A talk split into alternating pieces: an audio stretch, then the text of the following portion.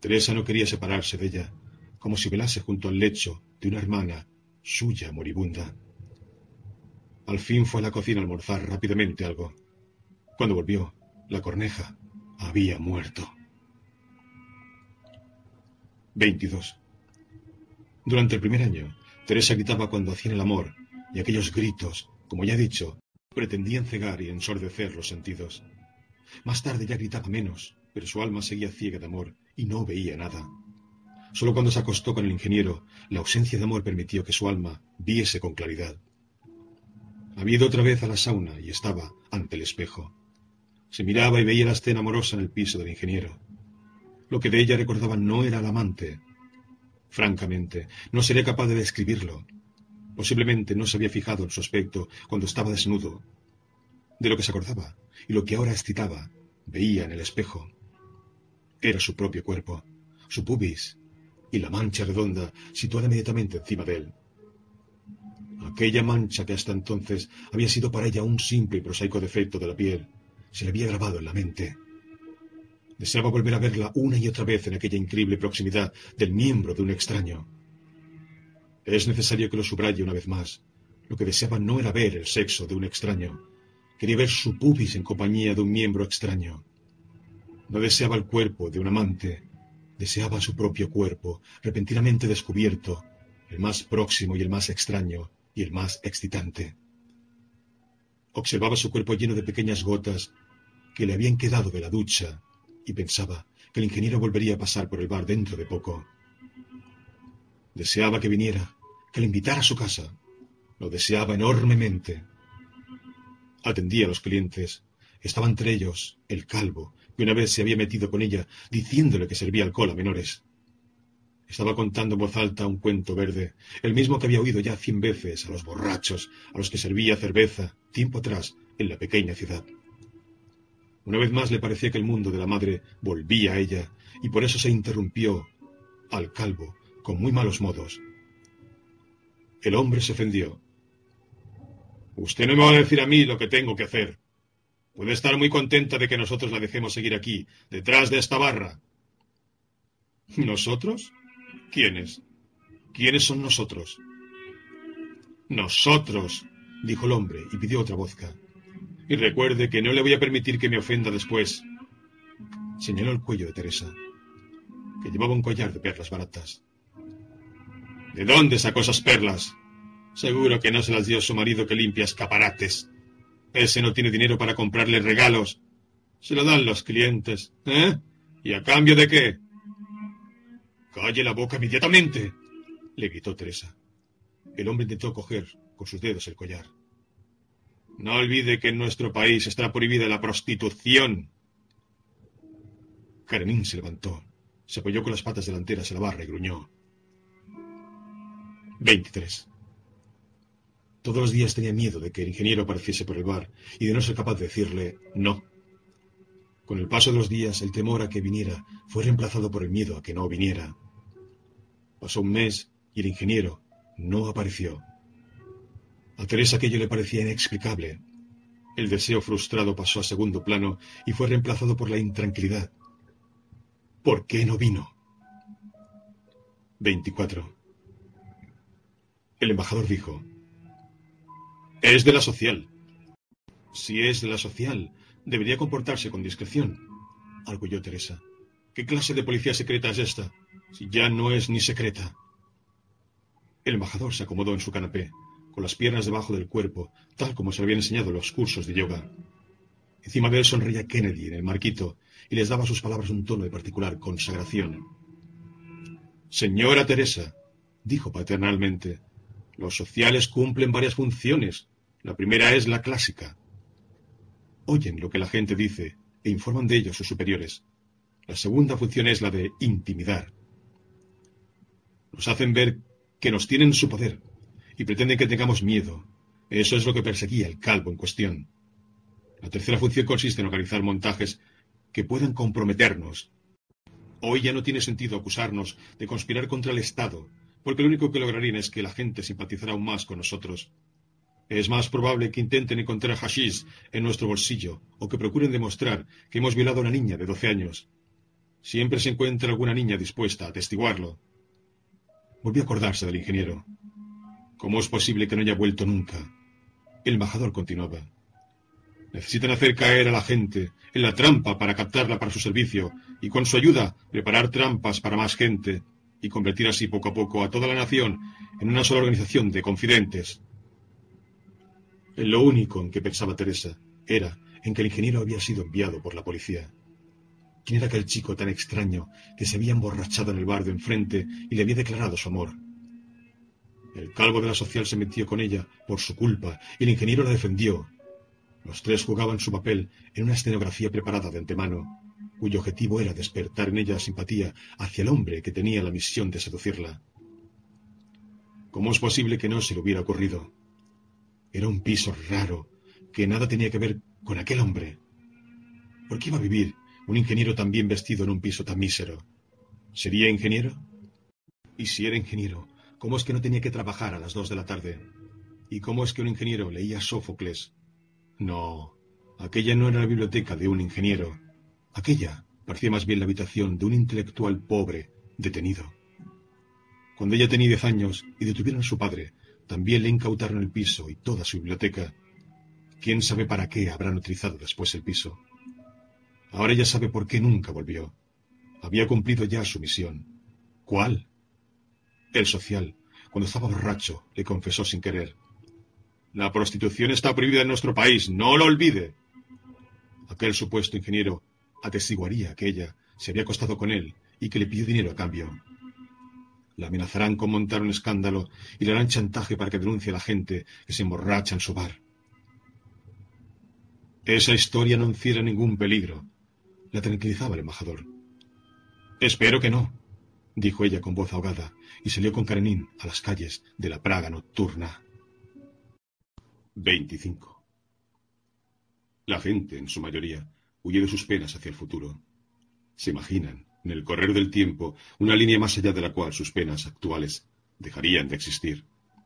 Pero Teresa no ve ante sí rayas como esas. Lo único que puede consolarla es mirar hacia atrás.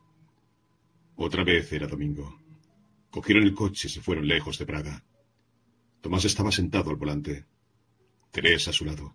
Y Karenin se acercaba a ellos de vez en cuando desde el asiento trasero y les lamía las orejas. Al cabo de dos horas llegaron a un balneario donde habían pasado unos días hacía seis años. Querían pasar la noche allí. Pararon el coche en la plaza y bajaron. No había cambiado nada. Frente a ellos estaba el hotel en el que habían vivido tiempo atrás y delante de él un antiguo tilo. A la izquierda del hotel arrancaba un antiguo paseo, construido en madera, al final del cual brotaba de una fuente de mármol el manantial sobre el que hoy, tal como entonces, se inclinaba la gente con sus vasos en la mano. Tomás señaló de nuevo al hotel. Algo había cambiado. Antes se llamaba Grand y ahora llevaba un cartel que decía Baikal. Se fijaron en la placa que había en la esquina del edificio. Plaza de Moscú. Y recorrieron después. Karenin lo seguía sin correa. Todas las calles que conocían, mirando sus nombres, había una calle de Stalingrado, una de Leningrado, otra de Rostov, la de Novosibirsk, la de Kiev, la de Odessa. Había un sanatorio Tchaikovsky, un sanatorio Tolstoy, un sanatorio Rinsky-Korsakov, un hotel Suborov, un cine Gorky y un café Pushkin. Todas las denominaciones estaban sacadas de la geografía y la historia rusas. Teresa recordó los primeros días de la invasión. La gente quitaba en todas las ciudades las placas con los nombres de las calles y eliminaba en las carreteras los indicadores en los que figuraban los nombres de las ciudades. El país se volvió anónimo en una sola noche. Siete días deambuló el ejército ruso por el territorio sin saber dónde estaba. Los oficiales buscaban los edificios de los periódicos, de la televisión, de la radio. Querían ocuparlos pero no podían encontrarlos. Le preguntaban a la gente, pero la gente se encogía de hombros o les daban nombres falsos o direcciones falsas. Al cabo de los años, de pronto, parece que aquel anonimato fue peligroso para el país. Las calles y los edificios ya no podían recuperar sus nombres originales. Y así, de pronto, un balneario checo se convirtió en una especie de pequeña Rusia imaginaria, y Teresa se encontró con que el pasado que había venido a buscar le había sido confiscado. Ya no le apetecía pasar la noche allí. 26. Regresaron al coche en silencio. Ella reflexionaba. Todas las cosas y las personas aparecen disfrazadas. Una vieja ciudad checa se cubrió de nombres rusos. Los checos que fotografiaban la ocupación trabajaban en realidad para la policía secreta. El hombre que le había enviado a la muerte llevaba la máscara de Tomás. El policía parecía como ingeniero, y el ingeniero quería jugar el papel de hombre de Petrín. La señal del libro en su piso era falsa, y su función era conducirla por el camino equivocado. Ahora que se recordaba del libro que había cogido, se dio de pronto cuenta de algo y se sonrojó. ¿Cómo era aquello? El ingeniero dijo que iba a traer café. Ella se acercó a la biblioteca y sacó el Edipo de Sófocles. Después el ingeniero regresó, pero sin café. Volví a recordar aquella situación una y otra vez. ¿Cuánto tiempo había estado fuera cuando fue a buscar café? Al menos un minuto. Probablemente dos. Quizá tres. Pero, ¿qué había estado haciendo durante tanto tiempo en aquella antesala de miniatura? ¿Había ido al váter? Teresa trata de recordar si había oído cerrarse la puerta o correr el agua. No, seguro que no oyó el agua, si no lo recordaría, y está casi segura de que la puerta no hizo ruido alguno. Entonces, ¿qué hizo en aquella antesala? De pronto todo le parecía claro, demasiado claro. Si quieren cogerla a la trampa, no les basta el simple testimonio del ingeniero. Necesitan una prueba que sea irrefutable. Durante aquel periodo, sospechosamente prolongado, el ingeniero instaló una cámara en la antesala. O, lo que es más probable, le abrió la puerta a alguien provisto de una cámara fotográfica y que les hizo fotos oculto tras la cortina. No hace más de un par de semanas aún se reía de Prochazka, por no saber que vivía en un campo de concentración en el que no existe vida privada. Y ella, cuando abandonó la casa de la madre, pensó, qué ingenua que se había convertido una vez para siempre en dueña de su intimidad. Pero el hogar de la madre se extiende por todo el mundo y alarga sus manos hacia ella. Teresa nunca podrá escapar de él. Bajaban por las escaleras atravesando los jardines hacia la plaza en la que habían dejado el coche. ¿Qué te pasa? le preguntó Tomás. Antes de que tuviera tiempo de responderle, alguien saludó a Tomás. 27. Era un hombre de unos cincuenta años, un campesino al que Tomás había operado en una ocasión. Desde entonces lo mandaban todos los años a curarse a ese balneario. Invitó a Tomás y a Teresa a tomar una copa de vino. Dado que en Bohemia los perros tienen prohibida la entrada a los sitios públicos, Teresa fue a llevar a Karenina al coche y los hombres se sentaron mientras tanto en la cafetería. Cuando regresó, el campesino estaba diciendo En nuestro pueblo la situación está tranquila. Hasta me eligieron hace dos años presidente de la cooperativa. Le felicito, dijo Tomás. Ya sabe usted, el campo. La gente quiere irse. Los de arriba tienen que conformarse con que haya alguien, al menos alguien, que quiera quedarse. A nosotros no nos pueden echar del trabajo. Sería un sitio ideal para nosotros, dijo Teresa. Se aburriría usted, joven. Allí no hay nada, no hay absolutamente nada. Teresa miraba la cara curtida del agricultor. Resultaba muy simpático. Después de tanto tiempo, por fin alguien volvía a serle simpático. Tenía entre los ojos la imagen del campo, un pueblecito con la torre de la capilla, las tierras, los bosques, el conejo que corre junto a un surco, el cazador con el sombrero verde. Nunca había vivido en el campo. Aquella imagen era de oídas o de lecturas, o se la habían impreso en la conciencia sus antepasados lejanos. Y sin embargo, la imagen era clara y precisa, como una fotografía de la tatarabuela en algún álbum familiar o como un grabado antiguo. ¿Aún siente algún dolor? preguntó Tomás. El agricultor indicó un lugar detrás del cuello, allí donde el cráneo se une a la columna. A veces me duele aquí. Sin levantarse de la silla, Tomás le palpó el lugar señalado y estuvo un rato haciéndole preguntas. Después le dijo yo ya no tengo derecho a recetar. Pero cuando llegue a casa, dígale a su médico que habló conmigo y que le recomendé esto. Sacó del bolsillo de la chaqueta un bloc y arrancó un papel. Con letras de imprenta escribió el nombre del medicamento. 28. Volvieron a Praga. Teresa pensaba en la fotografía en la que su cuerpo desnudo es abrazado por el ingeniero. Se consolaba. Aunque existiese la tal fotografía, Tomás no la verá nunca. El único valor que tiene para ellos esa foto es que, gracias a ella, van a poder extorsionar a Teresa. En cuanto se la enviase a Tomás, la foto perdería para ellos todo su valor. Pero ¿qué sucedería si la policía llega a la conclusión de que Teresa no tiene para ellos ningún interés?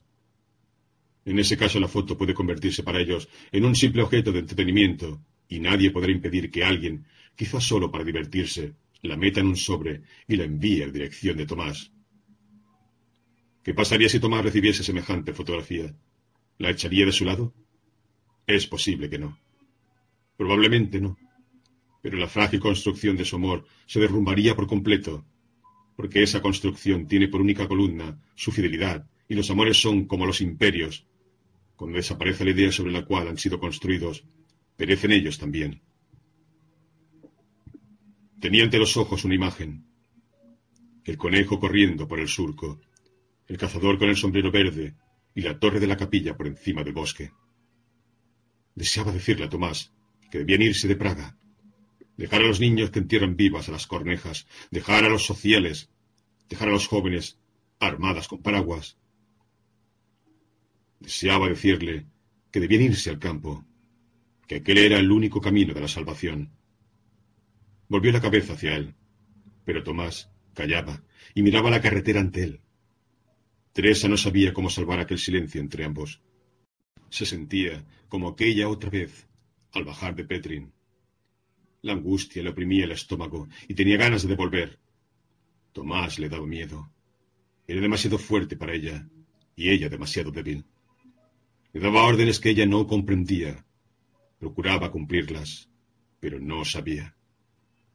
Deseaba regresar a Petrin y pedirle al hombre del fusil que le permitiese atarse la venda ante los ojos y apoyarse en el tronco del castaño.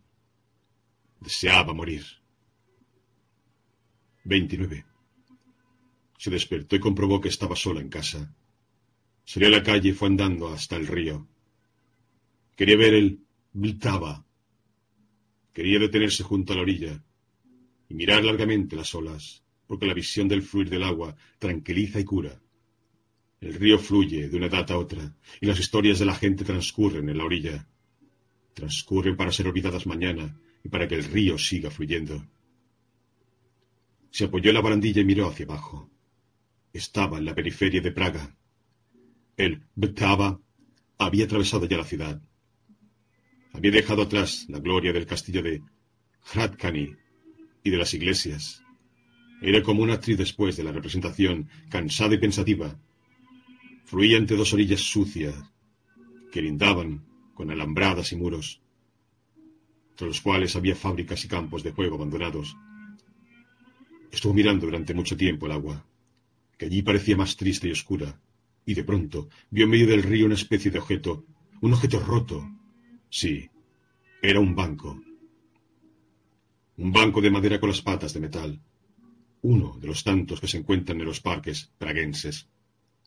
Navegaba lentamente por el medio del Vltava, y tras él otro banco, y otro, y otro. Y es ahora cuando Teresa se da cuenta de que los bancos de los parques de Praga se van de la ciudad río abajo. Son muchos, son cada vez más. Flotan en el agua como en otoño las hojas que el agua se lleva del bosque. Son rojos, son amarillos, son azules, Miró a su alrededor como si quisiera preguntarle a la gente qué quería decir aquello.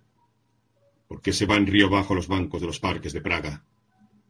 Pero todos pasaban a su lado indiferentes, y les daba exactamente lo mismo que hubiera un río fluyendo de una edad a otra, por en medio de una efímera ciudad. Volvió a mirar el río. Se sentía inmensamente triste. Comprendía que lo que estaba viendo era una despedida. La mayor parte de los bancos desapareció de su vista. Aún aparecieron algunos más. Los últimos rezagados. Otro banco amarillo más y después otro más. Azul, el último. Quinta parte. La levedad y el peso. Uno. Cuando Teresa llegó inesperadamente a ver a Tomás a Praga, hizo el amor con él, como ya he escrito en la primera parte. Ese mismo día, o esa misma hora, pero inmediatamente después, le dio fiebre. Ella estaba en cama, y él de pie a su lado, con la intensa sensación de que ella era un niño al que alguien había colocado en un cesto y lo había enviado río abajo. Por eso, la imagen del niño abandonado se convirtió en algo precioso para él, y le hizo pensar frecuentemente en los viejos mitos en los que aparecía. Ese fue seguramente el motivo por el cual, un día, cogió una traducción de El Edipo de Sófocles.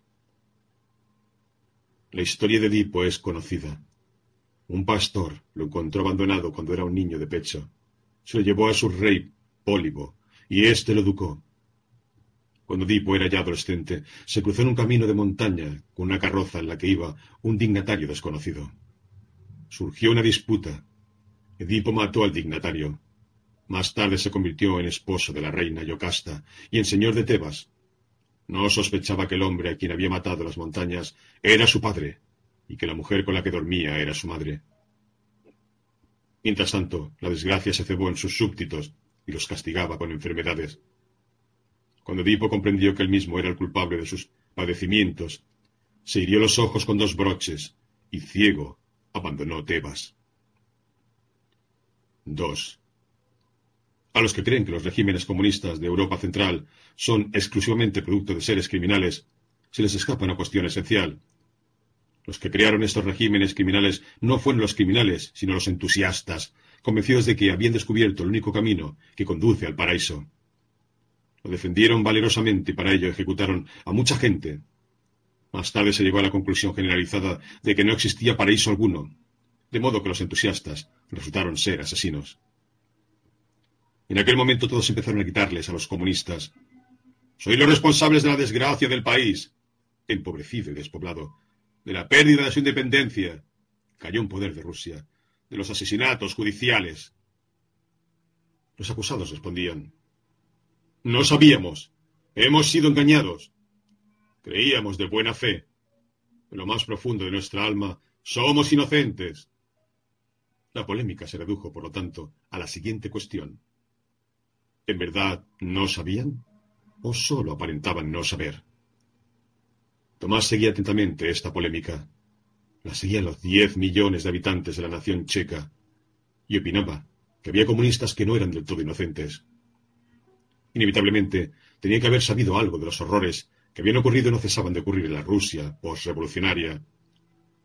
Sin embargo, es probable que la mayoría de ellos, en efecto, no supiera nada.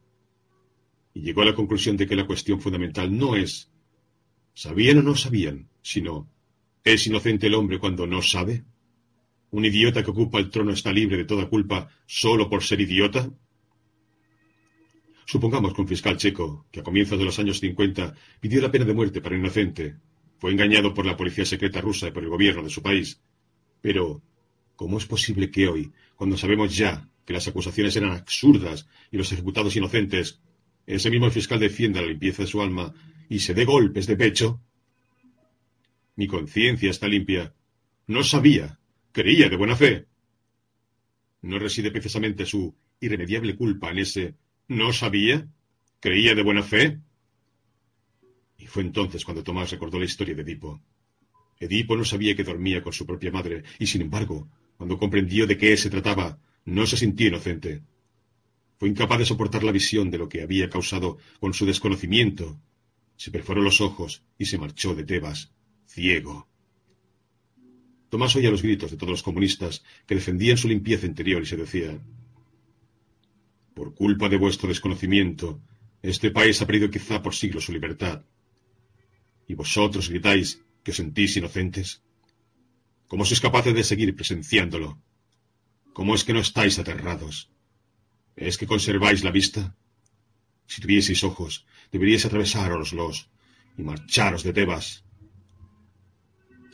Aquella comparación le gustaba tanto que la utilizaba con frecuencia en las conversaciones con sus amigos y con el paso del tiempo iba expresándola con formulaciones cada vez más precisas y elegantes.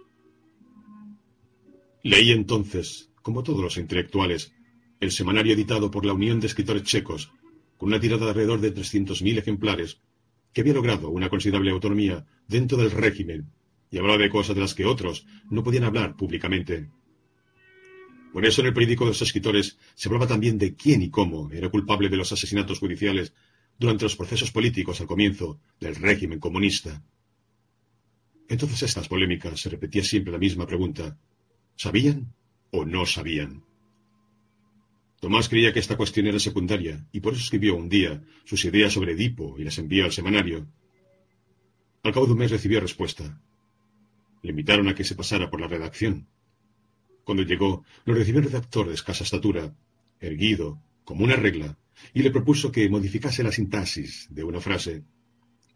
El texto se publicó en la penúltima página, en la sección de cartas de los lectores. Tomás no quedó satisfecho. Se habían tomado la molestia de invitarle a visitar la redacción para que les autorizase a modificar la sintaxis. Pero después, sin preguntarle nada, recortaron notablemente su texto, de modo que sus ideas se vieron reducidas exclusivamente a la tesis básica, considerablemente esquemática y agresiva, y dejaron de gustarle. Eso sucedió en 1968. En el poder estaba Alexander Duchet, y con él los comunistas que se sentían culpables y estaban dispuestos a reparar de algún modo las culpas contraídas. Pero los otros comunistas, los que gritaban que eran inocentes, tenían miedo de que la nación indignada los juzgara. Por eso iban diariamente a quejarse a la embajada rusa y a pedir ayuda. Cuando se publicó la carta de Tomás, gritaron Hasta aquí podíamos llegar. Ya se escribe públicamente que nos tienen que arrancar los ojos. Y dos o tres meses más tarde, los rusos decidieron que en su virreinato las discusiones libres eran intolerables, y una noche su ejército ocupó la patria de Tomás. 3. Cuando Tomás regresó de Zúrich a Praga, volvió a trabajar en su hospital como antes, pero un buen día lo llamó el director. Al fin y al cabo, colega, le dijo, usted no es un escritor ni un periodista, ni un salvador de la nación sino un médico y un científico. No me gustaría perderlo, y haré todo lo posible por mantenerlo aquí. Pero es necesario que retire lo que ha dicho en el artículo sobre Edipo. ¿Tiene usted mucho interés en ese artículo? Señor director, dijo Tomás recordando cómo le habían amputado una tercera parte del texto. Jamás ha habido nada que me importase menos. Ya sabe de qué se trata, dijo el director. Lo sabía. En la balanza había dos cosas. Por una parte su honor, que consistía en no retirar las afirmaciones que había hecho. Por la otra, aquello que se había acostumbrado a considerar como el sentido de su vida, su trabajo científico y médico. El director continuó. Esto de exigir que la gente reniegue públicamente de lo que ha dicho tiene algo de medieval. ¿Qué significa renegar? En nuestra época una idea solo puede ser refutada y no tiene sentido renegar de ella. Y dado que, estimado colega, renegar de una idea es algo imposible, sencillamente verbal, formal, mágico, no encuentro ningún motivo para que no haga usted lo que desean. En una sociedad gobernada por el terror, no hay ninguna declaración que sea vinculante. Son declaraciones forzadas y las personas honradas están obligadas a no tomarlas en cuenta, a no oírlas.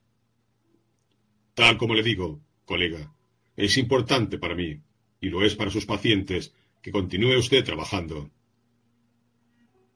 Creo que tiene razón, dijo Tomás con cara de infelicidad. ¿Pero?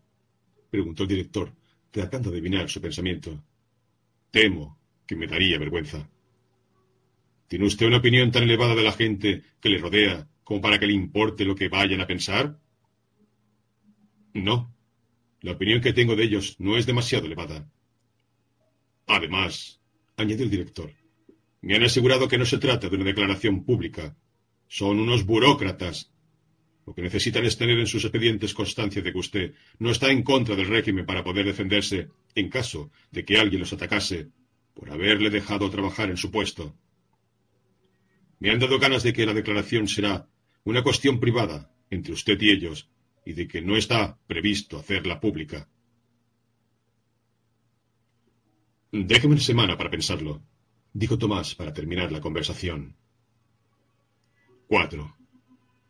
Tomás estaba considerado como el mejor cirujano del hospital. Se decía que el director, al que ya le faltaba poco para jubilarse, le dejaría pronto su puesto. Cuando se supo la noticia de que los organismos directivos le habían pedido una declaración autocrítica, nadie puso en duda que Tomás fuera a obedecer. Eso fue lo primero que le sorprendió. Pese a que nunca había dado motivo para ello, la gente se sentía más inclinada a apostar por su inmoralidad que por su moralidad. La segunda cuestión sorprendente era la reacción que producía su supuesta actitud.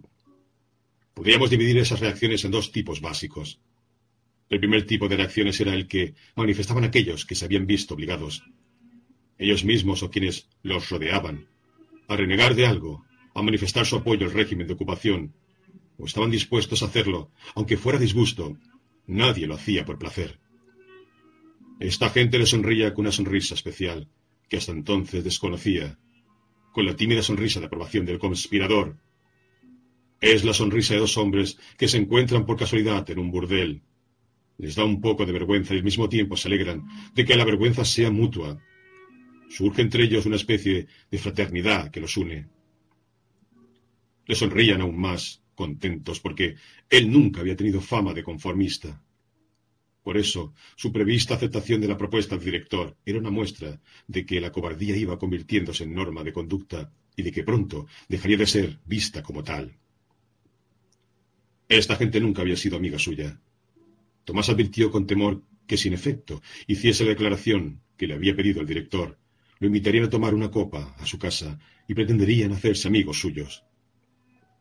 El segundo tipo de reacciones se refería a la gente que había sufrido, ellos mismos o quienes los rodeaban, persecuciones, a quienes se negaban a aceptar ningún tipo de compromiso con el régimen de ocupación, o aquellos a los que nadie les exigía que aceptaran ningún compromiso, que hicieran ninguna declaración, quizá porque eran demasiado jóvenes para haberse visto implicados en nada, y estaban convencidos de que, si lo hubieran pedido, no lo habrían hecho.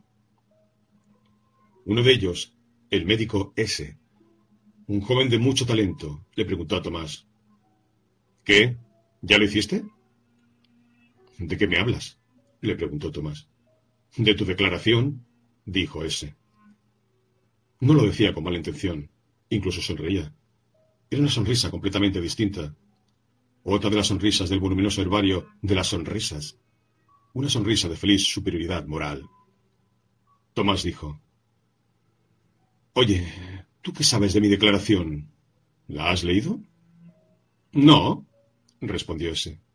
Entonces, no hables de lo que no sabes, dijo Tomás.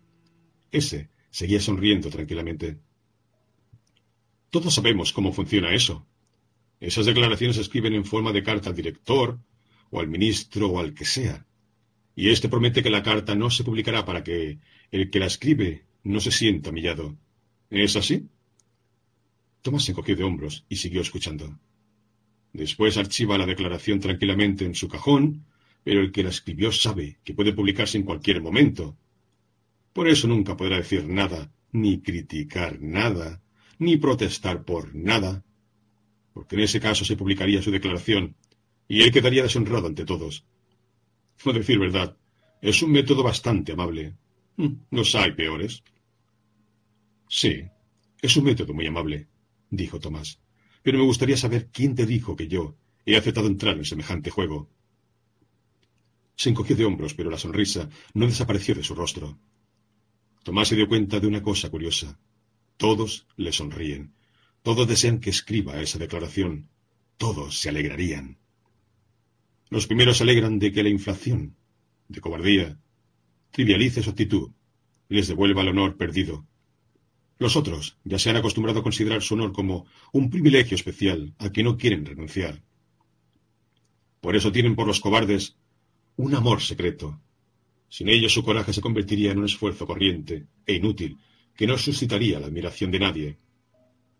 Tomás no podía soportar aquellas sonrisas y le daba la impresión de que las veía en todas partes, incluso en la cara de los desconocidos que pasaban por la calle.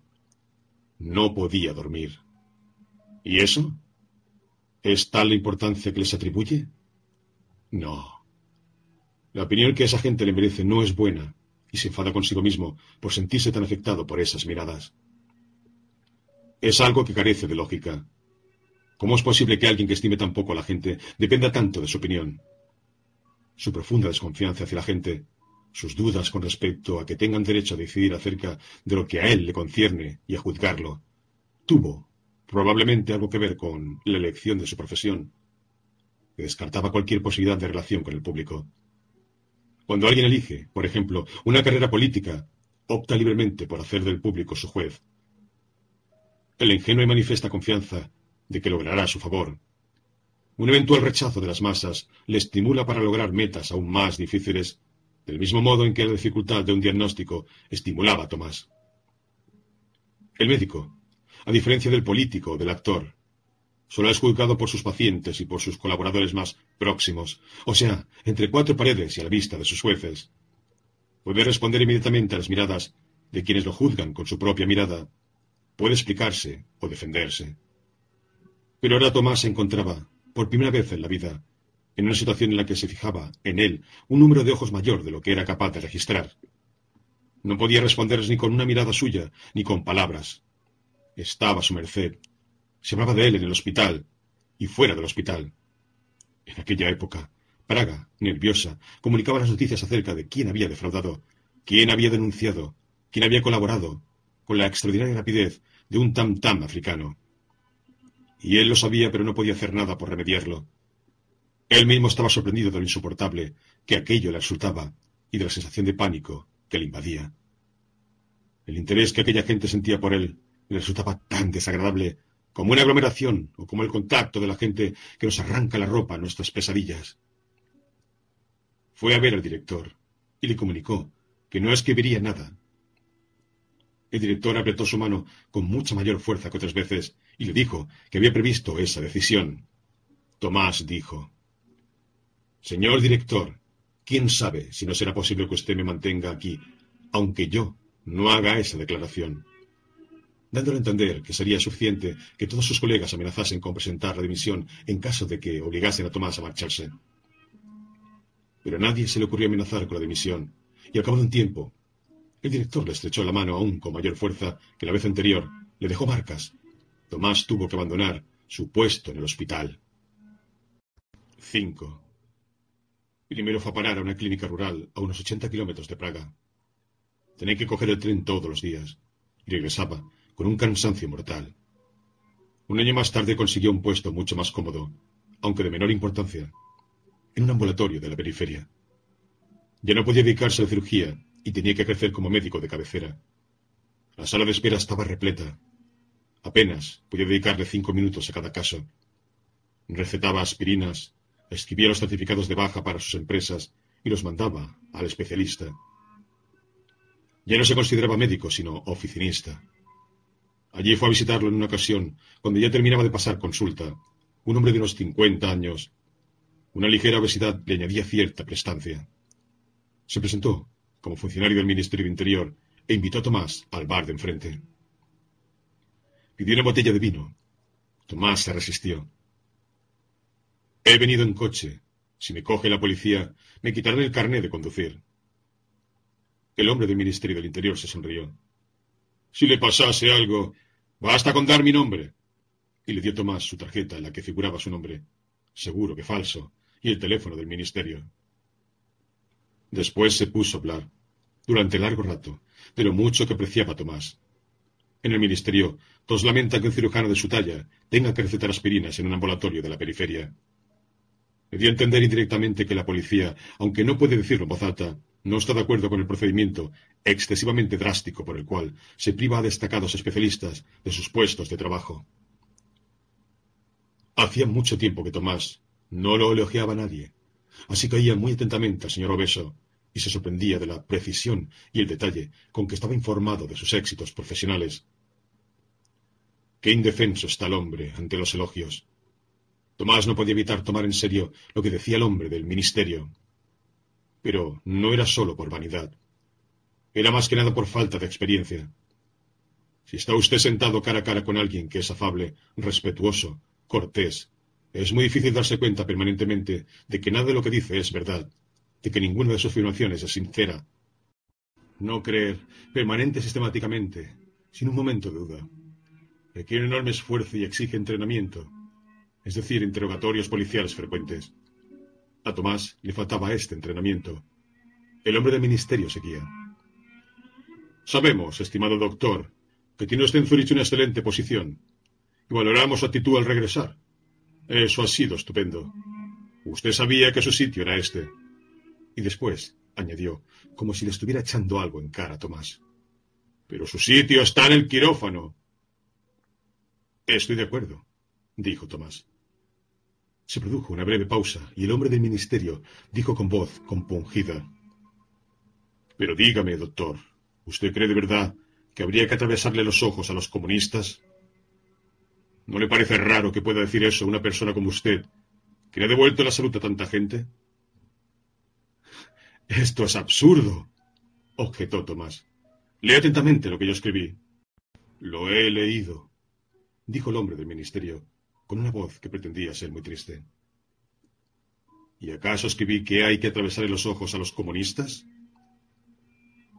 Todos lo entendieron así, dijo el hombre del ministerio, y su voz era cada vez más triste. Si hubiera leído usted el texto completo, tal como lo escribí, Jamás se le hubiera ocurrido eso. ¿Cómo? aguzó el oído el hombre del ministerio. ¿No publicaron el texto tal como usted lo escribió? Lo recortaron. ¿Mucho? Como un tercio. El hombre del ministerio parecía sinceramente indignado. Pues eso no fue juego limpio por parte de ellos. Tomás se encogió de hombros.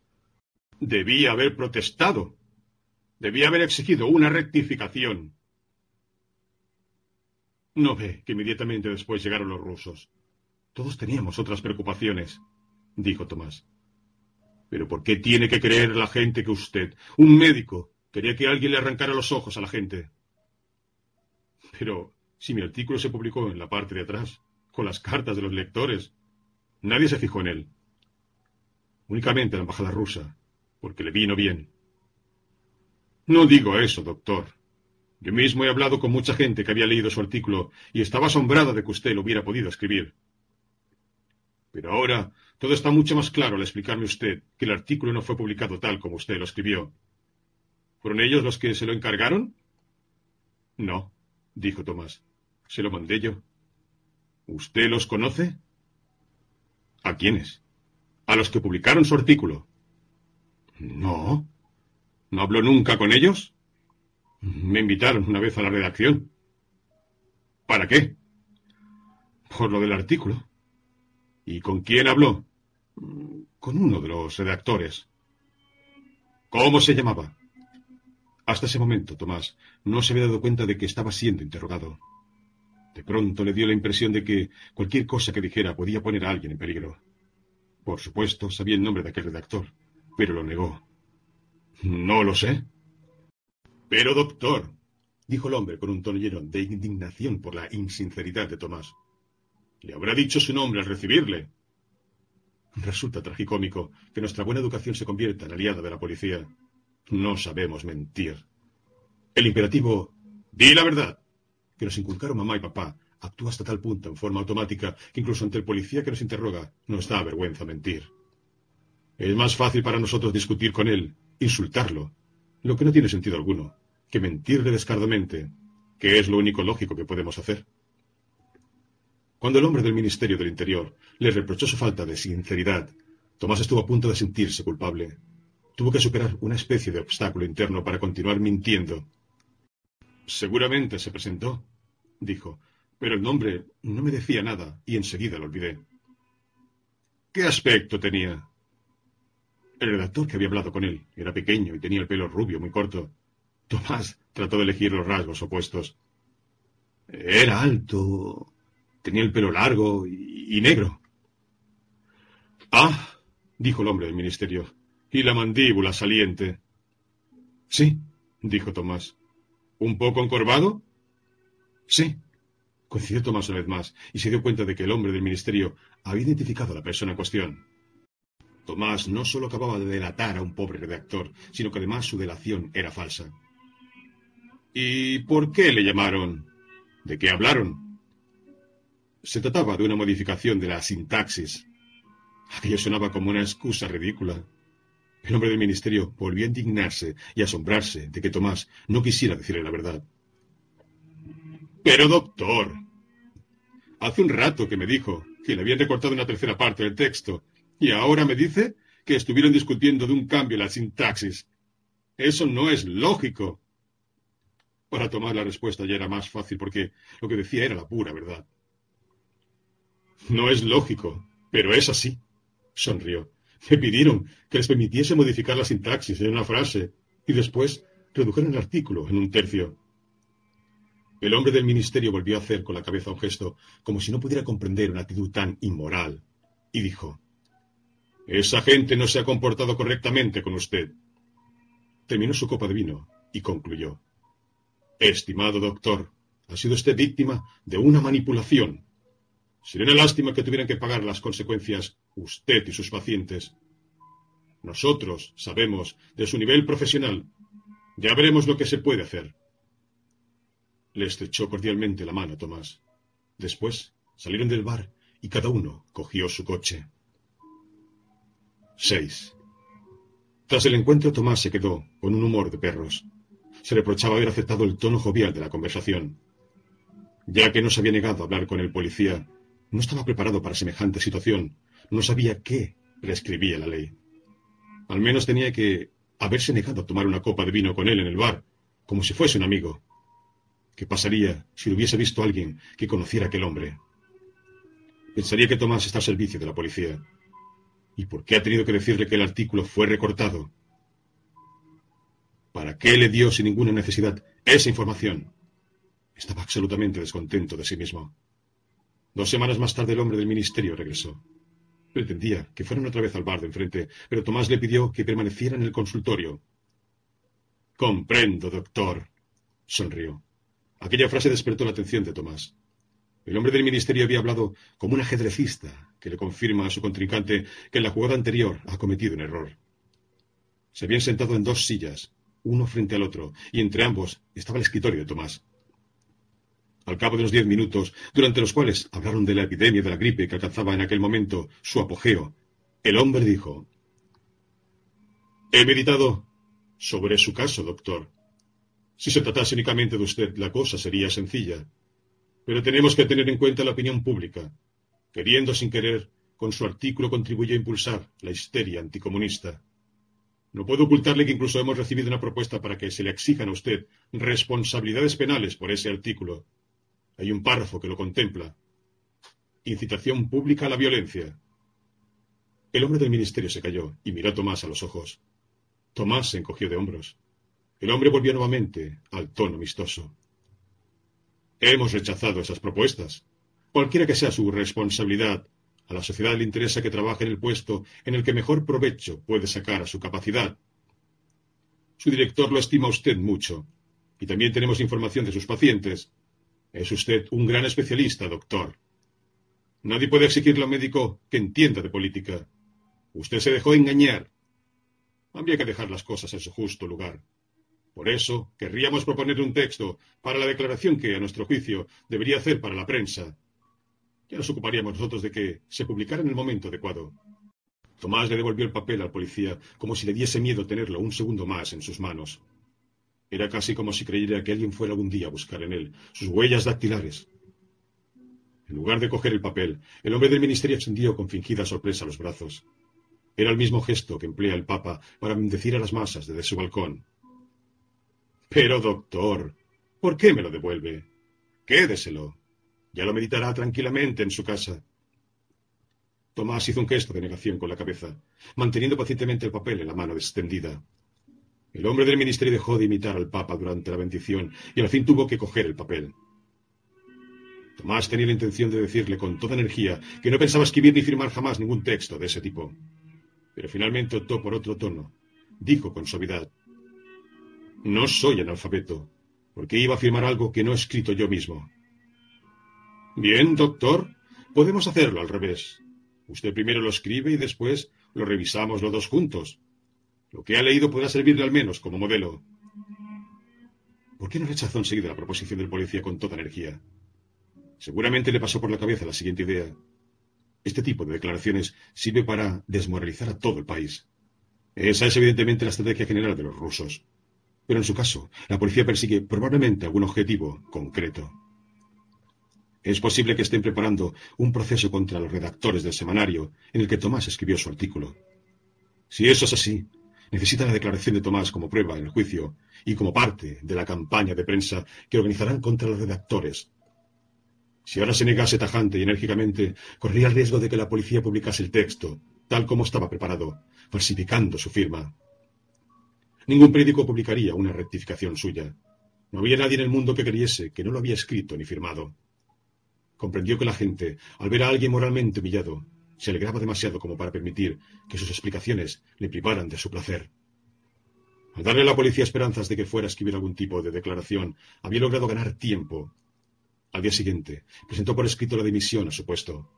Suponía, correctamente, que en cuanto descendiese voluntariamente al puesto más bajo de la escala social, al que en aquella época habían descendido, por lo demás, miles de intelectuales de otras especialidades, la policía perdería todo poder sobre él y dejaría de ocuparse de su persona. En tales circunstancias no iban a poder publicar una declaración suya, porque carecería de credibilidad. Y es que esas vergonzosas declaraciones públicas van siempre ligadas al ascenso y no a la caída de los firmantes.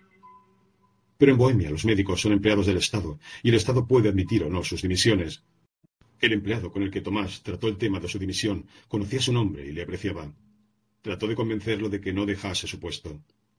De pronto, Tomás se dio cuenta de que no estaba en absoluto seguro de haber decidido correctamente, pero se sentía ligado a su decisión por una especie de promesa de fidelidad y la mantuvo, y así se convirtió en limpiador de escaparates. 7.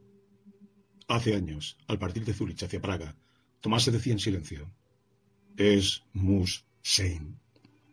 Y pensaba entonces en su amor por Teresa.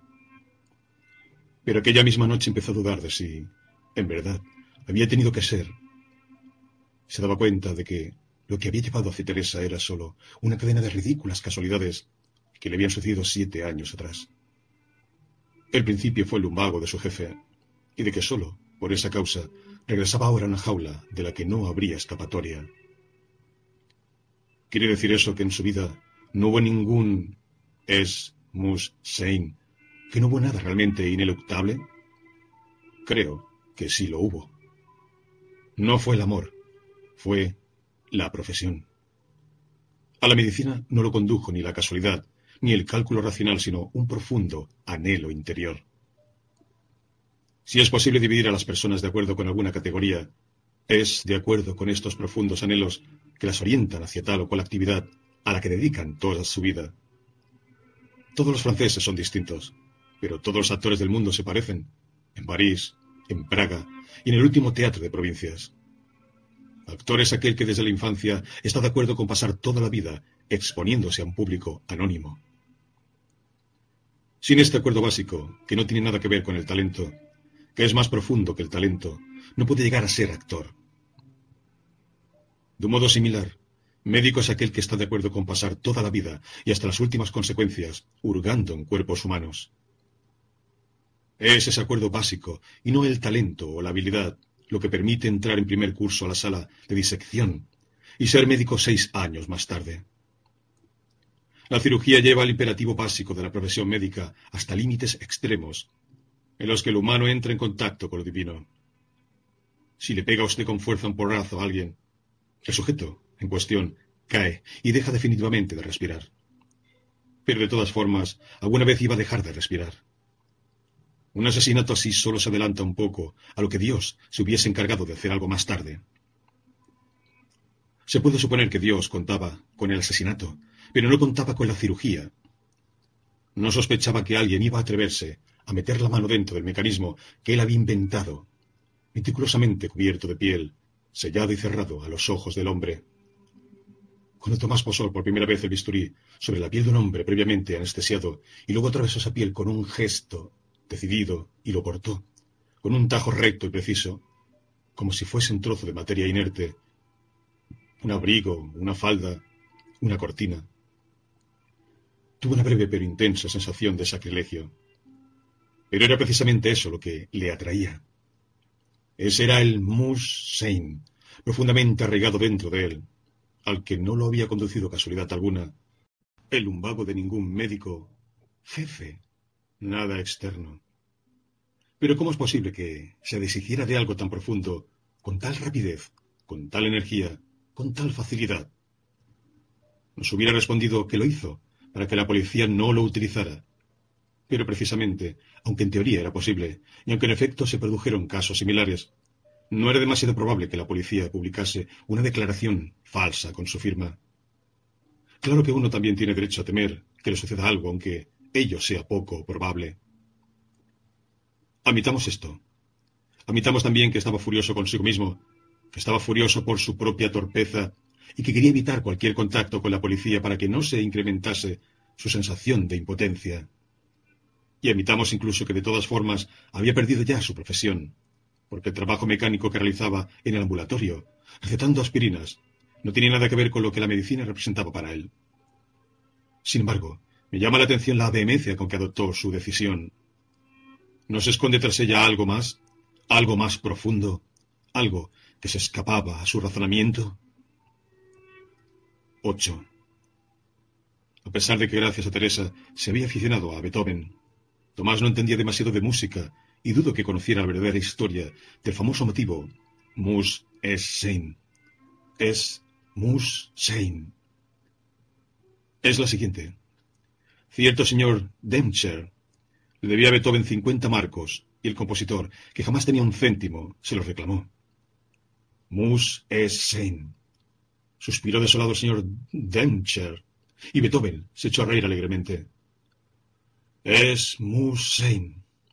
Inmediatamente anotó aquellas palabras y su melodía y compuso sobre aquel motivo realista una pequeña composición para cuatro voces. Tres voces cantan. Es Musein, es Musein, ya, ya, ya. Tiene que ser, tiene que ser, sí, sí, sí. Y la tercera voz añade, Eraus mit den Beutel, saca el monedero. Ese mismo motivo fue un año más tarde la base de la cuarta frase de su último cuarteto, Opus 135. Beethoven ya no pensaba entonces en el monedero de Demcher. La frase es Musein le sonaba cada vez más majestuosa, como si la pronunciara el propio destino. En el idioma de Kant, hasta el buenos días, con la entonación precisa, puede adquirir el aspecto de una tesis metafísica. El alemán es un idioma de palabras pesadas. De modo que es Musein ya no era ninguna broma, sino der schwer gefasste Entschluss. De ese modo Beethoven transformó una inspiración cómica en un cuarteto serio, un chiste en una verdad metafísica. Esta es una interesante historia de transformación de lo leve en pesado, o sea, según Parménides, de transformación de lo positivo en negativo, Sorprendentemente, semejante transformación no nos sorprende. Por el contrario, nos indignaría que Beethoven hubiese transformado la seriedad de su cuarteto en el chiste ligero del canon, a cuatro voces, sobre el monedero de Denscher. Sin embargo, estaría actuando plenamente de acuerdo con Parménides. Convertiría lo pesado en leve, lo negativo en positivo. Al comienzo, como un boceto imperfecto, estaría la gran verdad metafísica, y al final, como la obra perfecta, habría una broma ligera. Solo que nosotros ya no sabemos pensar como Parménides. Me parece que aquel agresivo, majestuoso, severo es Musein excitaba secretamente a Tomás desde hacía ya mucho tiempo, y que existía dentro de él un profundo deseo de convertir, de acuerdo con Parménides, lo pesado en leve. Recordemos de qué modo, tiempo atrás, se negó en un mismo instante a ver su mujer y a su hijo, y el sentimiento de alivio que le produjo la ruptura con sus padres, que fue aquello sin un gesto violento y no del todo razonable, de rechazo a lo que se le presentaba como una pesada responsabilidad, como ¿es Musein? Claro que aquel era un es Musein externo, planteado por las convenciones sociales, mientras que el es Musein de su amor por la medicina era interno. Peor aún, los imperativos internos son aún más fuertes y exigen, por eso, una rebelión mayor. Ser injusto significa hender la superficie de las cosas y mirar lo que se oculta dentro. O quizá este deseo el que llevó a Tomás a tratar de conocer lo que había al otro lado, más allá de él, es Musein. Dicho de otro modo, lo que queda de la vida cuando uno se deshace de lo que hasta entonces consideraba como su misión. Pero cuando se entrevistó con la amable directora de la empresa praguense de limpieza de escaparates y ventanas, percibió de pronto el resultado de su decisión en toda su concreción e irreversibilidad, y estuvo a punto de asustarse. Sin embargo, en cuanto superó, tardó aproximadamente una semana, la sorpresa producida por la inhabitual de su nuevo modo de vida, comprendió de repente que le habían tocado unas largas vacaciones. Las cosas que hacía no le importaban nada y estaba encantado. De pronto comprendió la felicidad de las gentes. Hasta entonces siempre se había compadecido de ellas, que desempeñaban una función a la que no se sentían obligadas por ningún es mus interior y que podían olvidarla en cuanto dejaban su puesto de trabajo. Hasta entonces nunca había sentido aquella dulce indiferencia. Cuando algo no le salía bien en el quirófano, se desesperaba y no podía dormir. Con frecuencia perdía hasta el apetito sexual. El es Musein de su profesión era como un vampiro que le chupaba la sangre. Ahora andaba por Praga con la pértiga de lavar escaparates y constataba con sorpresa que se sentía diez años más joven. Las vendedoras de las grandes tiendas le llamaban ¡Doctor! El tam-tam praguense funcionaba a la perfección y le pedían consejos para sus constipados, sus espaldas doloridas y sus menstruaciones irregulares. Le miraban casi con vergüenza mientras él echaba agua al cristal. Colocaba el cepillo en la pértiga y empezaba a limpiar el escaparate. Si hubieran podido dejar solos a los clientes en la tienda, seguro que le hubieran quitado la pértiga y hubieran lavado el cristal en su lugar. Tomás tenía que atender sobre todo los grandes almacenes, pero la empresa la enviaba con frecuencia también a casas de particulares. La gente aún vivía la persecución masiva de los intelectuales checos con una especie de euforia solidaria. Cuando sus antiguos pacientes se enteraban de que Tomás limpiaba escaparates, llamaban a la empresa y solicitaban sus servicios. Lo recibían entonces con una botella de champán o de Slivovice. Apuntaban en la factura que había limpiado trece ventanas y se pasaban dos horas charlando y brindando con él. Las familias de los oficiales rusos iban a vivir a Bohemia. Por la radio se oían los discursos amenazantes de los funcionarios del Ministerio del Interior, que habían reemplazado a los redactores despedidos. Y él se tambaleaba borracho por Praga y tenía la sensación de que iba de fiesta en fiesta. Eran sus grandes vacaciones. Regresaba a su época de soltero. Y es que de pronto estaba sin Teresa. Solo la villa de noche cuando ella volvía del restaurante y él se despertaba ligeramente del primer sueño, y luego otra vez por la mañana, cuando era ella la que estaba adormilada, y él tenía prisa por llegar al trabajo. Tenía dieciséis horas para sí mismo, y aquel era un ámbito de libertad inesperadamente conquistado. Todo ámbito de libertad significaba para él, desde su temprana juventud, mujeres. Nueve. Cuando sus amigos le preguntaban alguna vez cuántas mujeres había tenido en su vida, respondía con evasivas, y si insistían decía, pueden haber sido unas doscientas. Algunos envidiosos afirmaban que exageraba. Él se defendía. No es tanto. Tengo relaciones con las mujeres desde hace unos veinticinco años. Dividid doscientos por veinticuatro, os saldrán unas ocho mujeres por año. No creo que eso sea tanto. Pero desde que vivía con Teresa, su actividad erótica topaba con dificultades organizativas.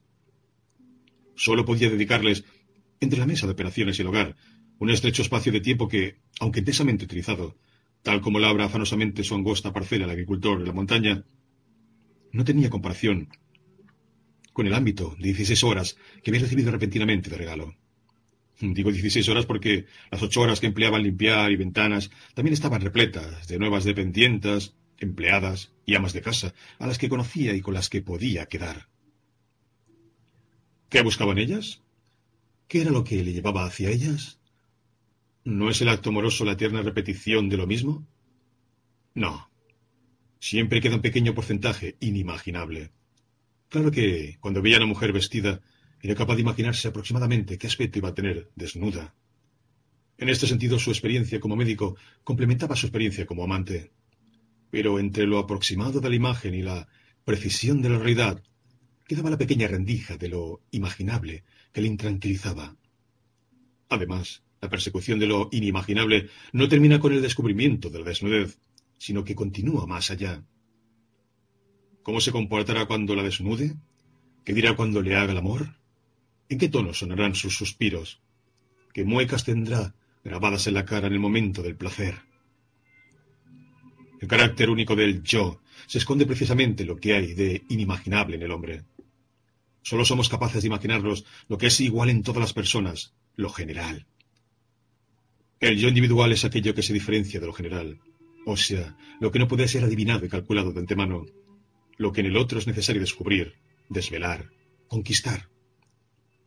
Tomás, que los últimos diez años de ejercicio de la medicina se había ocupado exclusivamente del cerebro humano, sabe que no hay nada más difícil de aprender que el yo.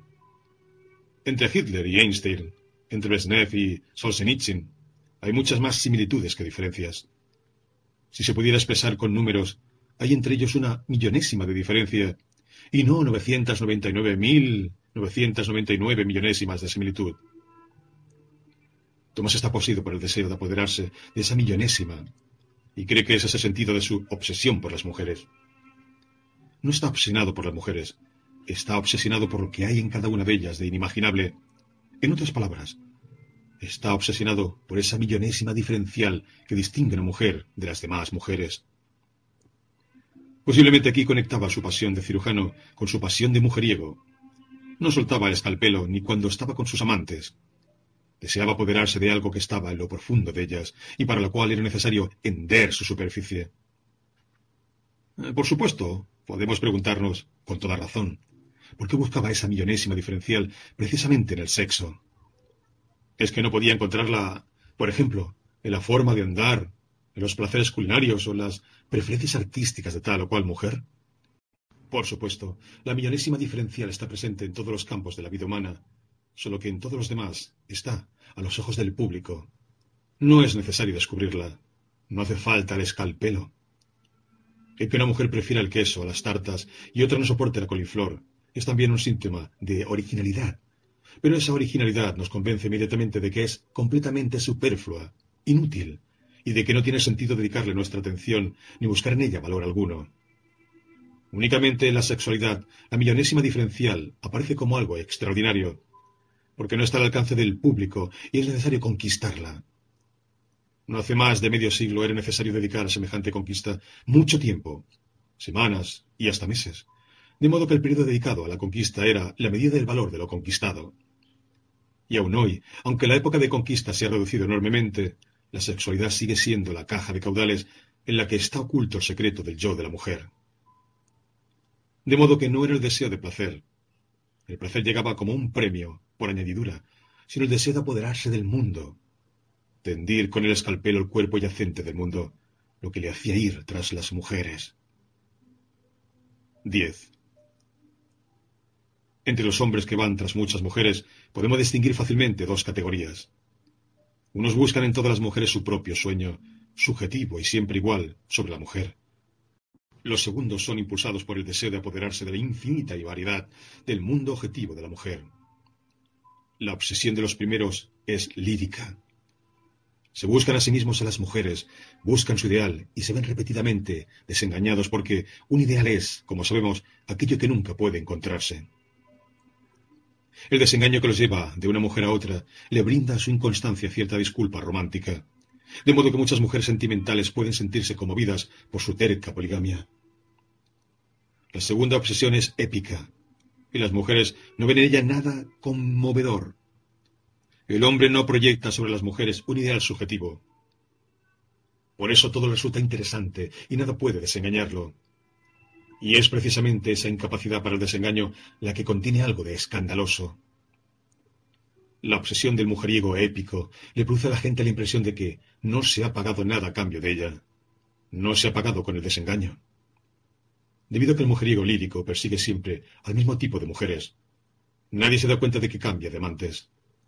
Los amigos le crean permanentemente conflictos porque no son capaces de diferenciar a sus amigas y les atribuyen siempre el mismo nombre.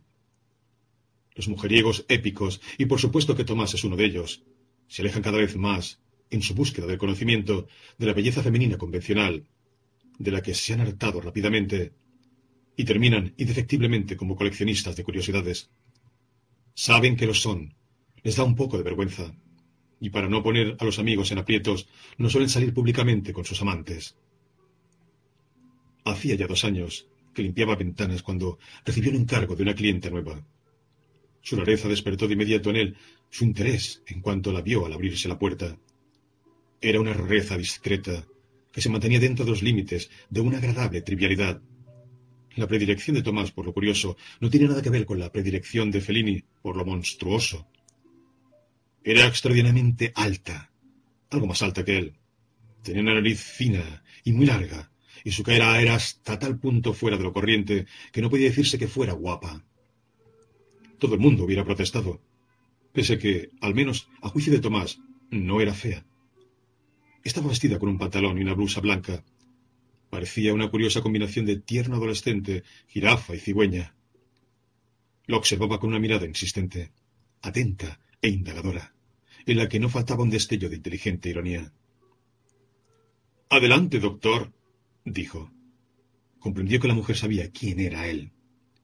Prefirió, sin embargo, no reaccionar y preguntó ¿Dónde podría llenar el cubo de agua? Le abrió la puerta del cuarto de baño. Se encontró con el lavabo, la bañera y la taza del váter. Delante de la bañera, del lavabo y de la taza había unas pequeñas alfombrillas de color rosado.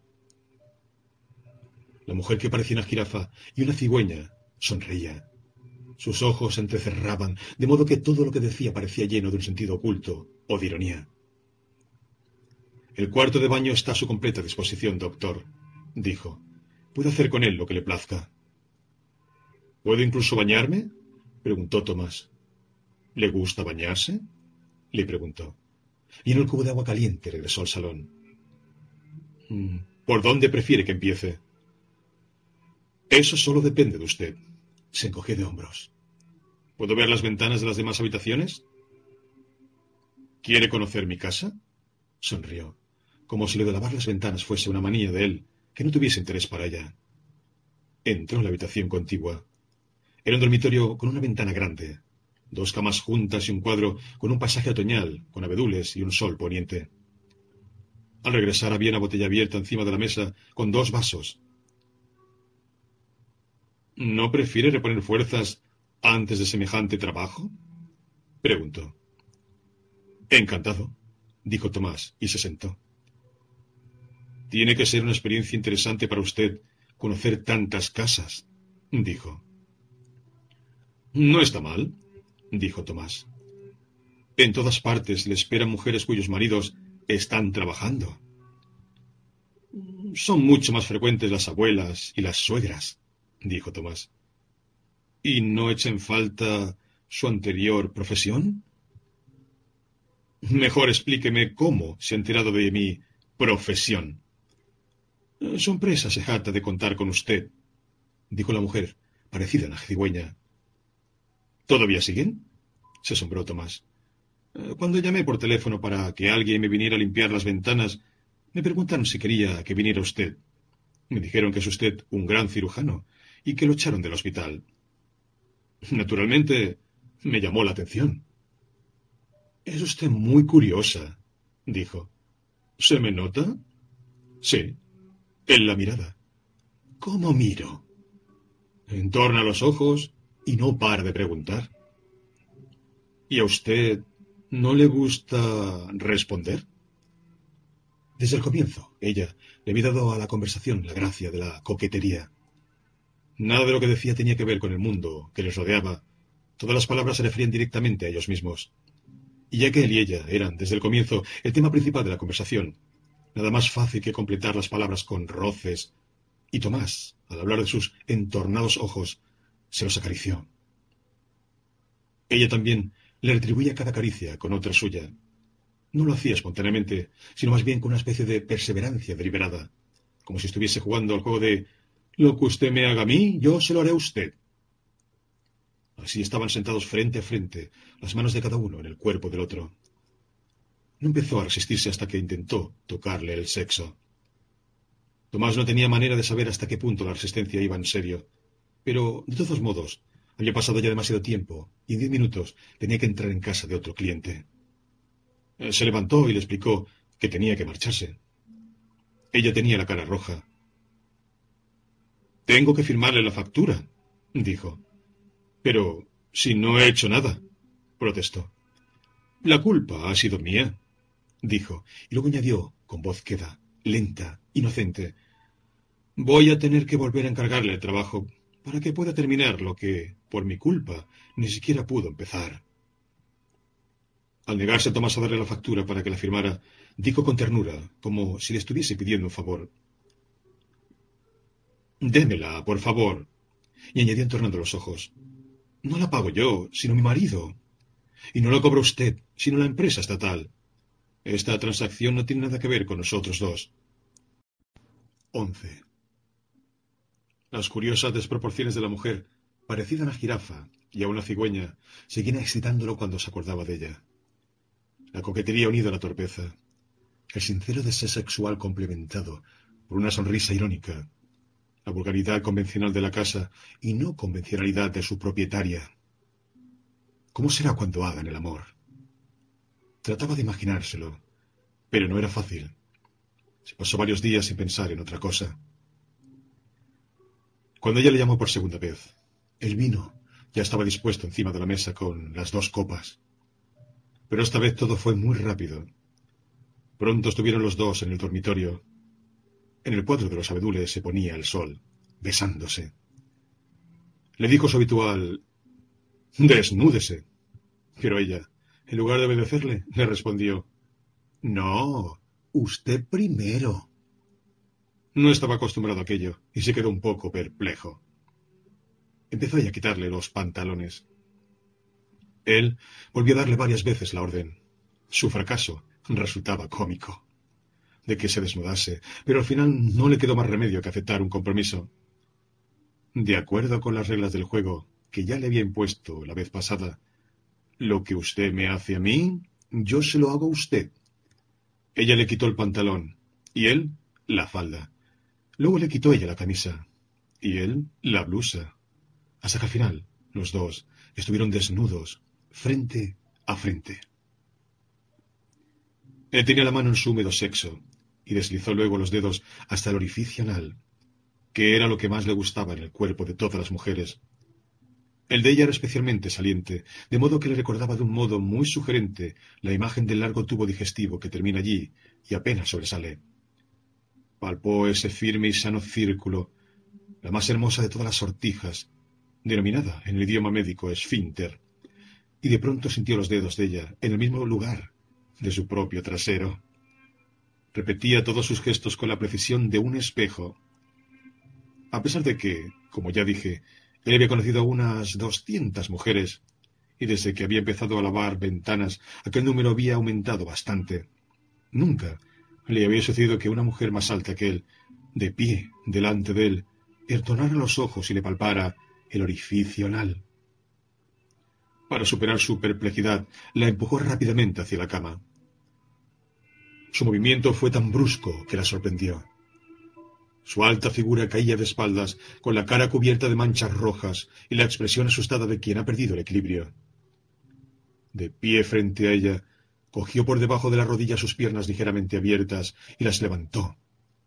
De modo que de pronto parecían las manos levantadas de un soldado que se rinde temoroso ante un arma a punto de disparar. La torpeza, unida al fervor. El fervor, unido a la torpeza excitaron maravillosamente a Tomás. Hicieron el amor durante mucho tiempo.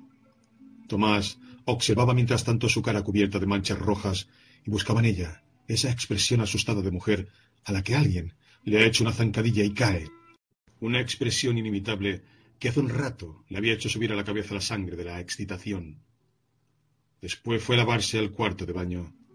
Ella le acompañó y le estuvo explicando largamente dónde estaba el jabón, dónde la toalla y cómo había que abrir el agua caliente.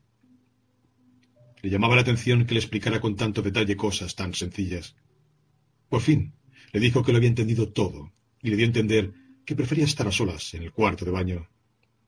Ella le dijo suplicante, ¿No me permite auxiliarle en su limpieza? Finalmente logró echarla.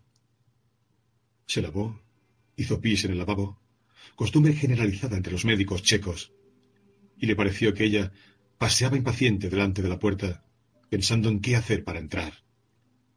Cuando cerró el grifo del agua y la casa quedó en completo silencio, tuvo la sensación de que alguien lo observaba desde alguna parte.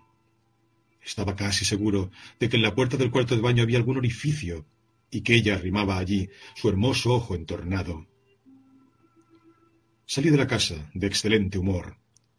Intentaba acordarse de lo más esencial, buscando la forma abstracta del recuerdo en una especie de fórmula química que le permitiera definir lo que en ella había de único, aquella millonésima diferencial.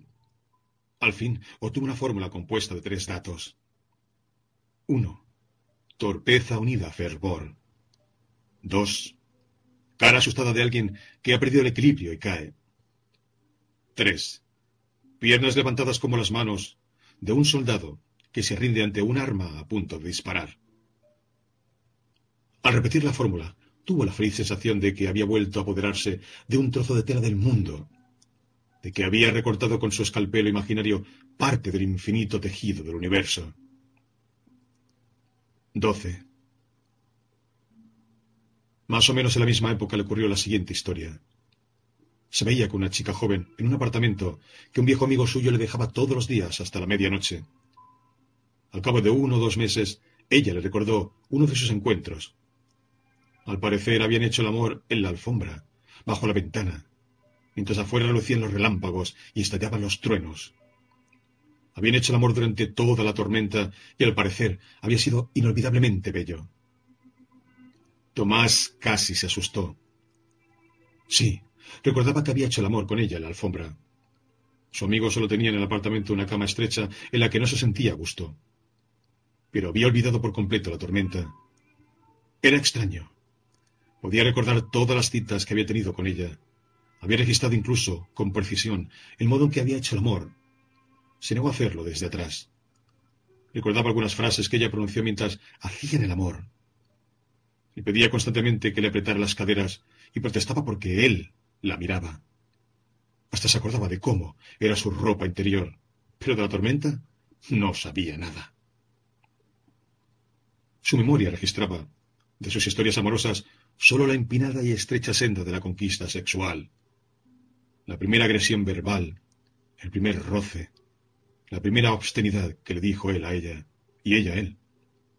Todas las pequeñas perversiones a las que había ido conduciéndola gradualmente y las que ella había rechazado.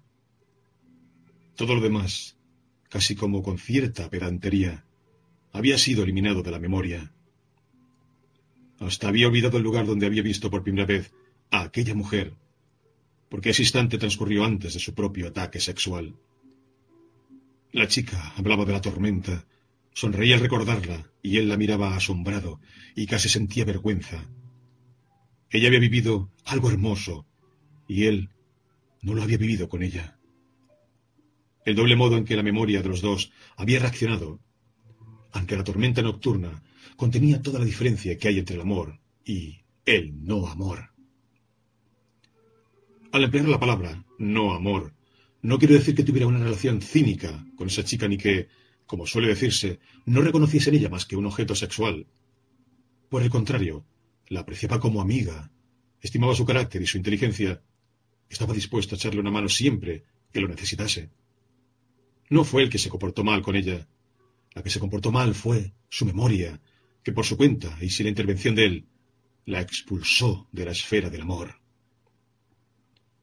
Parece como si existiera en el cerebro una región totalmente específica, que puede denominarse memoria poética, y que registrará aquello que nos ha conmovido, encantado, que ha hecho hermosa nuestra vida. Desde que conoció Teresa, ninguna mujer tenía derecho a imprimir en esa parte del cerebro ni la más fugaz de las huellas. Teresa ocupaba despóticamente su memoria poética y había barrido de ella las huellas de las demás mujeres. No era justo, porque, por ejemplo, la chica con la que había hecho el amor en la alfombra durante la tormenta era tan digna de poesía como Teresa. Le gritaba, Cierra los ojos, cógeme de las caderas, apriétame fuerte. No podía soportar que Tomás tuviera los ojos abiertos, concentrados y observadores mientras hacía el amor, que su cuerpo ligeramente levantado por encima de ella no se apretase contra su piel. No quería que la examinase. Quería arrastrar a la corriente del encantamiento a la que no puede penetrarse más que con los ojos cerrados. Por eso se negaba a ponerse gatas, porque en esa posición sus cuerpos no se tocaban en absoluto, y él podía verla casi desde a medio metro de distancia. Odiaba esa distancia, quería confundirse con él. Por eso afirmaba tercamente que no se había corrido aunque toda la alfombra estuviera mojada de su orgasmo. No busco el placer, decía, busco la felicidad, y el placer sin felicidad no es placer. En otras palabras, golpeaba la puerta de su memoria poética. Pero la puerta permanecía cerrada. En la memoria poética no había sitio para ella. Para ella solo había sitio en la alfombra. Su aventura con Teresa había empezado precisamente en el mismo punto en que terminaban las aventuras con otras mujeres. Tenía lugar al otro lado del imperativo que le impulsaba a conquistar a mujeres. No pretendía descubrir nada en Teresa. A Teresa la recibió descubierta. Hizo el amor con ella antes que le diese tiempo de coger el escalpelo imaginario con el que abría el cuerpo yacente del mundo. Antes aún de que tuviera tiempo de preguntarse cómo sería cuando hiciera el amor con ella, ya le estaba haciendo el amor. La historia de amor empezó después. Le dio fiebre y él no pudo mandarla a su casa como a otras mujeres. Se arrodilló junto a su cama y se le ocurrió que alguien se la había enviado río abajo en un cesto. Ya dije que las metáforas son peligrosas. El amor empieza por una metáfora. Dicho de otro modo, el amor empieza en el momento en que una mujer inscribe su primera palabra en nuestra memoria poética. 13. Hace unos años volvió a inscribírsele en la mente. Volvió por la mañana a casa con la leche, como siempre, y cuando le abrió, apretaba contra su pecho una corneja envuelta en una pañoleta roja. Así es como lleva las gitanas a sus hijos. No lo olvidará nunca. El enorme pico acusatorio de la corneja junto a su cara. La había encontrado enterrada en el suelo. Eso es lo que hacían en otros tiempos los cosacos con sus enemigos. Lo han hecho los niños, dijo, y en aquella frase no había solo una simple constatación, sino también un repentino rechazo hacia la gente. Se acordó de que hacía poco le había dicho Empiezo a estarte agradecida de que nunca hayas querido tener hijos. Ayer se había quejado de que en el trabajo le había molestado un individuo. Le había echado la mano al collar barato que llevaba y había dicho que debía ser producto de la prostitución. Se había puesto muy nerviosa. Más de lo necesario, pensó Tomás.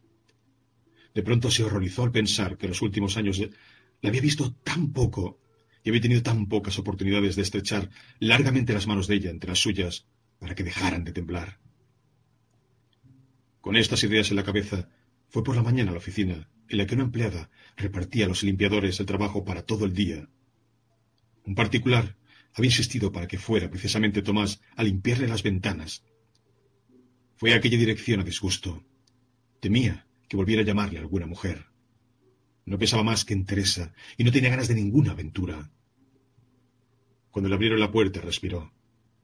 Vio ante sí a un hombre alto, ligeramente encorvado. Aquel hombre tenía una barba larga y le recordaba a alguien.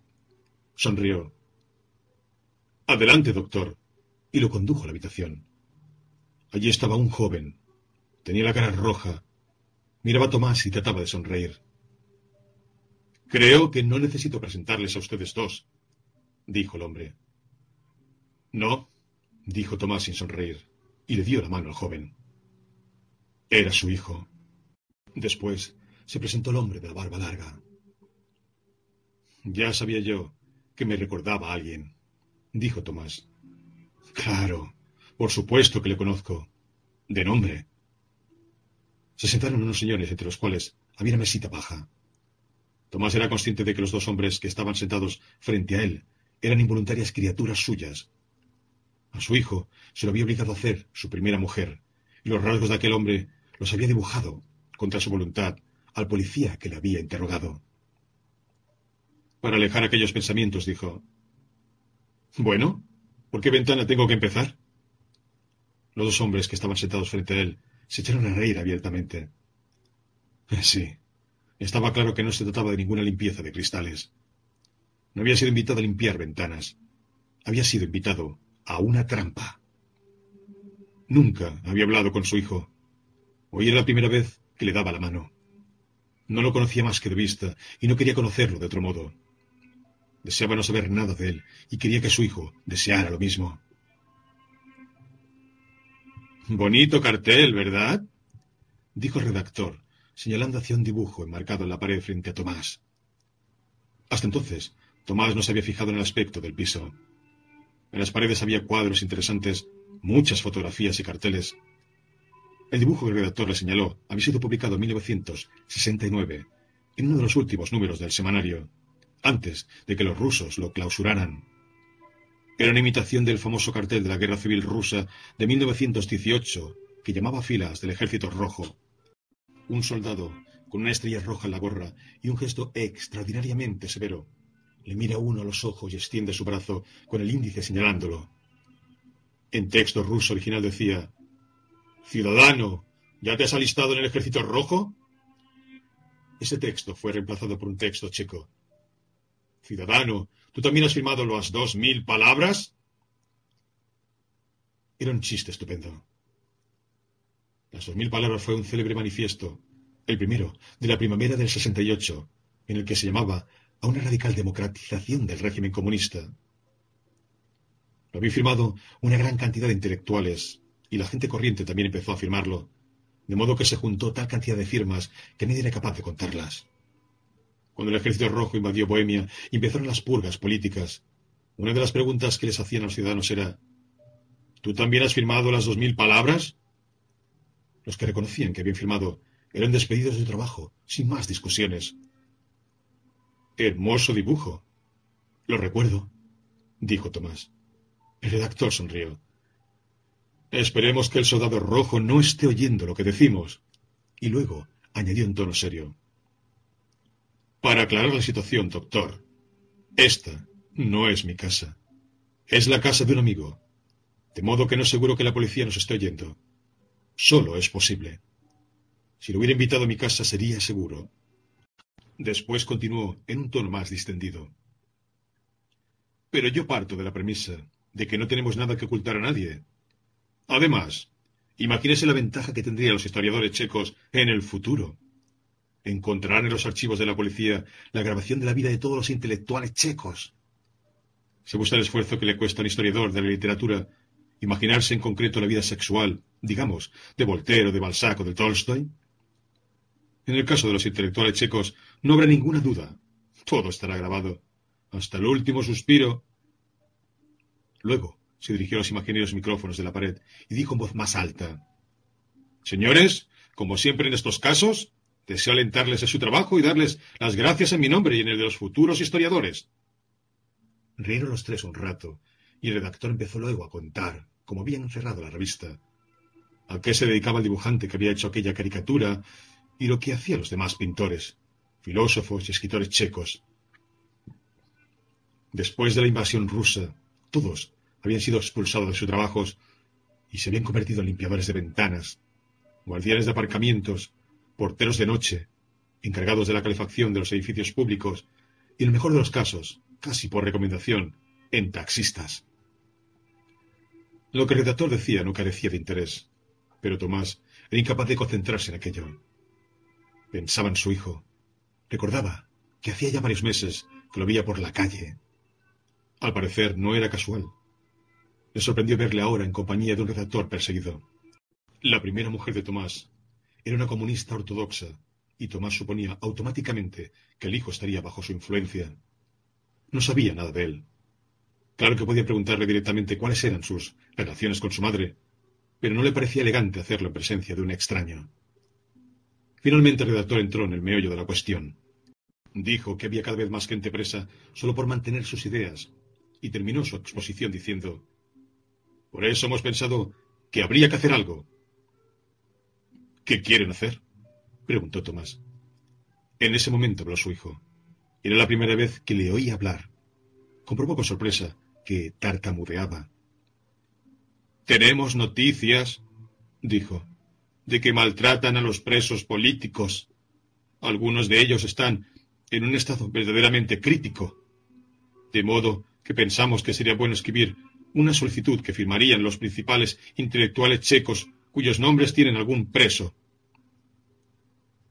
No, no era tartamudeo. Era más bien un, un libre atragantamiento que detenía el fluir de sus palabras, de modo que cada una de las palabras que decía era subrayada y retenida contra su voluntad. Evidentemente él lo notaba, y su cara, que un rato antes había palidecido, volvía a estar roja. ¿Y quieren ustedes que les aconseje a quién dirigirse en mi especialidad? Preguntó Tomás.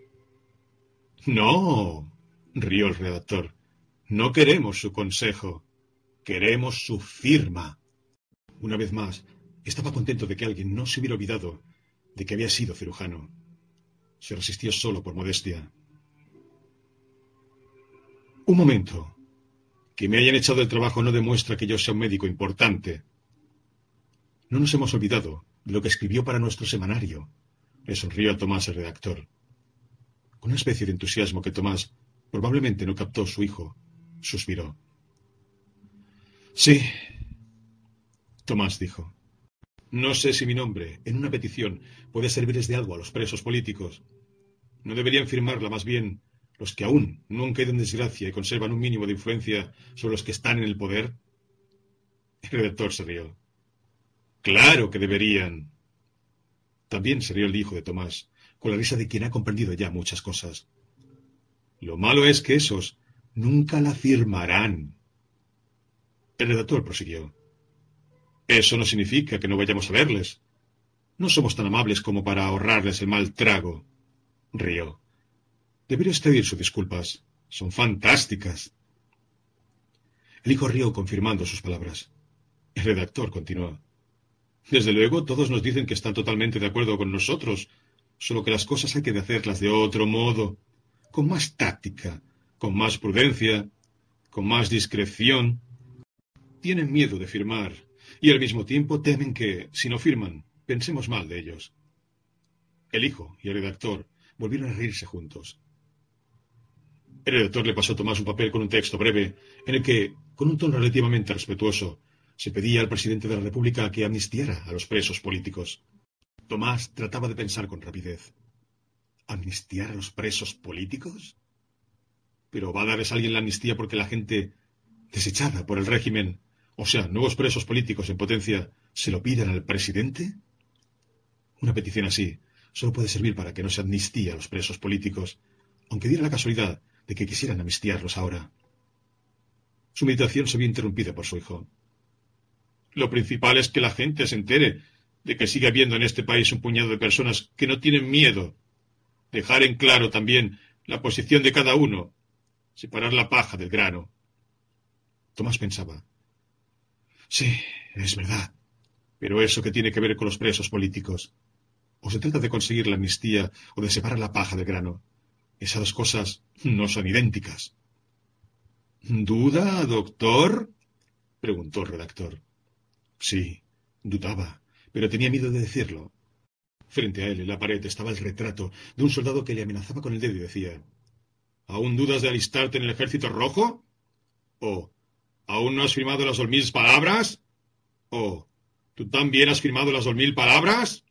¿O ¿Tú quieres firmar una petición en favor de la amnistía? Dijera lo que dijera, amenazaba. El redactor había dicho ya hacía un momento su opinión acerca de las personas que pensaban que los presos políticos debían ser amnistiados, pero eran capaces de presentar mil motivos en contra de la firma de una petición. A su juicio, siete semejantes motivos no eran más que excusas tras las cuales se ocultaba la cobardía. ¿Qué podía decir Tomás? Se hizo un silencio y de pronto se echó a reír. Señaló el dibujo en la pared. Ese me está amenazando. Me pregunta si firmo o no. Bajo esa mirada es difícil pensar.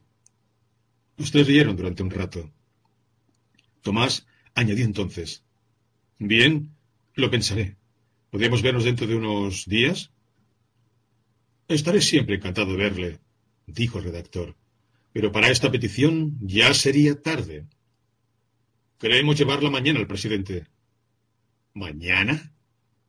Tomás recordó el momento en que el policía gordo le dio el papel con el texto escrito para que denunciara precisamente a este hombre alto de la barba larga. Todos le fuerzan a firmar textos que él mismo no ha escrito. El hijo dijo, Aquí no hay nada que pensar. Las palabras eran agresivas, pero el tono era casi suplicante. Se miraban ahora los ojos, y Tomás advirtió que, al centrar la mirada en un punto, se le levantaba ligeramente la parte izquierda del labio superior. Conocía esa mueca de su propia cara cuando se miraba atentamente al espejo para controlar si iba bien afitado. No pudo impedir cierta sensación de malestar al verla en una cara ajena. Cuando los padres viven con sus hijos desde la infancia, se acostumbran a esas semejanzas. Les parecen triviales y si de vez en cuando las perciben, pueden parecerles divertidas. Pero Tomás hablaba con su hijo por primera vez en la vida. No estaba acostumbrado a sentarse frente a su propio labio torcido. Imagínese que le amputaran a usted tu hermano y se lo trasplantaran a otra persona. Esa persona se sentaría luego frente a usted y gesticularía con esa mano en su inmediata proximidad.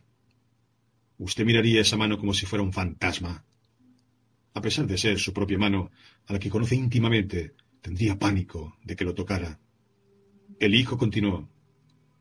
Al fin y al cabo, tú estás del lado de los perseguidos. Tomás se había estado preguntando todo el tiempo si su hijo le tutearía. Hasta ahora había formulado las frases de modo que pudiese evitar la decisión. Finalmente se había decidido. Le tuteaba, y Tomás estaba seguro de que, en esta escena, no se trataba de los presos políticos, sino de su hijo. Si firma, sus dos vidas se unirán, y Tomás se verá más o menos obligado a aproximarse a él. Si no firma, su relación seguirá siendo nula, como hasta ahora, pero ya no por su voluntad, sino por la voluntad de su hijo, que renegará de su padre por su cobardía. Estaba la situación del ajedrecista, que no tiene ningún movimiento para evitar la derrota y tiene que abandonar la partida. Al fin y al cabo, da exactamente lo mismo que firme o que no. Eso no cambiará para nada su suerte, ni la de los presos políticos. Deme eso, dijo, y cogió el papel. 14. Como si quisiera premiarlo por su decisión, el redactor dijo: Aquel artículo sobre Edipo estaba muy bien escrito. El hijo le dio la pluma y añadió: Hay ideas que son como un atentado. El elogio que le hizo el redactor le había complacido, pero la metáfora utilizada por el hijo le pareció exagerada y fuera de lugar. Dijo: Lamentablemente, ese atentado solo me afectó a mí. Gracias a aquel artículo no puedo seguir operando a mis pacientes. La frase sonaba fría y casi hostil. Probablemente para eliminar esa pequeña disonancia, el redactor dijo, y sonaba como si pidiera disculpas. Pero su artículo le sirvió de ayuda a mucha gente. Las palabras ayudar a la gente no le sugerían a Tomás, desde la infancia, más que una sola actividad, la medicina. ¿Que un artículo ayuda a la gente? ¿De qué quieren convencerle esos dos? Han reducido su vida a una pequeña idea sobre Edipo y quizás a algo aún menor. A un no primitivo que le había espetado la cara al régimen. Dijo, y su voz seguía sonando con la misma frialdad, aunque ni siquiera lo notaba. Ignoro que aquel artículo haya ayudado a la gente, pero como cirujano le he salvado la vida a algunas personas. Hubo otro momento de silencio. Lo interrumpió el hijo. Las ideas también pueden salvar la vida a la gente. Tomás veía la cara de su hijo su propia boca y pensaba. Es curioso ver tartamudear a la propia boca. En aquel artículo había una cosa magnífica, continuó el hijo, y se notaba que le costaba hablar. El rechazo, los compromisos.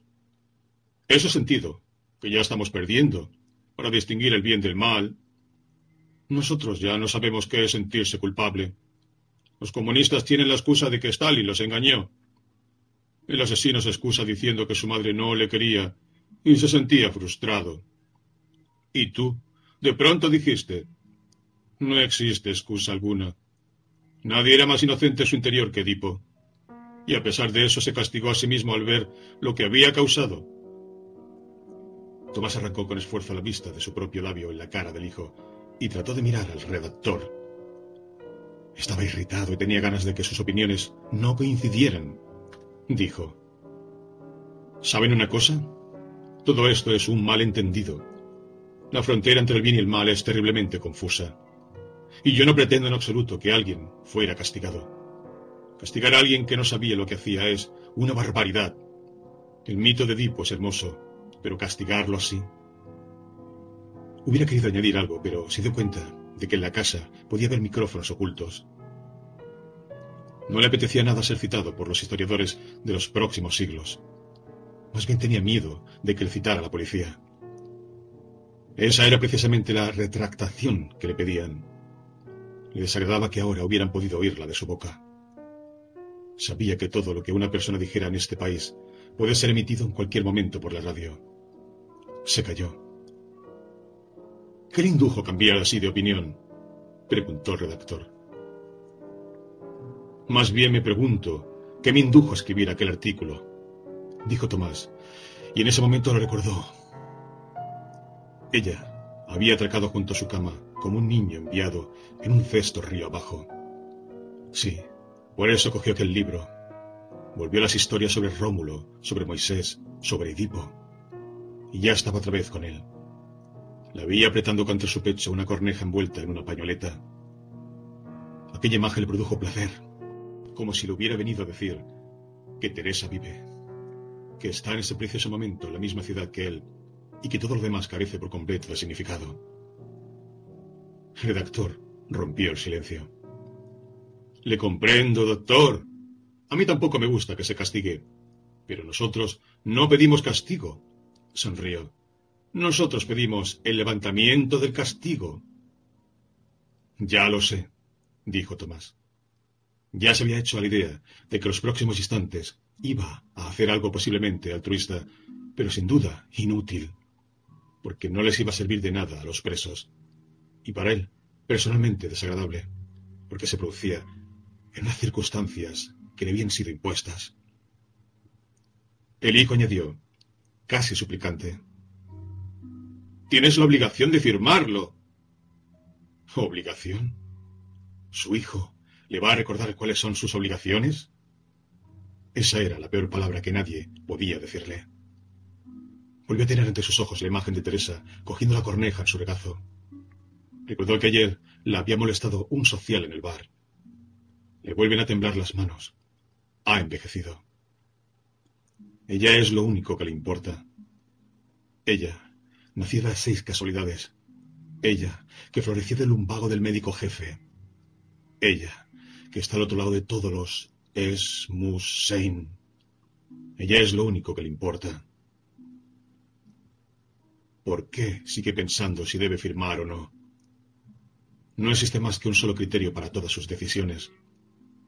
No debe hacer nada que pueda perjudicarla. Tomás no puede salvar a los presos políticos, pero puede hacer feliz a Teresa no sabe hacer ni eso. Pero si firma la petición, lo más seguro es que los sociales irán a visitarla aún con mayor frecuencia y que las manos le temblarán aún más. Dijo. Es mucho más importante desenterrar a una corneja que mandarle una petición al presidente. Sabía que la frase era incomprensible, pero precisamente por eso le gustaba aún más. Experimentaba una especie de repentina e inesperada embriaguez era la misma negra embriaguez de cuando tiempo atrás le comunicó a su mujer que ya no quería verla más, ni a ella ni a su hijo. Era la misma negra embriaguez de cuando echó el buzón la carta en la que renunciaba para siempre a la profesión médica. No tenía la seguridad de estar actuando correctamente, pero tenía la seguridad de estar actuando tal como quería actuar. Dijo, No se ofendan ustedes. No voy a firmar. 15. A los pocos días ya podía leer artículos sobre la petición en todos los periódicos. Por supuesto, no decían que se trataba de una amable solicitud que intercedía por los presos políticos y solicitaba su liberación. Ninguno de los periódicos citó ni una sola frase de aquel breve texto. En lugar de eso, hablaban extensa, confusa y amenazadoramente de una especie de manifiesto contra el Estado que pretendía convertirse en la base de una nueva lucha contra el socialismo. Nombraban a los que habían firmado el texto y acompañaban los nombres de calumnias y ataques que le pusieron a Tomás la piel de gallina. Claro, era previsible. En aquella época cualquier acción pública reunión, petición, manifestación callejera, que no estuviera organizada por el Partido Comunista, era considerada automáticamente ilegal y significaba un peligro para quienes participaban en ella. Eso lo sabían todos, pero quizá por eso le fastidiaba aún más no haber firmado la petición. ¿Y por qué no la había firmado? Ya ni siquiera era capaz de recordar exactamente los motivos de su decisión. Y vuelvo a verlo tal como apareció ante mí. No había empezado la novela. Está de pie junto a la ventana y mira, a través del patio, la pared del edificio de enfrente. Esa es la imagen de la que nació. Como dije ya, los principios no nacen como los seres humanos del cuerpo de su madre, sino de una situación, una frase, una metáfora en la que está depositada, como dentro de una nuez, una posibilidad humana fundamental que el autor cree que nadie ha descubierto aún, o sobre la que nadie ha dicho aún nada esencial. ¿Acaso no es cierto que el autor no puede hablar más que de sí mismo? Mirar con impotencia el patio y no saber qué hacer. Oír el terco sonido de las propias tripas en el momento de la emoción amorosa. Traicionar y no ser capaz de detenerse en el hermoso camino de la traición levantar el puño entre el gentío de la gran marcha, hacer exhibición de ingenio ante los micrófonos secretos de la policía. Todas esas situaciones las he conocido y las he vivido yo mismo. Sin embargo, de ninguna de ellas surgió un personaje como el que soy yo, con mi currículum vitae. Los personajes de mi novela son mis propias posibilidades que no se realizaron. Por eso, les quiero por igual a todos, y todos me producen el mismo pánico. Cada uno de ellos ha atravesado una frontera por cuyas proximidades no hice más que pasar. Es precisamente esa frontera, la frontera tras la cual termina mi yo, la que me atrae. Es más allá de ella donde empieza el secreto por el que se interroga la novela. Una novela no es una confesión del autor, sino una investigación sobre lo que es la vida humana dentro de la trampa en que se ha convertido el mundo. Pero basta, volvamos a Tomás. Está solo en casa y mira a través del patio la sucia pared del edificio de enfrente. Extraña aquel hombre alto de la barba larga, a sus amigos, a los que no conoce y entre los cuales no se cuenta. Se siente como si hubiera encontrado en el andén a una hermosa desconocida, y antes de haber podido dirigirle la palabra, ella hubiera subido al coche cama en dirección de Estambul o Lisboa. Trató de recapacitar sobre lo que hubiera sido correcto hacer, aunque procuraba dejar de lado todo lo que tenía que ver con los sentimientos la admiración que sentía por el redactor o la irritación que le producía el hijo. No estaba seguro todavía si debía haber firmado el texto que le presentaron. ¿Es correcto levantar la voz cuando a uno lo acallan? Sí. Pero por otra parte, ¿por qué le habían dedicado tanto espacio los periódicos a aquella petición? La prensa, totalmente manipulada por el Estado, podía haber mantenido un silencio absoluto sobre el asunto y nadie se hubiera enterado. Si había hablado de la petición era porque les había hecho el juego a los que gobernaban el país. Les había llegado como caída del cielo para justificar y poner en marcha una nueva serie de persecuciones. ¿Qué era entonces lo correcto? ¿Firmar o no firmar?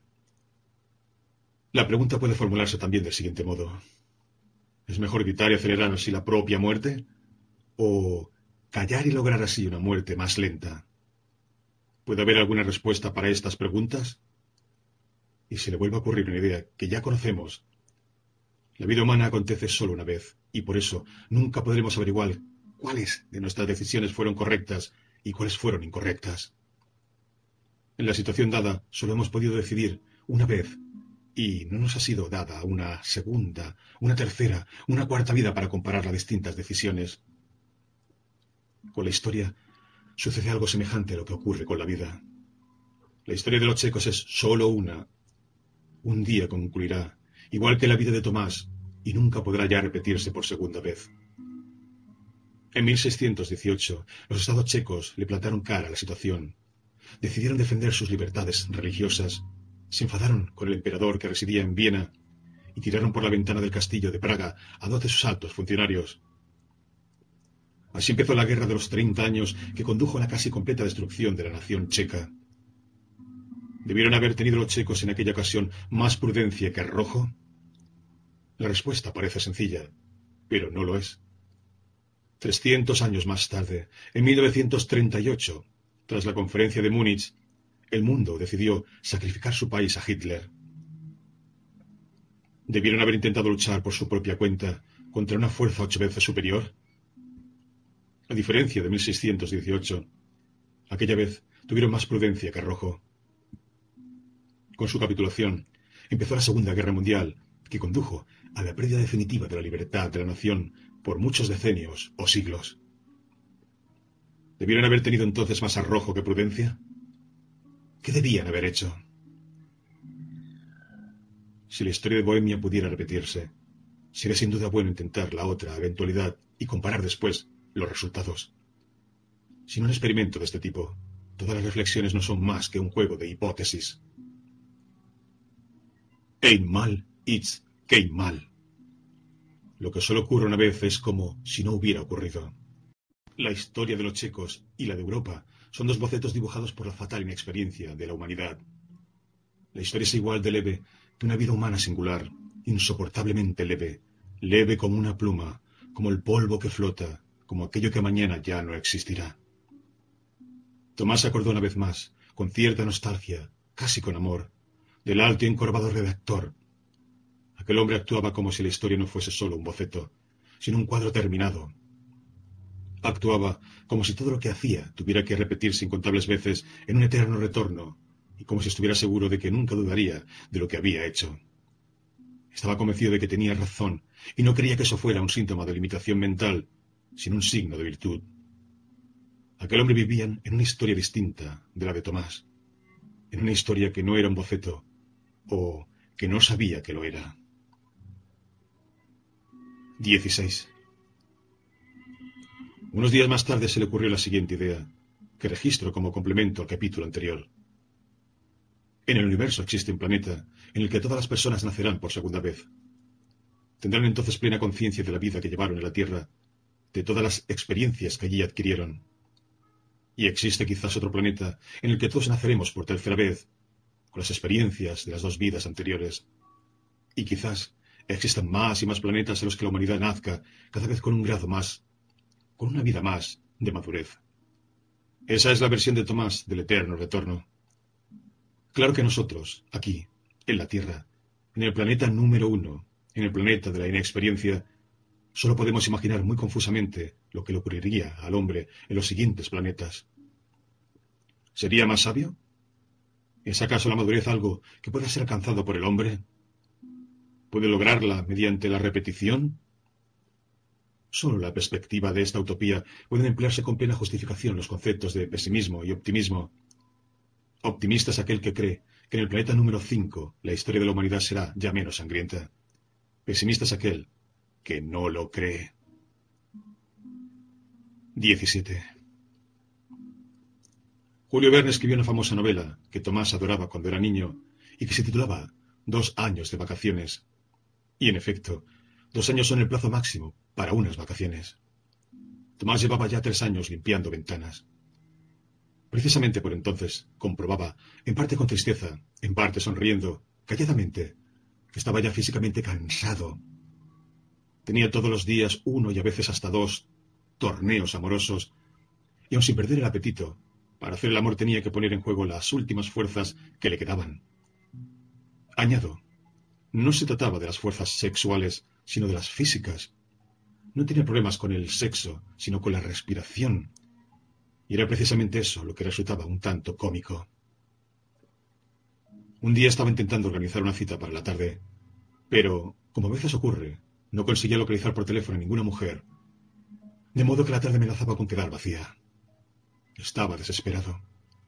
Ese día llamó unas diez veces a una chica, un encantador estudiante de arte dramático cuyo cuerpo se había bronceado en alguna de las playas nudistas de Yugoslavia con tal regularidad que parecía que hubiera estado dando vueltas lentamente en algún asador asombrosamente preciso. La llamó en vano desde todas las tiendas en las que trabajó, y al terminar su jornada, alrededor de las cuatro de la tarde, cuando volvió a la oficina a entregar las facturas firmadas, lo detuvo de pronto en una calle del centro de Praga una mujer desconocida. Le sonrió. Doctor, ¿Dónde se había metido? Lo había perdido completamente de vista. Tomás se esforzaba por recordar de dónde la conocía. ¿Sería un antiguo paciente? Se comportaba como si fueran amigos íntimos. Él trataba de comportarse de modo que ella no advirtiera que no la había reconocido. Estaba pensando en cómo convencerla para que fuera con él al piso del amigo, cuya llaves llevaba en el bolsillo, cuando por un comentario casual comprendió quién era aquella mujer. Era la estudiante de arte dramático, maravillosamente bronceada, a la que había estado llamando desesperadamente por teléfono durante todo el día. Aquella historia le hizo reír y le aterró. No solo estaba cansado física, sino también psíquicamente. Dos años de vacaciones no pueden prolongarse indefinidamente. 18. Las vacaciones sin quirófano eran también vacaciones sin Teresa. Durante seis días a la semana apenas se veían y solo estaban juntos el domingo. A pesar de que los dos deseaban estar juntos, tenía que ir acercándose desde una gran distancia, poco más o menos como cuando él volvió al lado de ella desde Zúrich. Hacer el amor les producía placer, pero no les daba consuelo. Ella ya no gritaba, y en el momento del orgasmo su cara parecía expresar dolor y una extraña ausencia.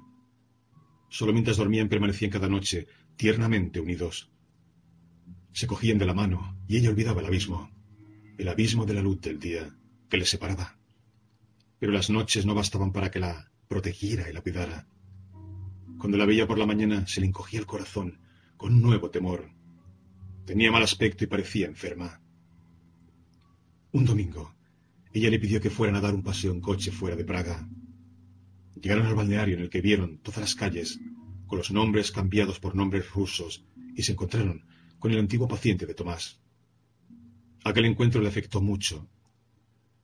De pronto alguien volvía a hablarle, como un médico, y él sentía la voz distante de su antigua vida, con su agradable regularidad, con la atención a los enfermos, con sus miradas llenas de confianza, a las que no parecía prestar atención, pero que en realidad le producían placer y que ahora añoraba. Volvían en coche a casa. Y Tomás iba pensando que el regreso de Zúrich a Praga había sido para ellos un error catastrófico. Miraba fijamente la carretera porque no quería ver a Teresa. Sentía rabia hacia ella. La presencia de ella a su lado aparecía ahora en toda la, su insoportable casualidad. ¿Por qué estaba junto a él? ¿Quién la había metido en el cesto y la había enviado río abajo? ¿Y por qué la había mandado precisamente a la orilla de su cama? ¿Y por qué precisamente a ella y no a alguna otra mujer? Durante todo el camino, ninguno de los dos habló. Regresaron a casa y cenaron en silencio. El silencio yacía entre ellos como una desgracia.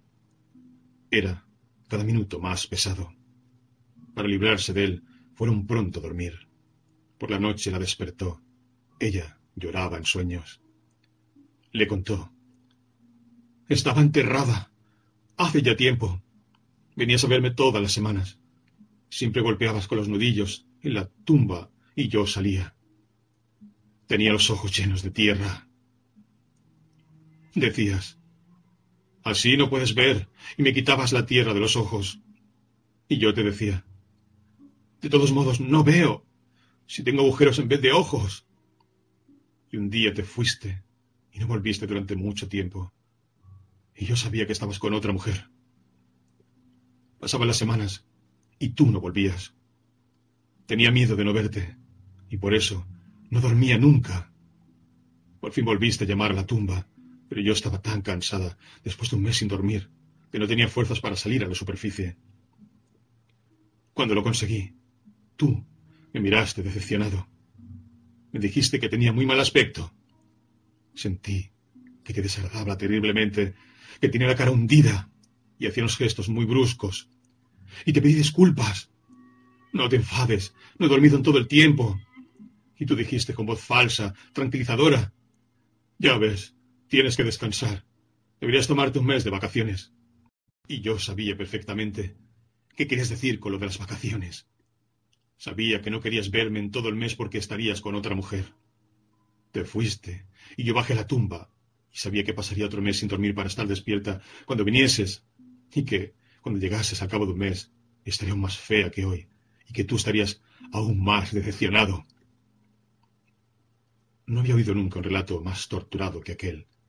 Apretó Teresa contra su pecho, sintió su cuerpo que temblaba y le pareció que era incapaz de soportar su amor. La tierra puede estremecerse por las explosiones de las bombas. La patria puede ser expoliada cada día por un invasor distinto. Todos los habitantes de la calle contigua pueden ser conducidos ante el pelotón de ejecución. Todo eso lo soportaría con mucha mayor facilidad de lo que estaría dispuesto a reconocer.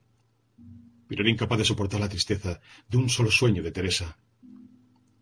Regresó al interior del sueño del que ella le había hablado. Se imaginaba que le acariciaba la cara y, disimuladamente, para que no se diese cuenta, le quitaba la tierra de las órbitas, de los ojos.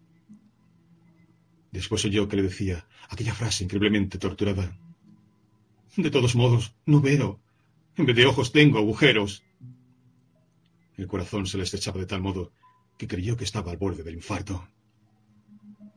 Teresa había vuelto a dormirse, pero él no podía conciliar el sueño. Se imaginaba su muerte. Está muerta y tiene pesadillas, pero como está muerta, él no puede despertarla. Sí, eso es la muerte. Teresa duerme, tiene pesadillas, pero él no puede despertarla. 19.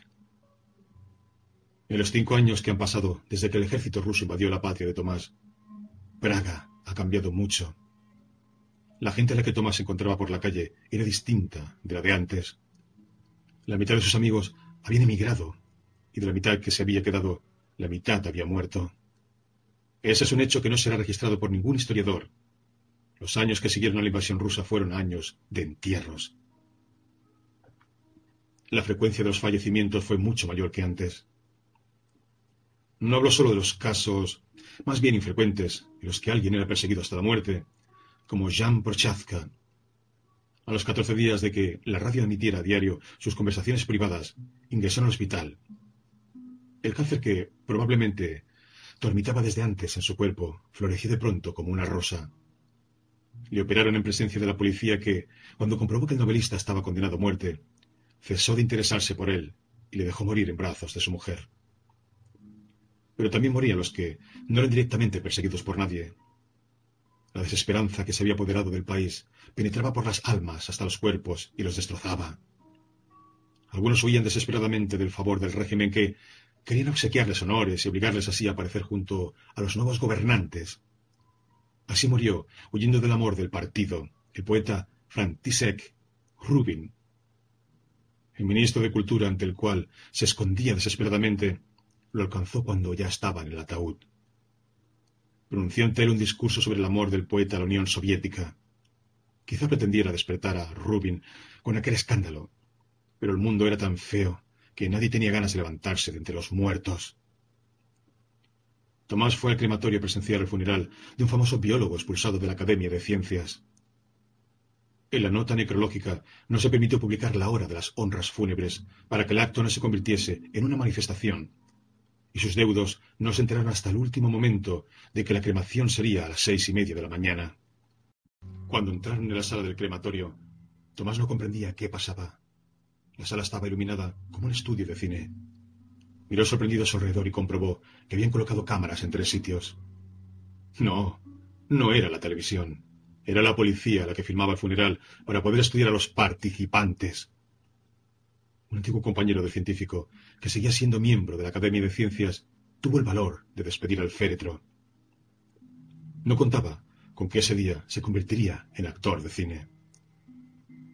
Cuando terminaba el acto y ya todos habían estrechado las manos de los familiares del muerto, Tomás vio en un rincón de la sala un grupo de personas, y entre ellas al redactor alto y encorvado. Volvió a llorar a aquellas personas que no tienen miedo a nada, y estaban seguramente unidas por una gran amistad. Avanzó hacia él, le sonrió, quería saludarlo, pero el hombre encorvado dijo Cuidado, doctor, es mejor que no se acerque. La frase era curiosa. Podía explicársela como una sincera advertencia amistosa. Cuidado, nos están filmando. Si habla con nosotros, tendrá un interrogatorio más. O podía tener también un sentido irónico. Si no ha tenido el valor suficiente para firmar la petición, sea consecuente y no se junte con nosotros. Cualquiera que hubiera sido el significado real, Tomás obedeció y se alejó. Tenía la sensación de que veía a una hermosa mujer subir al coche cama de uno de los grandes expresos y de que, en el momento en que iba a expresarle su admiración, ella ponía el dedo sobre los labios y no le permitía hablar. 20. Ese mismo día por la tarde tuvo otro encuentro interesante. Estaba limpiando el escaparate de una gran zapatería y justo a su lado se detuvo un hombre joven. Se inclinó hacia el escaparate y se puso a mirar los precios. Han subido, dijo Tomás, sin dejar de secar el agua del cristal con su aparato. El hombre lo miró. Era aquel compañero suyo del hospital al que he bautizado con la letra S. El mismo que en otros tiempos sonreía enfadado porque Tomás hubiera firmado su declaración autocrítica. Tomás se alegró de aquel encuentro, con la simple e ingenua alegría que nos producen los acontecimientos inesperados pero observó en la mirada de su colega durante el primer segundo, mientras ese aún no había tenido tiempo de controlarse, un gesto de sorpresa y desagrado. ¿Cómo te va? preguntó ese. Antes de que Tomás tuviera tiempo de responder, ya se había dado cuenta de que ese se avergonzaba de su pregunta. Era una evidente tontería que un médico que sigue trabajando le preguntara ¿Cómo te va? a un médico que limpia escaparates. Para que no se sintiese avergonzado, Tomás le respondió con el tono más alegre que pudo. Estupendamente. Pero advirtió de inmediato que ese estupendamente sonaba a su pesar, y precisamente para haber procurado pronunciarlo con alegría, como una amarga ironía. Por eso añadió enseguida ¿Qué hay de nuevo en el hospital? Ese respondió Nada, todo normal. Esta respuesta, aunque pretendía ser lo más neutral posible, también estaba totalmente fuera de lugar, y los dos sabían, y sabían que lo sabían. ¿Cómo es posible que todo sea normal cuando uno de los dos limpia escaparates? ¿Y el jefe? preguntó Tomás. ¿No os veis? preguntó ese. No, dijo Tomás. Era verdad. Desde que se fue del hospital no había vuelto a ver al médico jefe, a pesar de que trabajaban muy bien juntos y tendían a considerarse casi como amigos. Hiciera lo que hiciera, el no que acababa de pronunciar llevaba cierta carga de tristeza, y Tomás intuía que ese estaba disgustado por la pregunta que le había hecho, porque al igual que el médico jefe, él tampoco había ido nunca a preguntarle a Tomás cómo le iba y si le hacía falta algo. La conversación entre los dos antiguos compañeros de trabajo se había vuelto imposible, aunque ambos lo lamentaran, y Tomás en particular. No estaba enfadado, porque sus compañeros de trabajo se hubieran olvidado de él le hubiera gustado explicárselo a aquel joven. Tenía ganas de decirle, no sientas vergüenza. Es normal y totalmente correcto que no os relacionéis conmigo. No te complejes por eso. Estoy encantado de verte. Pero, hasta decir eso, tenía miedo, porque todo lo que había dicho hasta entonces había sonado de un modo distinto a que pretendía, y su compañero de profesión hubiera sospechado que esta sincera frase también era irónica y agresiva. Perdona, dijo finalmente ese. Tengo una prisa horrible. Y le dio la mano. Te llamaré. Antes, cuando sus compañeros de trabajo lo miraban despectivamente por su previsible cobardía, todos le sonreían. Ahora que no pueden mirarlo despectivamente, que están incluso obligados a reconocer su valor, lo esquivan. Por lo demás, tampoco los antiguos pacientes lo invitaban ya, ni lo recibían con champán. La situación de los intelectuales desclasados había dejado de ser excepcional. Se había convertido en algo duradero y desagradable a la vista. 21. Llegó a casa y se durmió antes que de costumbre. Una hora más tarde despertó el dolor de estómago. Eran sus antiguas molestias que reaparecían siempre en los momentos de depresión. Abrió botiquín y maldijo.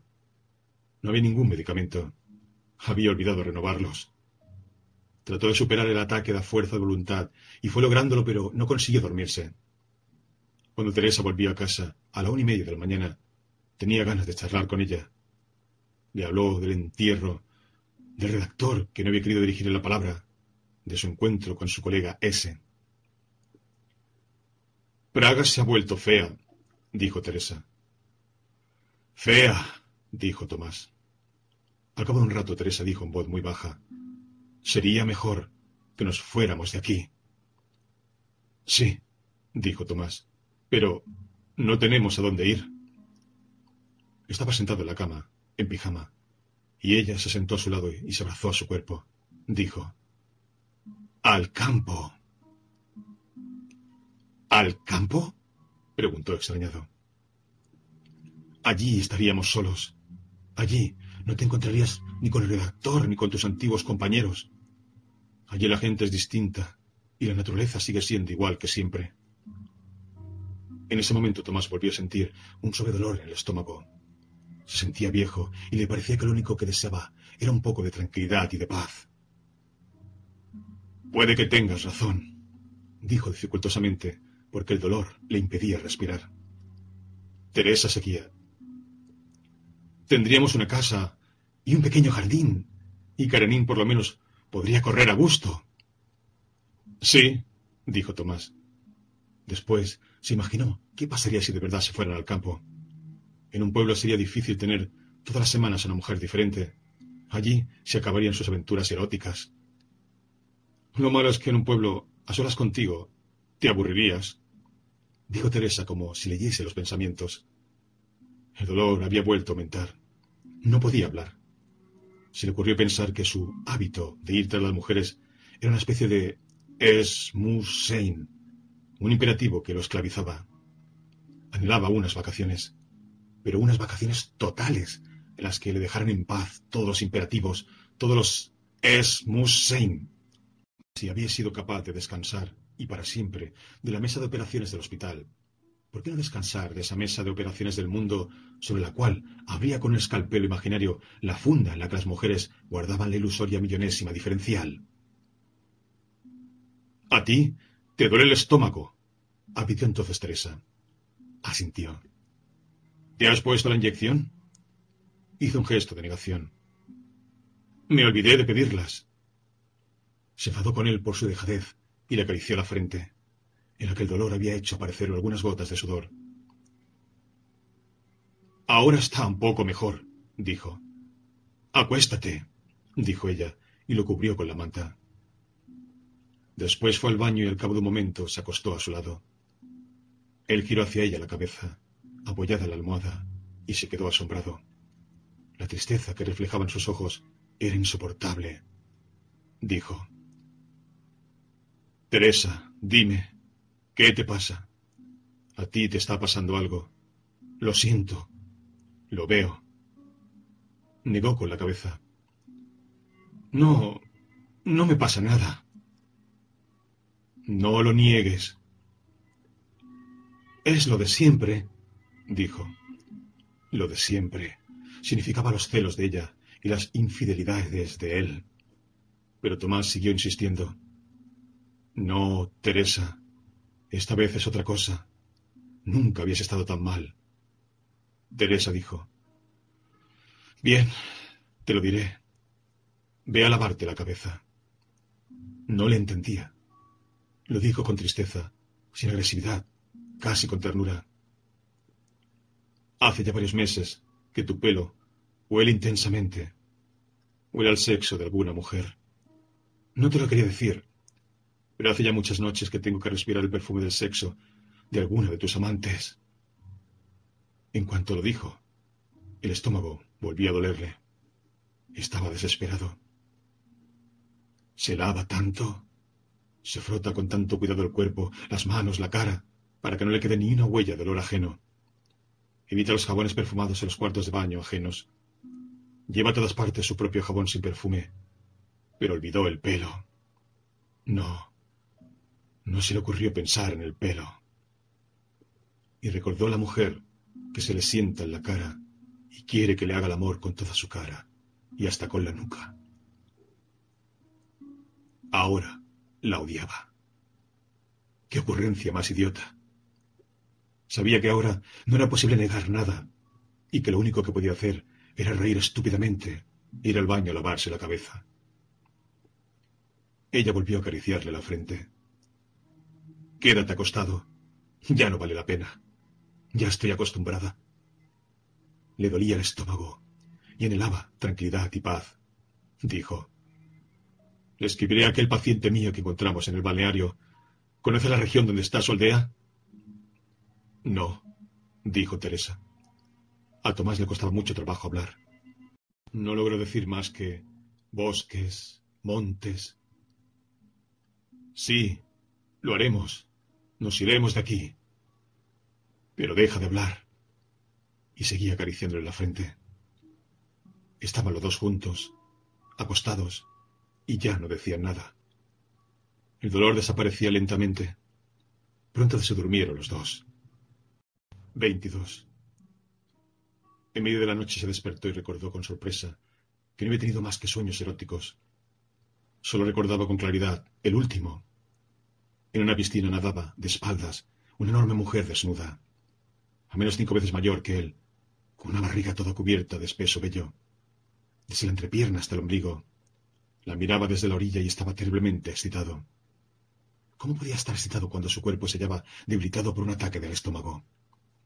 ¿Y cómo pudo excitarse mirando a una mujer que, despierto, solo hubiera podido producirle asco? Se dijo. En el sistema de relojería de la cabeza dan vueltas en sentido contrario dos ruedas dentadas. En una de ellas están las visiones, en la otra las reacciones del cuerpo. El diente en que está la visión de una mujer desnuda toca el diente opuesto, en el que está inscrito el imperativo de la erección. Si por algún descuido las ruedas se desplazan y la rueda de la excitación se pone en contacto con el diente en el que está pintada la imagen de una golondrina volando, nuestro sexo se empinará al ver a una golondrina.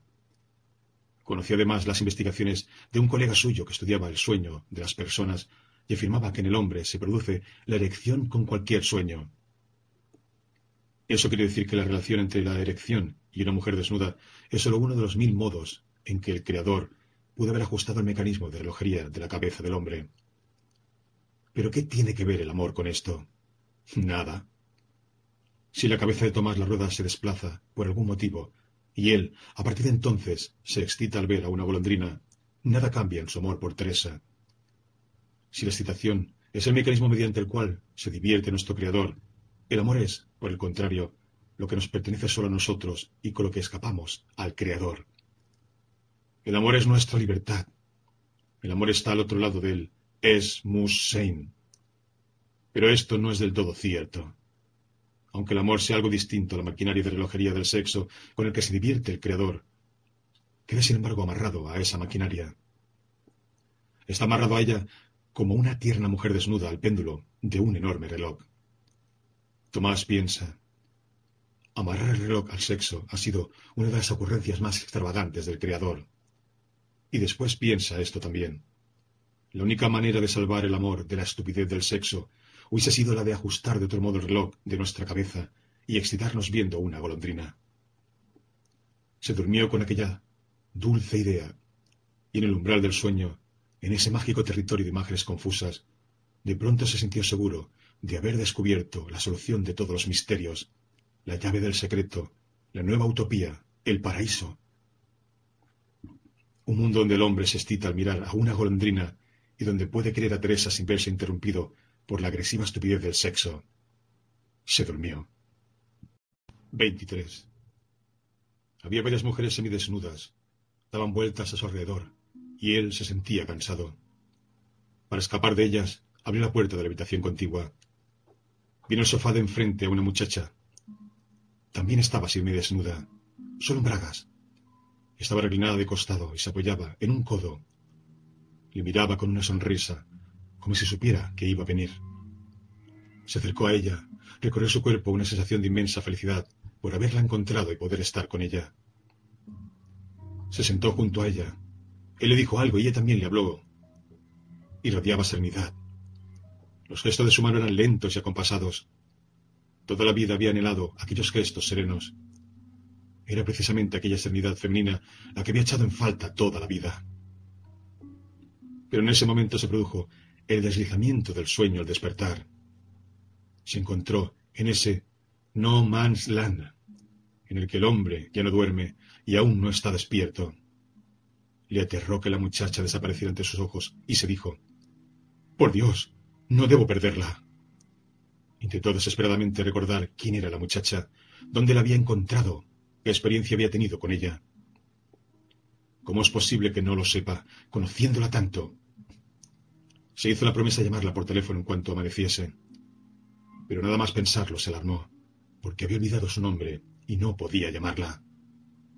Pero, ¿cómo puede olvidar el nombre de alguien a quien conoce tanto?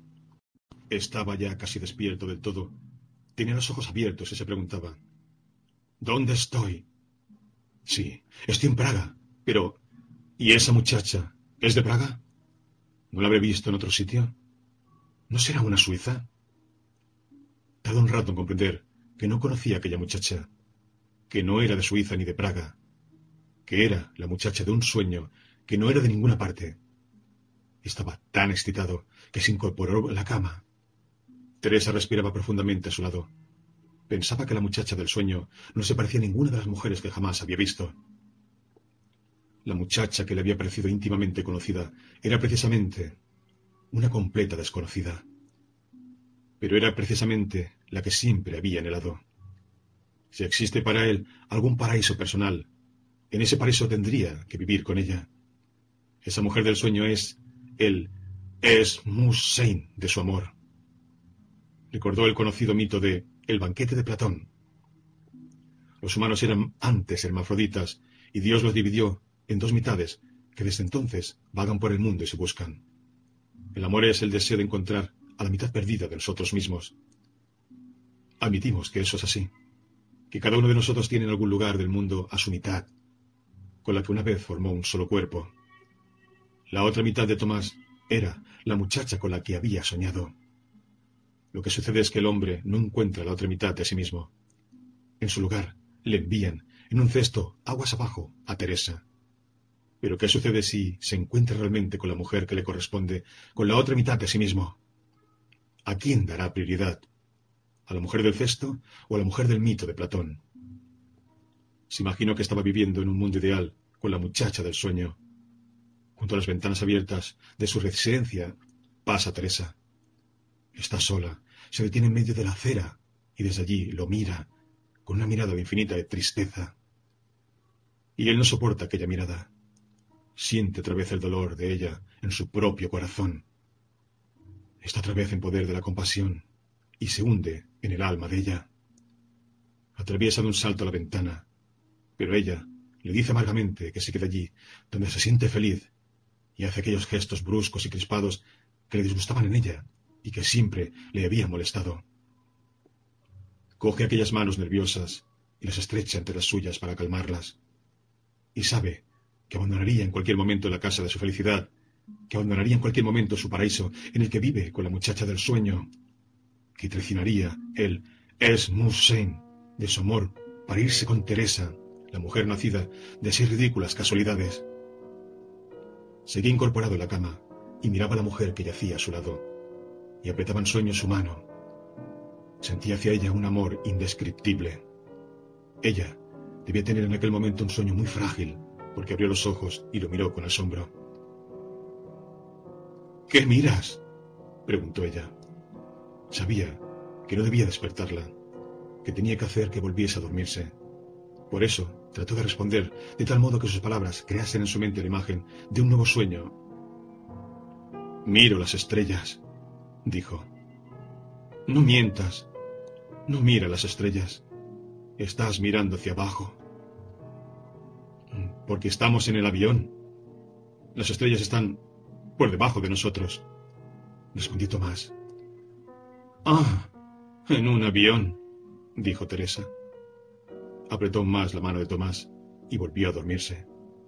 Tomás sabía que ahora Teresa estaba mirando por la ventana redonda de un avión que vuela muy por encima de las estrellas. Sexta parte. La Gran Marcha. 1.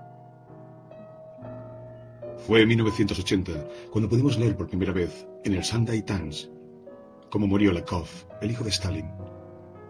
Preso en un campo de concentración alemán durante la Segunda Guerra Mundial, compartía su alojamiento con oficiales británicos. Tenían el retrete en común. El hijo de Stalin lo dejaba sucio. A los ingleses no les gustaba ver el retrete embadurnado de mierda, aunque fuera mierda del hijo de quien entonces era el hombre más poderoso del mundo.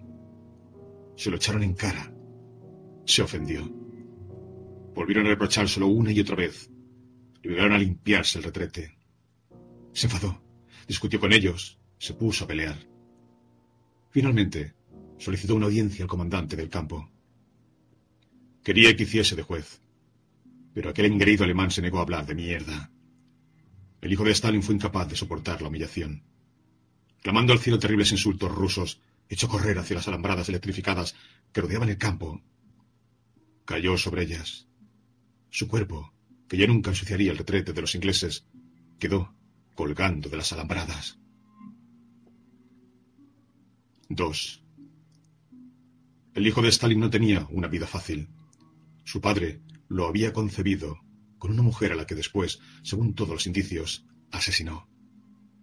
El joven Stalin era por tanto hijo de Dios, porque su padre era venerado como un dios y al mismo tiempo reprobó. La gente lo temía por partida doble. Podía hacerles daño con su poder. Al fin y al cabo era hijo de Stalin. Y con su favor el padre podía castigar a sus amigos en lugar de hacerlo con el hijo reprobado.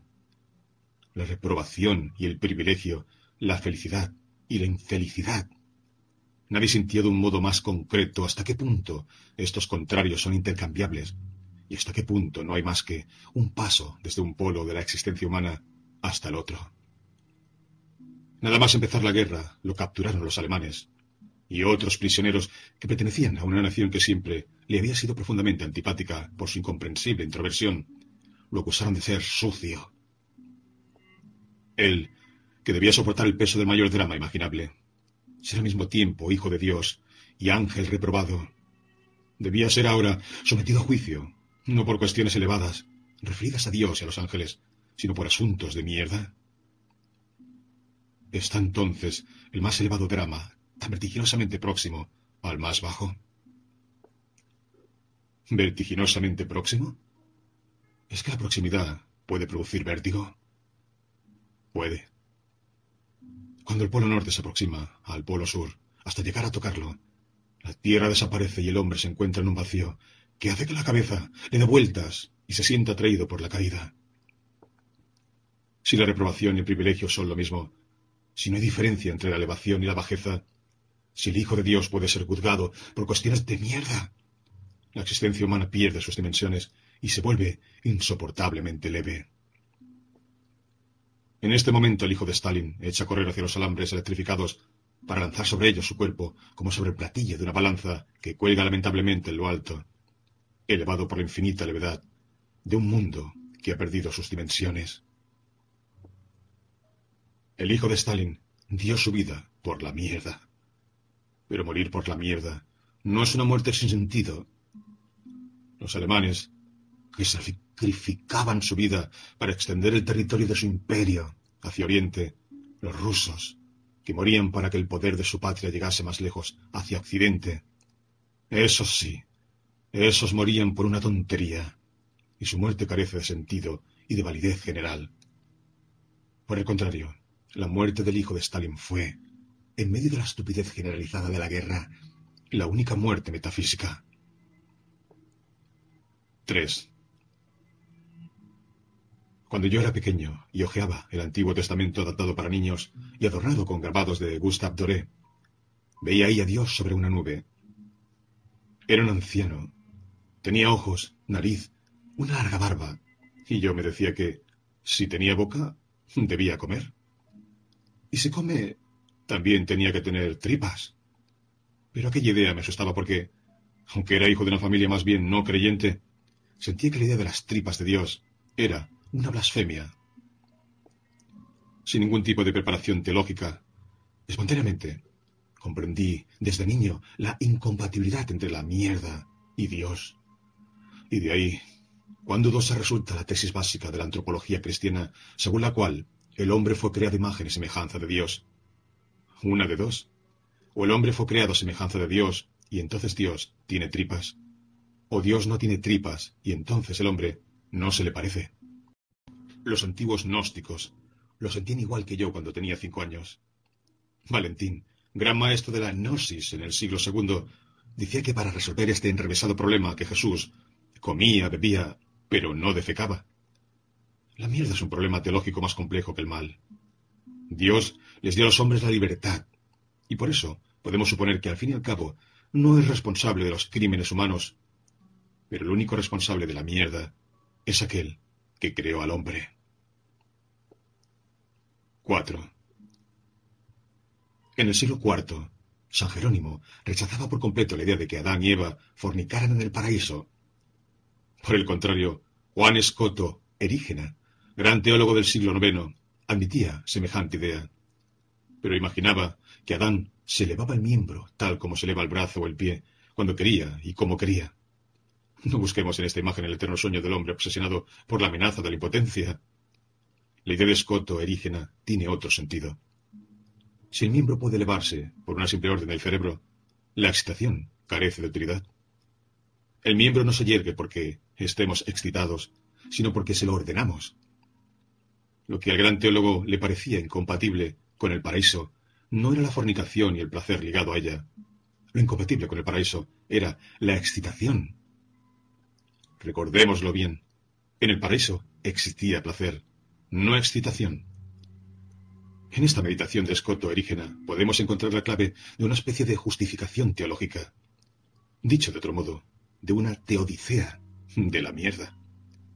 Mientras se le permitió al hombre permanecer en el paraíso, o bien, al modo de Jesús, según afirmaba Valentín, no defecaba, o lo cual parece más probable, la mierda no se entendía como algo asqueroso. Cuando Dios expulsó al hombre del paraíso, hizo que conociera el asco. El hombre empezó a ocultar aquello de lo que se avergonzaba, y cuando levantó el velo, le cegó un resplandor. De este modo conoció, inmediatamente después del asco, la excitación.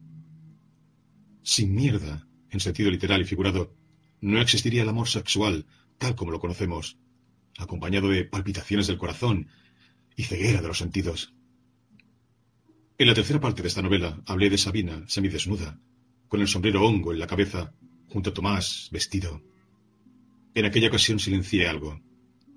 En el momento en que se miró al espejo y se sintió excitada por su ridiculización, se le cruzó por la cabeza la ocurrencia de que Tomás la cogería así, con el sombrero hongo en la cabeza, y le sentaría en la taza del váter, y ella cagaría delante de él. En ese momento empezó a palpitarle el corazón. Perdió la conciencia de lo que ocurría. Tumbó Tomás en la alfombra y poco después gritaba de placer. 5. La disputa entre quienes afirman que el mundo fue creado por Dios y quienes piensan que surgió por sí mismo se refiere a algo que supera las posibilidades de nuestra razón y nuestra experiencia. Mucho más real es la diferencia que divide a los que dudan acerca del ser que le fue dado al hombre, por quien quiera que fuera y en la forma que fuera, y a los que están incondicionalmente de acuerdo con él. En el trasfondo de toda fe, religiosa, política, está el primer capítulo del Génesis, del que se desprende que el mundo fue creado correctamente, que el ser es bueno y que, por lo tanto, es correcto multiplicarse. A esta fe la denominamos acuerdo categórico con el ser. Si hasta hace poco la palabra mierda se reemplazaba en los libros por puntos suspensivos, no era por motivos morales. ¿No pretende usted afirmar que la mierda es inmoral? El desacuerdo con la mierda es metafísico. El momento de la defecación es una demostración cotidiana de lo inaceptable de la creación. Una de dos. O la mierda es aceptable, y entonces no cerremos la puerta del váter. O hemos sido creados de un modo inaceptable. De eso se desprende que el ideal estético del acuerdo categórico con el ser es un mundo en el que la mierda es negada y todos se comportan como si no existiese. Este ideal estético se llama Kitsch, es una palabra alemana que nació en medio del sentimental siglo XIX y se extendió después a todos los idiomas. Pero la frecuencia del uso dejó borroso su original sentido metafísico. Es decir, el kitsch es la negación absoluta de la mierda. En sentido literal y figurado, el kitsch elimina de su punto de vista todo lo que en la existencia humana es esencialmente inaceptable. 6. La primera rebelión interna de Sabina contra el comunismo no tuvo un carácter ético, sino estético. Pero lo que le producía rechazo era mucho menos la fealdad del mundo comunista, los palacios destrozados convertidos en establos, que la máscara de belleza que se ponía, o, dicho de otro modo, el kitsch comunista. Su modelo es la festividad denominada Primero de Mayo. Había visto las manifestaciones del Primero de Mayo en la época en que la gente aún estaba entusiasmada, o aún fingía plenamente el entusiasmo. Las mujeres vestían camisas rojas, azules, blancas, de modo que, vista desde los balcones y las ventanas, formaban diversas figuras. Estrellas de cinco puntas, corazones, letras. En medio de las distintas partes de la manifestación iban pequeñas orquestas que tocaban marchas. Cuando los manifestantes se acercaban a la tribuna, hasta las caras más aburridas se iluminaban con una sonrisa, como si quisiesen demostrar que se alegraban convenientemente, o más exactamente, que estaban convenientemente de acuerdo. Y no se trataba de un mero acuerdo político con el comunismo, sino de un acuerdo con el ser en tanto que tal. La festividad del primero de mayo bebía de la profunda fuente del acuerdo categórico con el ser. La consigna tácita, implícita de la manifestación no era ¡Viva el comunismo! sino ¡Viva la vida! La fuerza y la astucia de la política comunista consistían en haberse apoderado de esta consigna. Era precisamente esta estúpida tautología ¡Viva la vida! la que atraía a la manifestación comunista incluso a aquellos que eran indiferentes a las tesis comunistas. 7. Diez años más tarde, cuando vivía ya en Norteamérica, un amigo de sus amigos, senador norteamericano, le llevaba en su enorme automóvil. En el asiento trasero se apretujaban cuatro niños. El senador detuvo el coche. Los niños bajaron y corrieron por el amplio césped hasta el edificio de un estadio en el que había una pista de patinaje sobre hielo. El senador, sentado al volante, miraba enternecido a las cuatro figuritas que corrían y se giró luego hacia Sabina. Mírelos. Dibujó con la mano un círculo que pretendía marcar el estadio, el césped y a los niños. A esto lo llamo felicidad. Tras aquellas palabras, no solo había felicidad porque los niños corrieron y el césped creciera, sino también una expresión de comprensión hacia una mujer que procedía de uno de los países del comunismo donde, a juicio del senador, el césped no crece y los niños no corren. Pero Sabina se imaginaba precisamente en aquel momento al senador en la tribuna de la plaza praguense. Tenía en la cara precisamente la misma sonrisa que los gobernantes comunistas dirigían desde lo alto de su tribuna a los ciudadanos que sonreían del mismo modo abajo en la manifestación. 8. ¿Cómo sabía que el senador que los niños son la felicidad? ¿Es que podía ver sus almas? ¿Y si en el momento en que desaparecieran de su vista Tres de ellas se lanzaron sobre el cuarto y empezaron a pegarle. El senador tenía un solo argumento para su afirmación, sus sentimientos. Ahí donde habla el corazón, es de mala educación que la razón lo contradiga. En el reino del kitsch impera la dictadura del corazón. Por supuesto, el sentimiento que despierta el kitsch debe poder ser compartido por gran cantidad de gente. Por eso el kitsch no puede basarse en una situación inhabitual, sino en imágenes básicas que deben grabarse en la memoria de la gente. La hija ingrata, el padre abandonado, los niños que corren por el césped, la patria traicionada, el recuerdo del primer amor. El kitsch provoca dos lágrimas de emoción, una inmediatamente después de la otra. La primera lágrima dice, ¡Qué hermoso! Los niños corren por el césped. La segunda lágrima dice, ¡Qué hermoso es estar emocionado junto con toda la humanidad al ver a los niños corriendo por el césped. Es la segunda lágrima la que convierte el kitsch en kitsch. La hermandad de todos los hombres del mundo solo podrá edificarse sobre el kitsch. 9. Nadie lo sabe mejor que los políticos. Cuando hay una cámara fotográfica cerca, corren enseguida hacia el niño más próximo para levantarlo y besarle la mejilla. El kitsch es el ideal estético de todos los políticos de todos los partidos políticos y de todos los movimientos. En una sociedad en la que existen conjuntamente diversas corrientes políticas y en la que sus influencias se limitan o se eliminan mutuamente, podemos escapar más o menos de la inquisición del kitsch. El individuo puede conservar sus peculiaridades y el artista crear obras inesperadas. Pero allí donde un solo movimiento político tiene todo el poder, nos encontramos de pronto en el imperio del kitsch totalitario. Cuando digo totalitario, eso significa que todo lo que perturba al kitsch queda excluido de la vida. Cualquier manifestación de individualismo, porque toda diferenciación es un escupitajo a la cara de la sonriente fraternidad. Cualquier duda, porque el que empieza dudando de pequeñeces termina dudando de la vida como tal.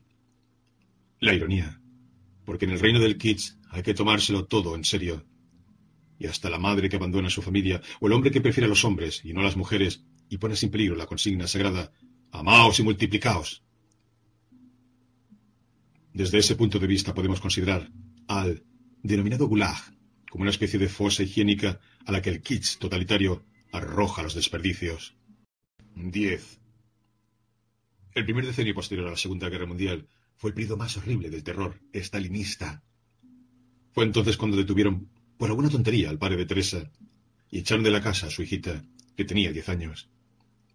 En la misma época, Sabina, a sus veinte años, estudiaba en la Academia de Bellas Artes. El profesor de marxismo le explicaba a ella y a sus condiscípulos esta tesis del arte socialista. La sociedad soviética ha llegado tan lejos que la contradicción básica ya no se da allí entre el bien y el mal, sino entre lo bueno y lo mejor. Por eso, la mierda, es decir, lo que es sencillamente inaceptable, solo podía existir en otra parte. Por ejemplo, en América. Y solo desde allá, desde fuera, como algo extraño, por ejemplo, en forma de espías, podía introducirse en el mundo de los buenos y los mejores. En efecto, las películas soviéticas, que precisamente en aquella época, extremadamente cruel, inundaron los cines de todos los países comunistas, estaban impregnadas de una increíble inocencia. El mayor conflicto que podía producirse entre dos rusos era un malentendido amoroso. Él cree que ella ya no le quiere, y ella opina lo mismo de él. Al final, caen uno en los brazos del otro y gotean lágrimas de felicidad. La interpretación convencional de aquellas películas es actualmente la siguiente. Mostraban el ideal comunista mientras la realidad comunista era peor. Sabina protestaba siempre por semejante interpretación. Cuando se imaginaba que el mundo del kit soviético tuviera que hacerse realidad y que ella pudiera tocarle vivir en él, sentía escalofríos. Daba prioridad, sin la menor vacilación, al régimen comunista verdadero, con todas sus persecuciones y sus colas para comprar carne. En el mundo comunista real se puede vivir. En el mundo del ideal comunista hecho realidad, en ese mundo de idiotas sonrientes, con los que no sería capaz de cambiar ni una palabra, moriría de horror en una semana. Me parece que la sensación que despertaba en Sabina el kit soviético era semejante al horror que experimentaba Teresa en el sueño cuando marchaba con las mujeres desnudas alrededor de la piscina y tenía que cantar canciones alegres. Bajo la superficie del agua flotaban los cadáveres. Teresa no podía dirigirle a ninguna de las mujeres ni una sola palabra, ni una sola pregunta. Por respuesta no hubiera habido más que otra estrofa de las canciones. Ni siquiera podía hacerle un guiño secreto a alguna de las mujeres. Enseguida hubieran empezado a hacer señas al hombre que estaba de pie en el cesto sobre la piscina para que la matase. El sueño de Teresa descubre la verdadera función del kitsch. El kitsch es un biombo que oculta la muerte. 11. En el imperio del kitsch totalitario, las respuestas están dadas de antemano y eliminan la posibilidad de cualquier pregunta. De ello se desprende que el verdadero enemigo del kitsch totalitario es el hombre que pregunta, la pregunta es como un cuchillo que rasga el lienzo de la decoración pintada para que podamos ver lo que se oculta tras ella. Así fue, por lo demás, como Sabina le explicó una vez a Teresa el sentido de sus cuadros. Delante hay una mentira comprensible y tras ella reluce una verdad incomprensible. Solo que quienes luchan contra los llamados regímenes totalitarios difícilmente pueden luchar con interrogantes y dudas. Ellos también necesitan su seguridad y sus verdades sencillas comprensibles para la mayor cantidad posible de gente y capaces de provocar el llanto colectivo. En cierta ocasión, una organización política le preparó a Sabina una exposición en Alemania. Sabina cogió el catálogo. Se encontró con que encima de su fotografía habían dibujado alambres de espino. En el interior publicaban su biografía, que se parecía a las biografías de los mártires y los santos. Padeció, luchó contra la injusticia, Tuvo que abandonar la patria destrozada y sigue luchando. La lucha con sus cuadros por la libertad. Dice la última frase de aquel texto. Protestó, pero no la comprendieron. ¿No es verdad con el comunismo se persigue el arte moderno? Dijo con rabia. Mi enemigo no es el comunismo, sino el kitsch. Desde entonces empezó a inventar su propia biografía y cuando más tarde llegó a Norteamérica logró incluso ocultar que era checa. aquello no era más que un desesperado intento por huir del kitsch en el que la gente quería convertir su vida. 12. Estaba de pie ante un caballete en el que había un cuadro a medio hacer. En un sillón detrás de ella estaba sentado un hombre mayor que observaba cada uno de los trazos de su pincel. El hombre miró el reloj. Creo que deberíamos ir, dijo. Dejó la paleta y fue al cuarto de baño a lavarse. El anciano se levantó del sillón y se inclinó para coger el bastón que estaba apoyado en la mesa. La puerta del atelier conducía directamente al parque. Oscurecía. Enfrente, a veinte metros de distancia, había una casa blanca de madera, con las ventanas de la planta baja iluminadas. Había dos ventanas iluminando el ocaso emocionaron a Sabina. Se ha pasado la vida diciendo que su enemigo es el Kitsch, pero ¿no lo lleva dentro de sí misma? Su Kitsch es la imagen de un hogar tranquilo, dulce, armónico, donde imperan una madre amable y un padre sabio. Aquella imagen surgió dentro de ella al morir sus padres. Cuanto menos se parecía la vida a aquel dulce sueño, más sensible era a su encanto. Y varias veces les saltaron las lágrimas al ver en la televisión una historia sentimental en la que una hija desagradecida abrazaba a un padre abandonado y en el ocaso del día brillaban las ventanas de la casa de la feliz familia. Conoció al anciano en Nueva York. Era rico y le gustaba la pintura. Vivían él y su mujer solos en una villa en el campo. Frente a la villa, en sus terrenos, había un viejo granero. Él lo arregló como atelier para Sabina. La invitó a pintar allí y se pasaba los días observando los movimientos de su pincel. Ahora mismo están cenando los tres. La vieja señora le llama a Sabina mi niña. Pero todo parece indicar que la realidad es exactamente al revés. Sabina hace aquí el papel de mamá, con dos hijos que dependen de ella. La admiran y estarían dispuestos a obedecerla si quisiera darles órdenes. Encontró entonces en el umbral de la vejez a sus ancianos padres, a quienes cuando niña se les había escapado de la mano. Encontró por fin a los hijos que ella misma nunca tuvo. Sabía bien que aquello era una ilusión. Su estancia junto a los ancianos no es más que una breve parada. El viejo señor está gravemente enfermo y su mujer, cuando se quede sin él, irá a vivir con su hijo al Canadá. El camino de traiciones de Sabina continuará, y en medio de la insoportable levedad del ser, seguirá de vez en cuando, desde las profundidades de su alma, una canción sentimental acerca de dos ventanas iluminadas tras las cuales vive una familia feliz. Esa canción la emociona. Pero Sabina no se toma su emoción en serio. Sabe muy bien que esa canción es una hermosa mentira. En el momento en que el kitsch es reconocido como mentira, se encuentra en un contexto de no kitsch. Pierde su autoritario poder y se vuelve enternecedor, como cualquier otra debilidad humana. Por ninguno de nosotros es un superhombre como para poder escapar por completo al kitsch.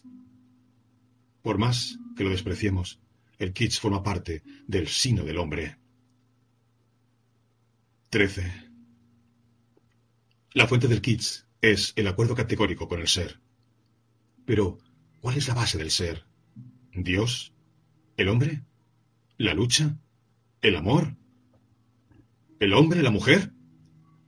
Las opiniones sobre este tema son diversas y por eso hay también diversos tipos de kitsch.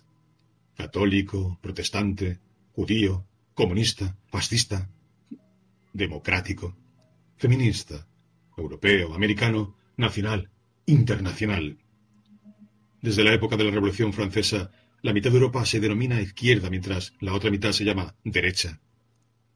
Es casi imposible definir la una o la otra a partir de algún tipo de principios teóricos en los que se apoyen. Eso no es nada extraño. Los movimientos políticos no se basan en posiciones racionales, sino en intuiciones imágenes, palabras, arquetipos, que en un conjunto forman tal o cual kitsch político.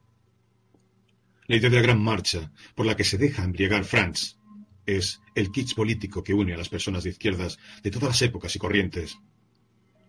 La gran marcha es ese hermoso camino hacia adelante, el camino hacia la fraternidad, la igualdad, la justicia, la felicidad, y aún más allá, a través de todos los obstáculos, porque ha de haber obstáculos si la marcha debe ser una gran marcha. ¿Dictadura del proletariado o democracia? ¿Rechazo a la sociedad de consumo o incremento de la producción? guillotina o supresión de la pena de muerte. Eso no tiene la menor importancia. Lo que hace del hombre de izquierdas un hombre de izquierdas no está lo cual teoría, sino su capacidad de convertir cualquier teoría en parte del kitsch llamado Gran Marcha hacia adelante. 14. Por supuesto, Franz no es una persona para la cual el kitsch sea esencial. La idea de la Gran Marcha juega en su vida aproximadamente el mismo papel que desempeña en la vida de Sabina la canción sentimental sobre las dos ventanas iluminadas. ¿A qué partido político votará Franz? Me temo que no vota ninguno y que el día de las elecciones prefiere irse de excursión a la montaña. Pero eso no significa que la gran marcha haya dejado de emocionarlo. Es hermoso soñar que somos parte de una masa que marcha a través de los siglos, y Franz no olvidó nunca ese hermoso sueño. Un día le llamaron por teléfono unos amigos desde París. Dicen que están organizando una marcha a Camboya y lo invitan a que se sume a ellos. Camboya había pasado ya en aquella época por la guerra civil, por los bombardeos norteamericanos por la devastación producida por los comunistas locales, que habían reducido en una quinta parte a la población, y, finalmente, había sido ocupada por el vecino Vietnam, que a su vez ya no era en aquella época más que un instrumento de Rusia. En Camboya había hambruna y la gente moría sin atención médica. La Organización Internacional de Médicos había pedido ya muchas veces autorización para entrar en el país, pero los vietnamitas se negaban. Por eso, los grandes intelectuales de Occidente debían marchar a pie hasta la frontera de Camboya y forzar así, con este gran espectáculo representado ante los ojos de todo el mundo, la entrada de los médicos al país ocupado. El amigo que llamó por teléfono a Franz era uno de aquellos con quienes había ido a las manifestaciones por las calles de París. Al principio le entusiasmó la invitación, pero después dirigió la vista hacia el estudiante de las grandes gafas. Estaba sentado frente a él, y sus ojos, tras los gruesos cristales, parecían aún mayores. Franz tenía la sensación de que aquellos ojos le rogaban que no fuera a ninguna parte. Así que se disculpó. Pero en cuanto colgó el auricular, lo lamentó. Había satisfecho en efecto a su amante terrenal, pero descuidaba al amor celestial. ¿No era Camboya una variante de la patria de Sabina? Un país ocupado por el ejército de un país comunista vecino. Un país sobre el que cayó el puño de Rusia Franz imagina de pronto que su casi olvidado amigo le ha llamado siguiendo unas instrucciones secretas de ella. Los seres celestiales todo lo ven y todo lo sabe. Si participara en aquella marcha, Sabina lo vería y estaría orgullosa de él. Comprendería que le ha sido fiel. ¿Te enfadarías mucho si fuese? Le preguntó su chica de las gafas, que no quiere estar ni un solo día sin él, pero es incapaz de negarle nada. Unos días más tarde estaba, en un gran avión en el aeropuerto de París.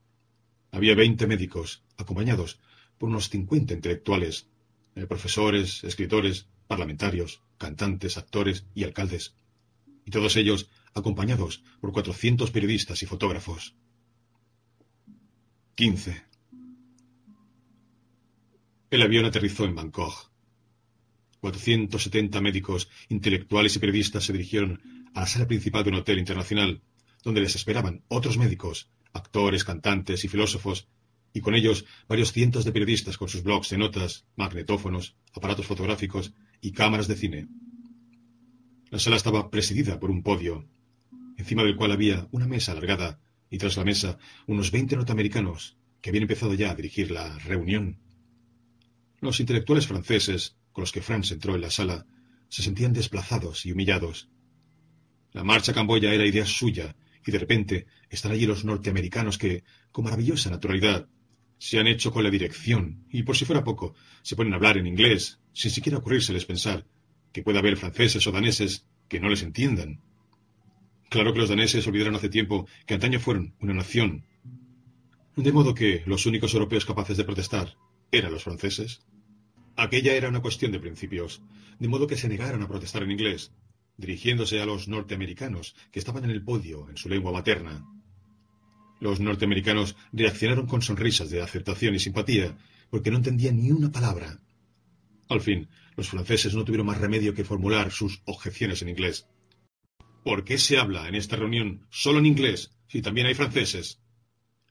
Los norteamericanos se asombraron mucho por tan extraña objeción, pero no dejaron de sonreír y estuvieron de acuerdo en que todos los discursos se tradujeran. Se tardó mucho en encontrar a un traductor para que la reunión pudiera continuar. A partir de ese momento cada frase había que decirla en inglés y francés.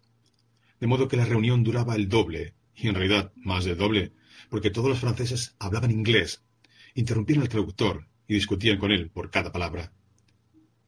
El momento cumbre de la reunión fue cuando subió al podio una famosa actriz norteamericana. Su aparición provocó la entrada de la sala de más fotógrafos y cámaras, y cada una de las sílabas que pronunciaba iba seguida por el disparo de algún aparato. La actriz hablaba de los niños que sufrían, de la barbarie de la dictadura comunista, del derecho de los hombres a la seguridad, del peligro que corrían los valores tradicionales en la sociedad civilizada, de la irrenunciable libertad del individuo y del presidente Carter, que estaba penado por lo que sucedía en Capoya. La última frase la dijo llorando. En ese momento se levantó un joven médico francés con un bigote pelirrojo y empezó a gritar. Hemos venido a curar a la gente que se está muriendo. No hemos venido a homenajear al presidente Carter. Esto no es un circo norteamericano. No hemos venido a protestar contra el comunismo, sino a curar a los enfermos. Otros franceses se sumaron al médico con bigote. El traductor se asustó y no se atrevía a traducir lo que decían. Los veinte norteamericanos del podio volvieron a mirarlos con sonrisas llenas de simpatía, y muchos de ellos hacían gestos de aprobación con la cabeza. Uno de ellos levantó incluso el puño, porque sabía que eso es lo que hacen los europeos en los momentos de euforia colectiva. 16. ¿Cómo es posible que los intelectuales de izquierdas entre los cuales se contaba precisamente el médico del bigote pelirrojo, estén dispuestos a participar en una marcha contraria a los intereses de un país comunista, a pesar de que el comunismo siempre hubiera formado parte de la izquierda. Cuando los crímenes del país llamado Unión Soviética se hicieron demasiado escandalosos, las personas de izquierdas se encontraron con dos posibilidades. Escupir sobre lo que hasta entonces había sido su vida, o, con mayores o menores titubeos, incluir la Unión Soviética entre los obstáculos de la Gran Marcha y seguir andando. Como ya dije, lo que hace que la izquierda sea la izquierda es el kitsch de la Gran Marcha. La identidad del kitsch no viene dada por una estrategia política, sino por imágenes, metáforas, por un vocabulario. Por eso es posible transgredir la costumbre y participar en una marcha en contra de los intereses de un país comunista. Pero no se puede reemplazar una palabra por otra. Es posible amenazar con los puños al ejército vietnamita, pero no es posible gritarle ¡Abajo el comunismo! Porque ¡Abajo el comunismo! es la consigna de los enemigos de la Gran Marcha, y quien no desee perder su identidad debe permanecer fiel a la pureza de su propio kitsch. Digo esto solamente para explicar el malentendido entre el médico francés y la actriz norteamericana, que en su egocentrismo pensaba que había sido víctima de la envidia o la misoginia. En realidad, lo que el francés había manifestado era un fino sentido estético. Palabras como el presidente Carter, nuestros valores tradicionales, la barbarie comunista, formaban parte del vocabulario del Kiss norteamericano y no tienen nada que hacer en el Kiss de la Gran Marcha. 17. Al día siguiente subieron todos a los autobuses y atravesaron toda Tailandia hasta la frontera con Camboya. Por la noche llegaron a una pequeña aldea, donde habían alquilado unas casas construidas sobre pilotes. El río, que amenazaba con inundaciones, obligaba a la gente a vivir arriba, mientras abajo, entre los pilotes, se piñaban los cerdos. Franz durmió en una habitación con otros cuatro profesores. En sueños oía el gruñido de los puercos, que venía de abajo, y a su lado el ronquido de un famoso matemático. Por la mañana volvieron a subir todos a los autobuses. Dos kilómetros antes de llegar a la frontera estaba ya prohibida la circulación. No había más que una estrecha carretera vigilada por el ejército que conducía al puesto fronterizo. Allí se detuvieron los autobuses. Al bajar, los franceses comprobaron que los norteamericanos habían vuelto a adelantárseles y que les esperaban, ya formados, encabezando la marcha. La situación era gravísima. Ya llegó el traductor y la discusión está al rojo vivo. Al final se logró un acuerdo.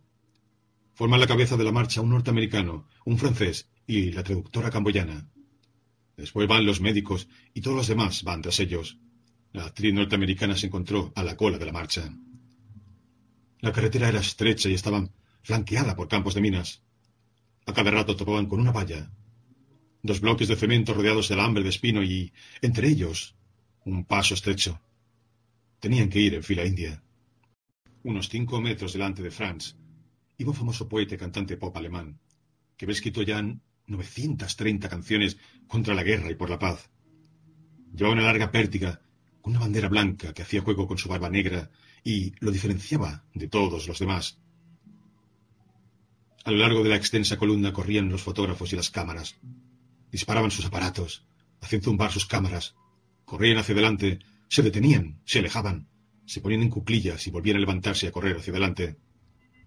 De vez en cuando llamaban por su nombre a un hombre o una mujer famosos, de modo que se volviesen instintivamente hacia ellos, y en ese momento apretaban el disparador.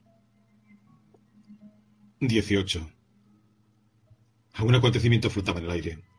La gente minoraba el paso y miraba hacia atrás.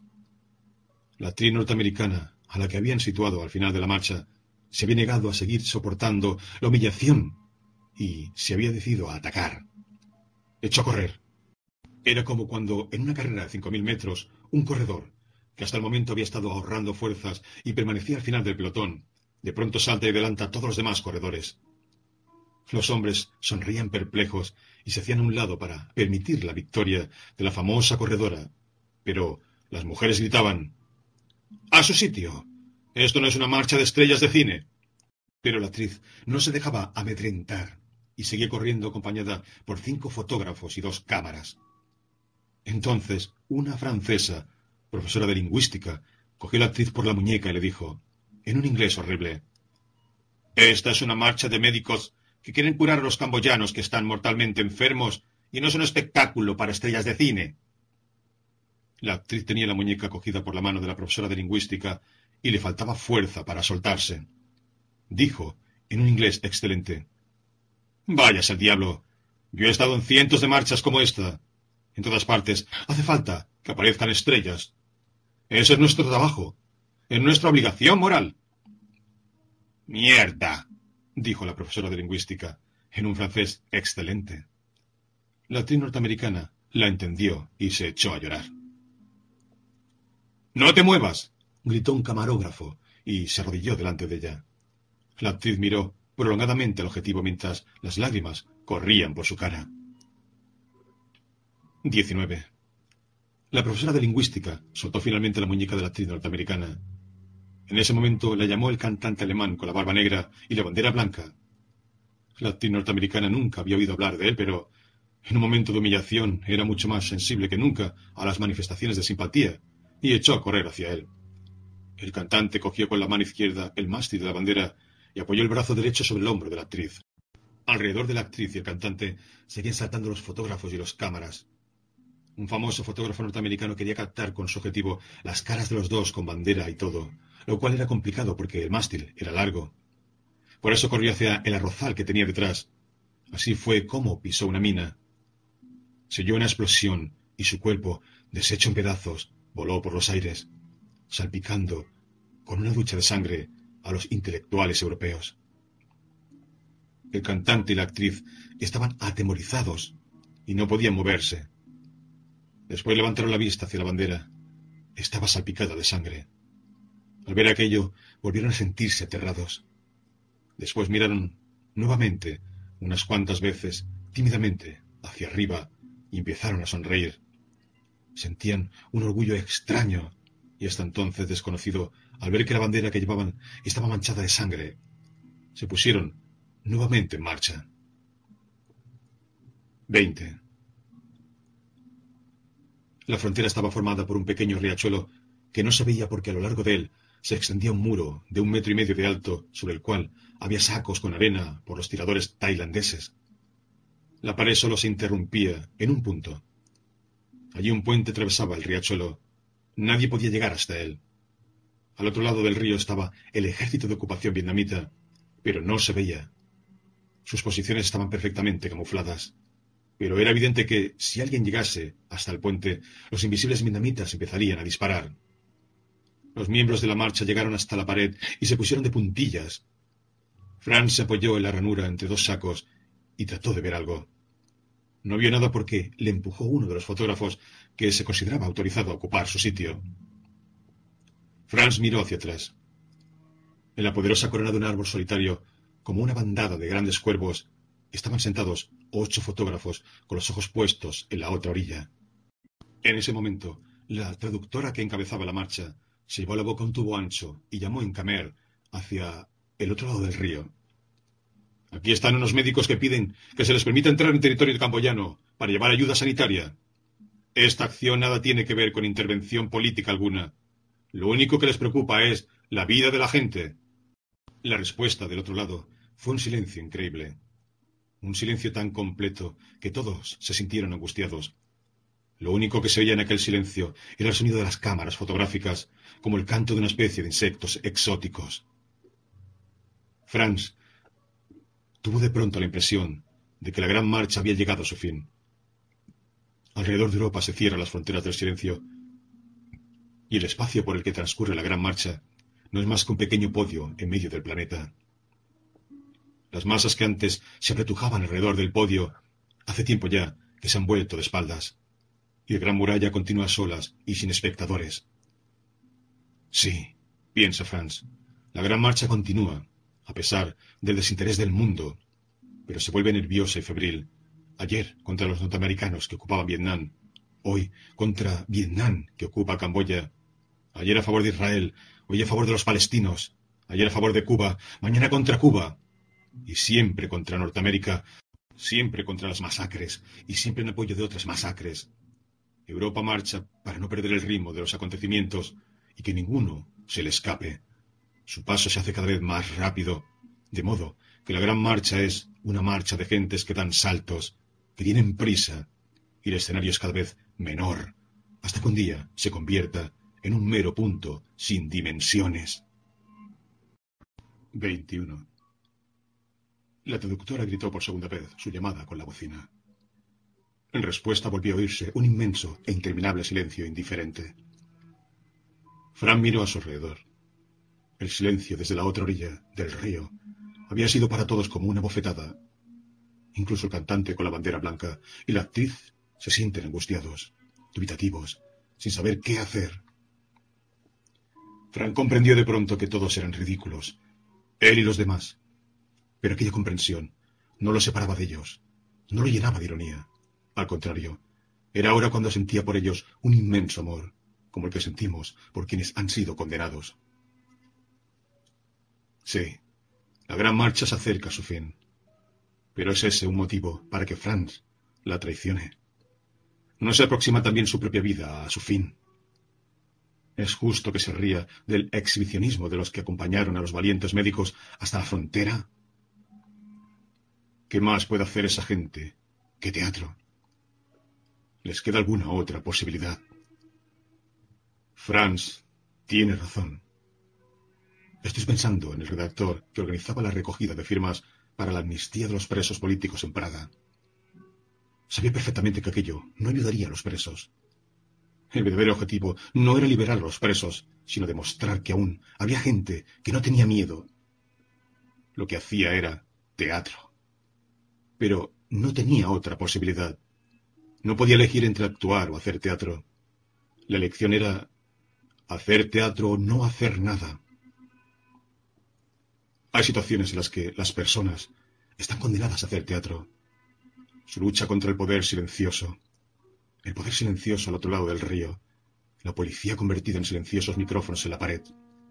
Es la lucha de un grupo de comediantes peleando contra un ejército. Franz vio a su enemigo de la Sorbona levantando el puño y amenazando aquel silencio de la orilla de enfrente. 22. La traductora gritó por tercera vez su llamada con la bocina. El silencio que nuevamente le respondió transformó de pronto la angustia de Franz en una rabia furiosa. Estaba muy cerca del puente que separa Tailandia de Camboya y le invadió un inmenso deseo de cruzarlo corriendo, de gritar al cielo terribles insultos y de morir en medio del inmenso estruendo de los disparos. Ese repentino deseo de Franz nos recuerda algo.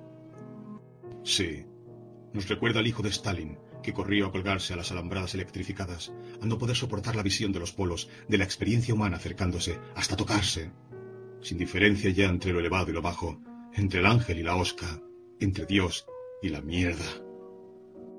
Franz no podía aceptar que la gloria de la gran marcha fuese lo mismo que la cómica vanidad de quienes participaban en ella, y que el magnífico estruendo de la historia europea se perdiese en un silencio interminable, sin que hubiese ya diferencia entre la historia y el silencio.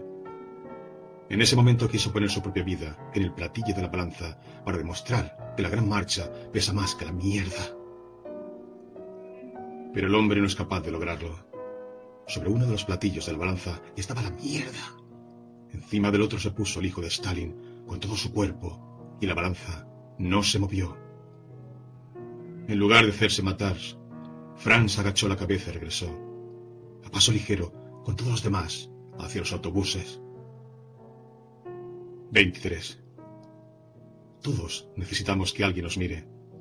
Sería posible dividirnos en cuatro categorías, según el tipo de mirada bajo la cual queremos vivir. La primera categoría anhela la mirada de una cantidad infinita de ojos anónimos. O dicho de otro modo, la mirada del público. Ese es el caso del cantante alemán, de la actriz norteamericana y también del redactor con largas barbas. Estaba acostumbrado a sus lectores, y cuando un buen día los rusos cerraron su semanario, tuvo la sensación de que el aire era cien veces más enrarecido. Nadie podía reemplazarle la mirada de los ojos desconocidos. Le pareció que se ahogaba. Entonces fue cuando advirtió que la policía vigilaba todos sus pasos que veían sus conversaciones por teléfono y que hasta le sacaban en secreto fotos en la calle. De pronto los ojos anónimos estaban otra vez en todas partes y él podía respirar de nuevo. Estaba feliz. Se dirigía con voz teatral a los micrófonos de las paredes. Había encontrado en la policía al público perdido. La segunda categoría la forman los que necesitan para vivir la mirada de muchos ojos conocidos. Estos son los incansables organizadores de cócteles y cenas. Son más felices que las personas de la primera categoría, quienes, cuando pierden a su público, tienen la sensación de que en el salón de su vida se ha apagado la luz. A casi todos ellos les sucede esto alguna vez. En cambio, las personas de la segunda categoría siempre consiguen alguna de esas miradas. Entre estos están Marie-Claude y su hija. Luego está la tercera categoría, los que necesitan de la mirada de la persona amada. Su situación es igual de peligrosa que la de los de la primera categoría. Alguna vez se cerrarán los ojos de la persona amada y en el salón se hará la oscuridad. Pertenecen a este grupo Teresa y Tomás. Y hay también una cuarta categoría, la más preciada, la de quienes viven bajo la mirada imaginaria de personas ausentes. Son los soñadores. Por ejemplo, Franz. El único motivo de su viaje hasta la frontera de Camboya fue Sabina, el autobús traquetea por la carretera tailandesa y él siente que su larga mirada se fija en él. A la misma categoría pertenece también el hijo de Tomás. Lo llamaré Simón. Se alegrará de tener un nombre bíblico como su padre. Los ojos canelas son los de Tomás. Cuando se comprometió en la recogida de firmas, lo echaron de la universidad. La chica con la que salía era sobrina de un cura del pueblo. Se casó con ella, se hizo tractorista en la cooperativa católico practicante y padre. Después se enteró por medio de algún amigo de que Tomás también vivía en el campo y se alegró. El destino había logrado que sus vidas fuesen simétricas. Aquello le impulsó a escribirle una carta. No pedía respuesta. Lo único que quería era que Tomás dirigiera su mirada hacia su vida. 24. Franz y Simón son los soñadores de esta novela. A diferencia de Franz, Simón no quería a su madre. Buscaba desde su infancia a su papá. Estaba dispuesto a creer que alguna injusticia cometida contra su padre antecedía y explicaba la injusticia que éste había cometido con él. Nunca se había enfadado con él porque no quería convertirse en aliado de la madre, que calumniaba sistemáticamente al padre. Vivió con ella hasta que cumplió los 18 años y después de la reválida se fue a estudiar a Praga. En aquella época Tomás ya lavaba escaparates. Simón le esperó muchas veces con la intención de preparar un encuentro casual en la calle, pero el padre nunca se detuvo junto a él. Trabó amistad con el antiguo redactor de la barba larga solo porque su historia le recordaba a la de su padre. El redactor no conocía el nombre de Tomás. El artículo sobre Edipo había quedado en el olvido, y el redactor se enteró de él por medio de Simón, quien le rogó que fueran juntos a pedirle a su padre la firma. El redactor asintió solo por darle gusto a un muchacho al que apreciaba. Cuando Simón se acordaba de aquella reunión, se avergonzaba de su timidez. Seguro que a su padre no le había gustado. En cambio, su padre le gustó a él. Se acordaba de cada una de las palabras que había dicho y le daba cada vez más la razón. Sobre todo, se le quedó grabada una frase. Castigar a los que no sabían lo que estaban haciendo es una barbaridad. Cuando el tío de su chica puso en sus manos una Biblia, le llamaban la atención sobre todo unas palabras de Jesús. Perdónalos, porque no saben lo que hacen. Sabía que su padre no era creyente, pero en la similitud de ambas frases veía una señal secreta. Su padre está de acuerdo con el camino que ha elegido. Llevaba en el pueblo unos tres años cuando recibió una carta en la cual Tomás le invitaba a visitarlo. El encuentro fue amable. Simón se sintió a gusto y no tartamudeó nada. Quizá ni siquiera advirtió que no se habían entendido demasiado. Unos cuatro meses más tarde le llegó una carta. Tomás y su mujer habían muerto, aplastados, bajo un camión. Fue entonces cuando se enteró de la existencia de una mujer que había sido amante de su padre y vivía en Francia. Consiguió su dirección. Necesitaba desesperadamente un ojo imaginario que siguiera observando su vida. Y por eso, de tiempo en tiempo, le escribía largas cartas. 25. Hasta el final de su vida, Sabina seguirá recibiéndolas de ese triste corresponsal rural. Muchas de ellas quedarán sin leer, porque el país del que provienen le interesa cada vez menos. El anciano murió y Sabina se fue a vivir a California. Aún más al oeste, aún más lejos de Bohemia. Vende bien sus cuadros y le gusta Norteamérica. Pero solo la superficie. Lo que está debajo es un mundo extraño.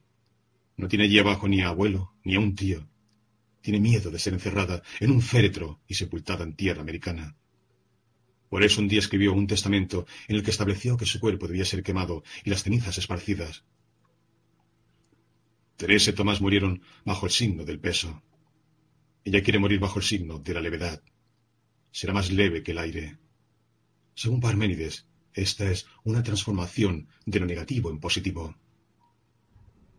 26. El autobús se detuvo ante un hotel en Bangkok. Nadie tenía ganas ya de organizar reuniones. La gente andaba en grupos por la ciudad. Algunos visitaban los templos, otros iban a los burdeles. El amigo de la Sorbona invitó a Franz a salir por la noche, pero él quería estar solo. Estaba oscureciendo cuando bajó a la calle. Seguía pensando en Sabina y sentía su larga mirada que siempre le hacía dudar de sí mismo, porque no acababa de saber qué pensaba Sabina. Esta vez también se sentía perplejo bajo aquella mirada. ¿No se ríe de él? ¿No cree que el culto que de ella hace es una tontería? ¿No quiere decirle que ya debería ser por fin mayor y dedicarse plenamente al amante que ella misma le ha enviado?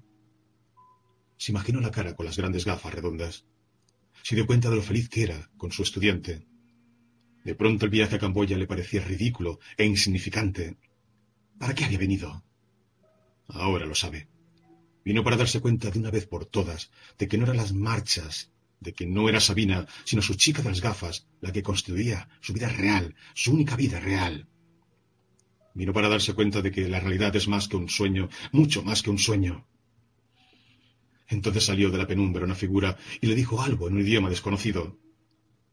La miró con cierta extrañeza compasiva. El desconocido se inclinaba, sonreía y mascullaba constantemente algo muy urgente. ¿Qué le dirá? Le pareció que lo invitaba a ir a algún lugar. Lo cogió del brazo y lo condujo. A Franz se le ocurrió que alguien necesitaba su ayuda. Quizás no ha venido en balde. ¿Quién sabe si está destinado a ayudar aquí a alguien? Y de pronto, junto al hombre que mascullaba, había otros dos, y uno de ellos le pedía en inglés que le diese dinero. En ese momento la chica de las gafas desapareció de su mente y volvió a mirarlo Sabina, la irreal Sabina con su gran destino, la Sabina ante la que se sentía pequeño. Sus ojos le miraban enfadados y descontentos. Otra vez se había dejado engañar. Otra vez se habían vuelto a aprovechar de su estúpida buena voluntad. Se soltó bruscamente del hombre que le cogía la manga. Sabía que a Sabina siempre le había gustado su fuerza. Cogió el brazo que otro hombre extendía hacia él, lo apretó con fuerza y hizo volar al hombre por encima de él en una perfecta toa de judo. Ahora está satisfecho de sí mismo. Los ojos de Sabina serían fijos en él. Nunca volverían a verle humillado. Nunca volverán a verle retroceder. Franz ya no volverá a ser blando y sentimental. Le invadió un odio casi alegre hacia aquellos hombres que habían pretendido reírse de su ingenuidad. Estaba ligeramente agachado, sin quitarle los ojos de encima a ninguno de ellos. Pero entonces algo pesado le golpeó en la cabeza y se desplomó. Se dio cuenta vagamente de que lo llevaban a alguna parte. Después cayó, sintió un golpe fuerte y perdió el sentido. Se despertó en el hospital en Ginebra. Sobre su cama se inclinaba Marie-Claude. Quería decirle que no deseaba verla. Quería que avisaran inmediatamente a la estudiante de las gafas grandes. No pensaba más que en ella. Quería gritar que no soportaba a su lado a nadie más que a ella. Pero comprobó con horror que no podía hablar. Miró a Marie-Claude con odio infinito y quiso girarse hacia la pared para no verla, pero no podía mover el cuerpo. Quiso volver al menos la cabeza, pero tampoco podía mover la cabeza. Por eso cerró los ojos para no verla. 27. Franz, muerto. Pertenece por fin a su legítima esposa, más de lo que hasta entonces le había pertenecido nunca. Marie-Claude lo decide todo, se encarga de organizar el entierro, envía las esquelas, compra las coronas, encarga un vestido negro, que es en realidad un vestido de bodas. Sí, el entierro del marido es para ella su verdadera boda, la culminación de su camino en la vida, la recompensa por todos sus sufrimientos. Por lo demás, el pastor lo capta perfectamente y sobre la tumba habla de la fidelidad del amor que tuvo que pasar por muchas pruebas hasta llegar a ser, para el finado, al final de su vida, el puerto seguro al que pudo regresar en el último momento. El colega de Franz, al que Marie-Claude le pidió que hablase en el entierro, también rindió homenaje, ante todo, a la entereza de la mujer del finado. En algún lugar al fondo, sostenida por una amiga, estaba la chica de las gafas grandes. El llanto reprimido y la cantidad de pastillas consumidas hicieron que antes de que terminase el funeral sufriera un espasmo. Está encogida, se coge el vientre con las manos y su amiga tiene que llevársela del cementerio. 28. En cuanto recibió del presidente de la cooperativa el telegrama, cogió la moto y vino. Se hizo cargo del entierro. En la tumba mandó grabar bajo el nombre del padre la siguiente inscripción. Quiso el reino de Dios en la tierra. Sabe perfectamente que el padre no lo hubiera dicho nunca con esas palabras, pero está seguro de que la frase expresa correctamente lo que el padre quería. El reino de Dios en la tierra significa la justicia, Tomás deseaba un mundo en el que reinase la justicia. ¿No tiene derecho Simón a expresar la vida del Padre con su propio vocabulario? Ese es el eterno derecho de los deudos. Tras tanto andar errante, el regreso está escrito en el panteón sobre el féretro de Franz. La frase puede interpretarse como un símbolo religioso. Andar errante por la vida terrenal, el regreso al seno de Dios. Pero los informados saben que la frase tiene también su sentido plenamente profano. Además, Marie-Claude habla de ello a diario. Franz, el bueno de Franz, no soportó la crisis de los cincuenta. ¿En manos de qué pobre chica fue a caer? Ni siquiera era guapa. ¿Visteis esas enormes gafas que le tapaban casi por completo? Pero un hombre, cuando llega a los cincuenta, vendería su alma por un pedazo de cuerpo joven. La única que sabe lo que sufría por ese motivo es su propia mujer. Para él era una verdadera tortura moral, porque Franz era, en el fondo de su alma, una persona buena y honrada. ¿Cómo explicarse, si no, ese absurdo desesperado viaje a no sé qué parte de Asia? Fue a buscar la muerte. Sí. Marie-Claude lo sabe con seguridad. Franz buscaba conscientemente la muerte. En el último momento, cuando se estaba muriendo y ya no tenía necesidad de mentir, no quería verla más que a ella. No podía hablar, pero al menos le daba las gracias con los ojos. Con la mirada le pedía que le perdonase, y ella le había perdonado. 29. ¿Qué quedó de la gente que moría en Camboya? Una gran fotografía de la actriz norteamericana con un niño amarillo en brazos. ¿Qué quedó de Tomás? Una inscripción que hizo el reino de Dios en la tierra. ¿Qué quedó de Beethoven? Un hombre huraño, con una melena inverosímil, que afirma con voz profunda, es Musein. ¿Qué quedó de Franz? Una inscripción. Tras tanto andar errante, el regreso, etcétera, etcétera. Antes de que se nos olvide, seremos convertidos en kits. El kits es una estación de paso entre el ser y el olvido. Séptima parte. La sonrisa de Karenin. 1. Desde la ventana se veía la ladera en la que crecían los cuerpos retorcidos de los manzanos. En la ladera el bosque cerraba el horizonte y la línea de montes se extendía en la lejanía. Al anochecer salía la luna en el cielo pálido y ese era el momento en que Teresa salía del umbral. La luna colgando de un cielo aún no oscurecido le parecía como una lámpara que han olvidado apagar y que ha estado encendida todo el día en la habitación de los muertos. Los manzanos retorcidos crecían en la ladera y ninguno de ellos podía abandonar el sitio en el que había crecido. Al igual que ni Teresa ni Tomás nunca podrían ya abandonar este pueblo.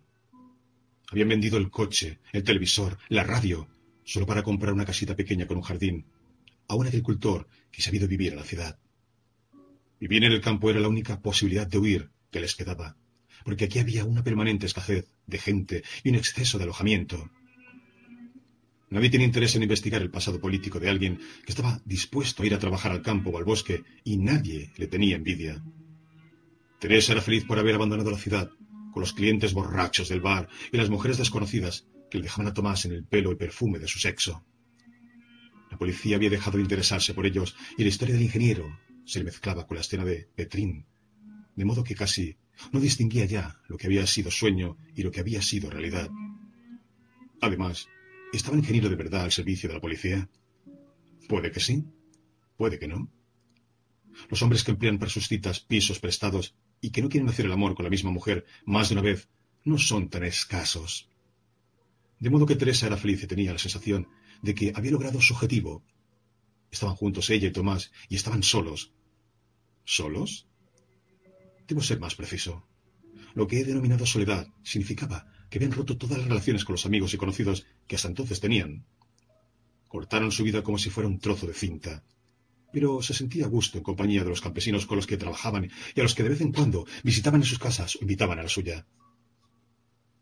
Cuando, aquel día, en el balneario, cuyas calles tenían nombres rusos, conoció al presidente de la cooperativa local, Teresa descubrió de pronto la imagen del campo que habían dejado en ella los recuerdos de sus lecturas o sus antepasados. Un mundo de vida en común, en el que todos forman una especie de gran familia unida por intereses y costumbres comunes. Los domingos, misa a la iglesia, la taberna en la que se reúnen los hombres solos, y la sala de esa misma taberna, donde los sábados toca la banda y todo el pueblo baila. Pero en el régimen comunista, las aldeas ya no se parecen a esta antigua imagen. La iglesia estaba en la aldea vecina y nadie la frecuentaba. La taberna se había convertido en oficinas. Los hombres no tenían dónde reunirse a beber cerveza. Los jóvenes no tenían dónde bailar. Las festividades religiosas no podían celebrarse. Las estatales no interesaban a nadie. El cine estaba en la ciudad, a veinte kilómetros.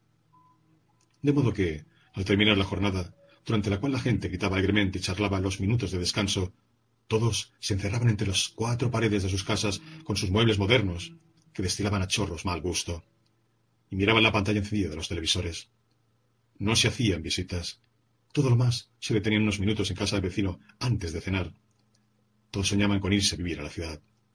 La aldea no les ofrecía nada que se pareciese un poco a una vida interesante. Quizá precisamente porque nadie quería echar raíces aquí, el Estado perdía poder sobre la aldea. Un agricultor al que ya no le pertenece la tierra, y que no es más que un obrero que trabaja en el campo, que no siente apego ni por el paisaje ni por su trabajo, no tiene nada que perder, no tiene nada por qué temer. Gracias a esta indiferencia, el campo conserva una considerable autonomía y cierta libertad. El presidente de la cooperativa no había sido nombrado desde fuera, como todos los directores en las ciudades, sino elegido por los campesinos, y era uno de ellos. debido a que todos querían irse de aquí. Teresa y Tomás tenían entre ellos una situación excepcional. Habían llegado voluntariamente. Si los demás aprovechaban cualquier oportunidad para ir a la ciudad al menos por un día, Teresa Tomás no tenían más interés que de permanecer de donde estaban, y por eso pronto conocieron a los campesinos mejor de los que ellos mismos se conocían entre sí. El presidente de la cooperativa se hizo verdaderamente amigo suyo. Tenía mujer, cuatro hijos y un cerdo al que criaba como a un perro.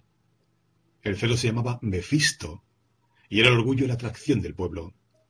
Obedecía las órdenes, iba limpio y rosado, andaba con sus pezuñas como una mujer de piernas gordas con zapatos de tacón. Cuando Karenin vio por primera vez a Mefisto, se excitó y estuvo largo rato dando vueltas a su alrededor y olfateándolo. Pero pronto se hizo amigo de él y prefería su compañía a la de los perros del pueblo, a los que despreciaba porque estaban atados a sus casetas y ladraban estúpidamente, sin descanso y sin motivo. Karenin comprendió adecuadamente el valor de lo exclusivo y podría afirmar que estaba orgulloso de su amistad con el cerdo. El presidente de la cooperativa está contento de poder ayudar a su antiguo cirujano y al mismo tiempo triste por no poder hacer algo más por él. Tomás se convirtió en conductor del camión que llevaba a los campesinos al campo o transportaba las herramientas. La cooperativa tenía cuatro establos grandes y además otro menor para cuarenta terneras. Se las encargaron a Teresa y las sacaba a pastar dos veces al día. Los prados próximos y de fácil acceso estaban destinados a la siega, y por eso Teresa tenía que llevar el ganado a los montes de los alrededores. Las terneras iban comiendo paulatinamente el pasto de los prados lejanos, y de ese modo Teresa recorría con ellas toda una amplia zona alrededor del pueblo. Al igual que en otras épocas en la pequeña ciudad, llevaba siempre a un libro a la mano y lo abría para leerlo en los prados. Karenin siempre la acompañaba. Aprendió a ladrarle a las terneras jóvenes que eran demasiado alegres y pretendían alejarse de las demás. Lo hacía con visible satisfacción. Era con seguridad el más feliz del trío. Su oficio de guardián del reloj nunca había sido tan respetado como aquí, donde no cabía improvisación alguna, el tiempo en el que vivían Teresa y Tomás se aproximaba a la regularidad de su tiempo. Un día, después de comer, es decir, cuando ambos tenían dos horas de tiempo libre para sí mismos, fueron los tres a dar un paseo a la ladera detrás de su casa. No me gusta cómo corre, dijo Teresa. Karenin cojeaba de una pata trasera. Tomás agachó y le miró la pata. Descubrió en el muslo un pequeño bulto. Al día siguiente lo sentó a su lado en el camión y se detuvo en el pueblo más próximo, donde vivía el veterinario. Volvió a visitarlo al cabo de una semana y regresó con la noticia de que Karanín tenía cáncer. Tres días más tarde lo operó él mismo con el veterinario. Cuando lo trajo a casa, Karanín aún no se había despertado de la anestesia.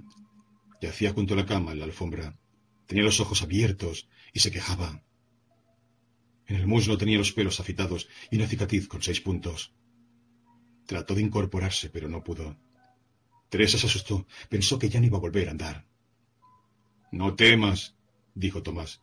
Aún está bajo los efectos de la anestesia. Trató de levantarlo, pero le lanzó una dentellada. Jamás había intentado morder a Teresa. No sabe quién eres, dijo Tomás. No te reconoce. Lo pusieron junto a la cama y se durmió rápidamente. Ellos también se durmieron. Eran las tres de la mañana cuando de pronto los despertó.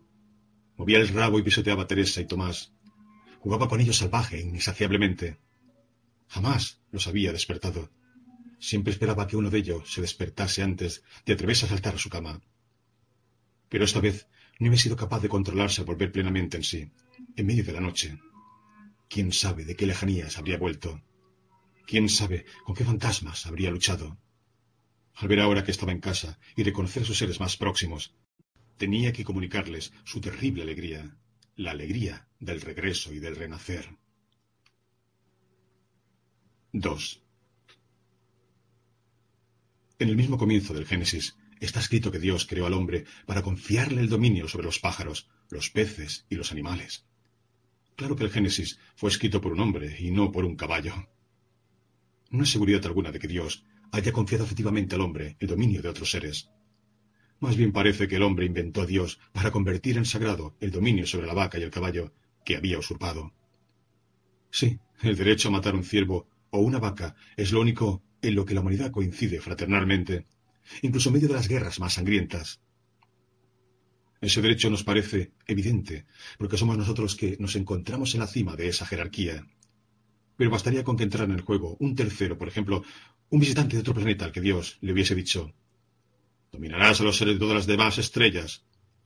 Y toda la evidencia del Génesis se volvería de pronto problemática.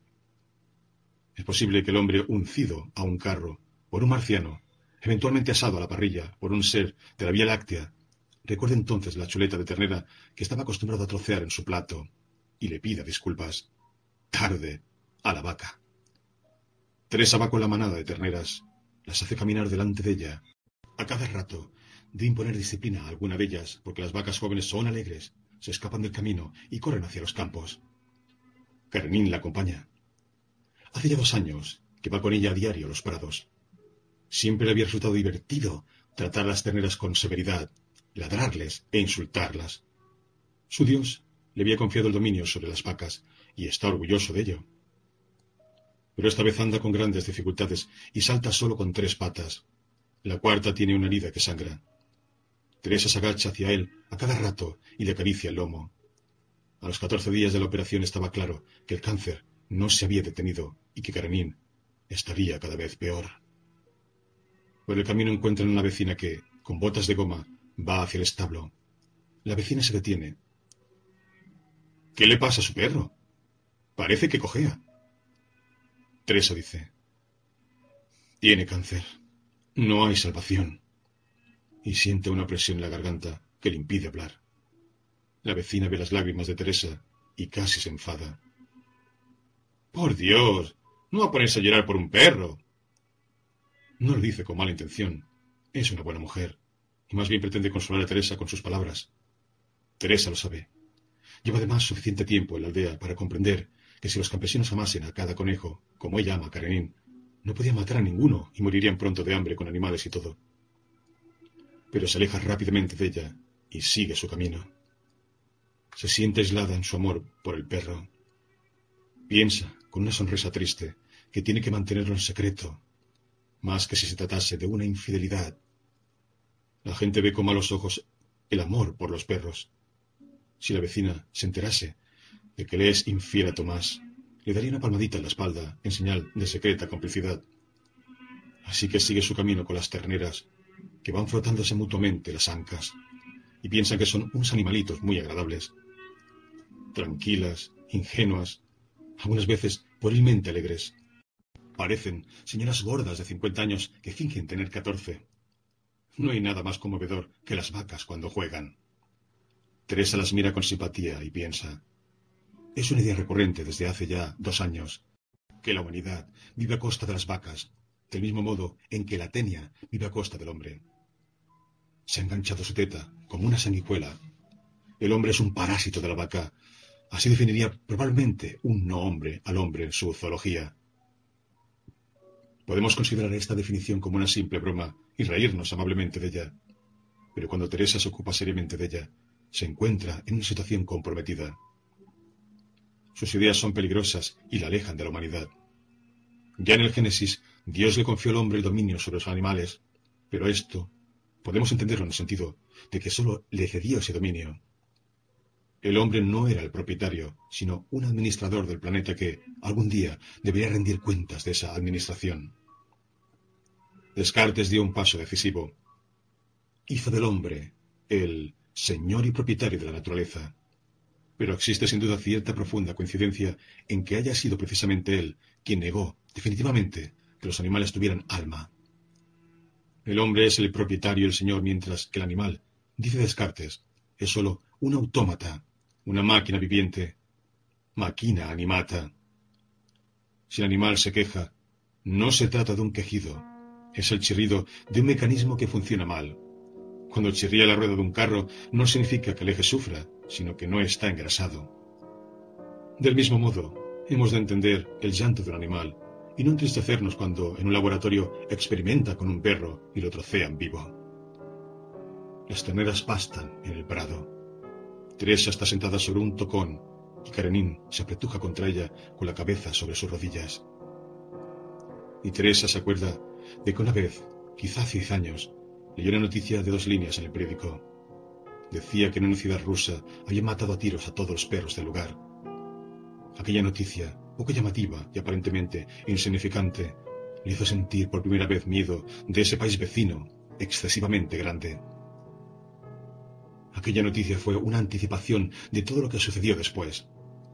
Durante los primeros años que siguieron a la invasión rusa, no se podía hablar aún de terror. Desde que casi todo el país estaba en contra del régimen de ocupación, los rusos tuvieron que buscar a personas nuevas entre la población checa y auparlas al poder. Pero ¿dónde iban a buscarlas si tanto la fe en el comunismo como el amor hacia Rusia habían muerto? Las buscaron entre quienes deseaban vengarse de la vida por algún motivo. Hacía falta unificar, cultivar y mantener alerta su agresividad. Hacía falta ejercitarlas primero en objetivos provisionales. Esos objetivos fueron los animales. Los periódicos empezaron entonces a publicar series de artículos y a organizar la recepción de cartas de los lectores. Se pedía, por ejemplo, que se eliminasen las palomas en las ciudades, y se las eliminó. Pero la campaña principal se orientaba contra los perros. La gente aún estaba desesperada por la catástrofe de la ocupación, pero los periódicos, la radio y la televisión no hablaban más que de los perros, que ensucian las aceras y los parques, ponen en peligro la salud de los niños, no tienen utilidad alguna y sin embargo se los alimenta. Se creyó tal psicosis que Teresa tenía miedo de que la chusma azada le hiciese daño a Karenin. La maldad acumulada y entrenada en los animales tardó un año en dirigirse a su verdadero objetivo, la gente. Empezaron a echar a la gente de sus trabajos, a detener, a montar procesos judiciales. Los animales ya podían respirar tranquilos. Teresa acaricia constantemente la cabeza de Karenin, que descansa tranquilamente sobre sus rodillas para sus adentros, dice aproximadamente esto. No tiene ningún mérito portarse bien con otra persona. Teresa tiene que ser amable con los demás aldeanos, porque de otro modo no podría vivir en la aldea. Y hasta con Tomás tiene que comportarse amorosamente, porque Tomás lo necesita. Nunca seremos capaces de establecer con seguridad en qué medida nuestras relaciones con los demás son producto de nuestros sentimientos, de nuestro amor, de nuestro desamor, bondad o maldad, y hasta qué punto son el resultado de la relación de fuerzas existentes entre ellos y nosotros. La verdadera bondad del hombre solo puede manifestarse con absoluta limpieza y libertad en relación con quien no representa fuerza alguna. La verdadera prueba de la moralidad de la humanidad, la más honda, situada a tal profundidad que escapa a nuestra percepción, radica en su relación con aquellos que están a su merced, los animales. Y aquí fue donde se produjo la debacle fundamental del hombre, tan fundamental que de ella se derivan todas las demás. Una de las teneras se acercó a Teresa, se detuvo y la miró largamente con sus grandes ojos castaños. Teresa la conocía, le llamaba Marqueta. Le hubiera gustado ponerle nombre a todas sus terneras, pero no podía, eran demasiadas. Antes, y seguro que hasta hace cuarenta años, todas las vacas de este pueblo tenían nombre. Y dado que el nombre es el signo del alma, Puedo afirmar que la tenían, a pesar de Descartes.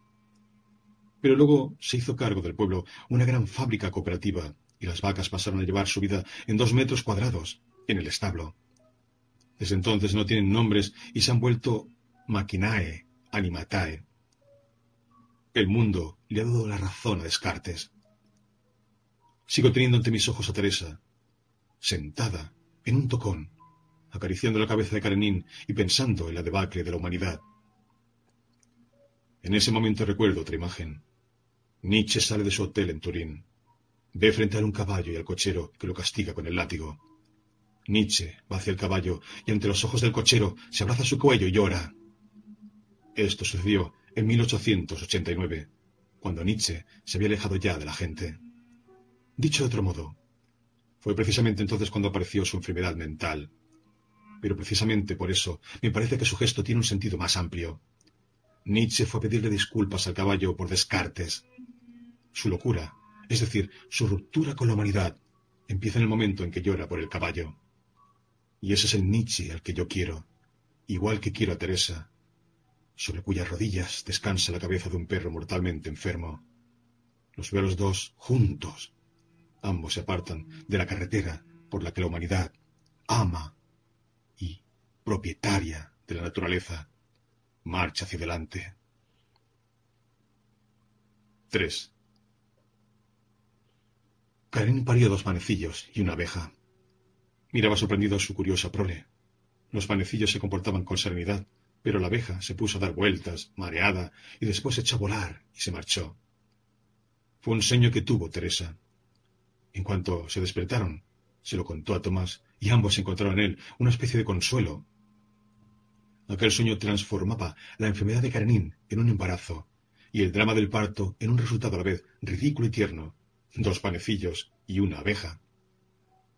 Se apoderó de ella una infundada esperanza. Se levantó y se vistió. Aquí, en el pueblo, el día también empezaba yendo a comprar a la tienda leche, pan, panecillos. Pero esta vez, cuando llamó a Karenin para que la acompañara, apenas se levantó la cabeza. Era la primera vez que negaba a participar en una ceremonia que antes era el primero en exigir.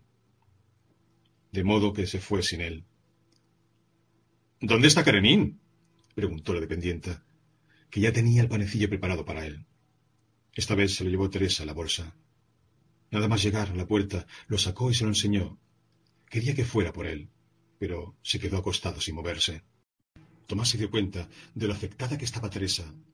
Cogió el panecillo con los dientes y se puso gatas delante de Karenin. Se acercó lentamente a él. Karenin lo miraba. Parecía que alguna chispa de interés le iluminara los ojos, pero no se levantaba. Tomás acercó su cara justo hasta la boca de él, sin mover el cuerpo. El perro cogió con los dientes la parte del panecillo que sobresalía de la boca de Tomás. Entonces Tomás soltó el panecillo para que Garanín se lo quedase todo. Tomás, que seguía gatas, retrocedió, se agachó y empezó a gruñir. Simulaba querer pelear por el panecillo. En ese momento el perro le respondió a su amo con un gruñido. Por fin. ¿Cuánto habían tenido que esperar? Karenin tenía ganas de jugar. Karenin aún tiene ganas de vivir. Aquel gruñido era la sonrisa de Karenin, y ellos querían que la sonrisa durase el mayor tiempo posible. Por eso Tomás volvió a acercarse a las gatas y mordió un trozo de pan que sobresalía de la boca del perro. Sus caras estaban juntas. Tomás sentía el olor del aliento del perro, y en la cara le hacían cosquillas los largos pelos que le crecían en el hocico a Karenin. El perro volvió a gruñir y dio un tirón con la boca. Cada uno se quedó con la mitad del panecillo en la boca.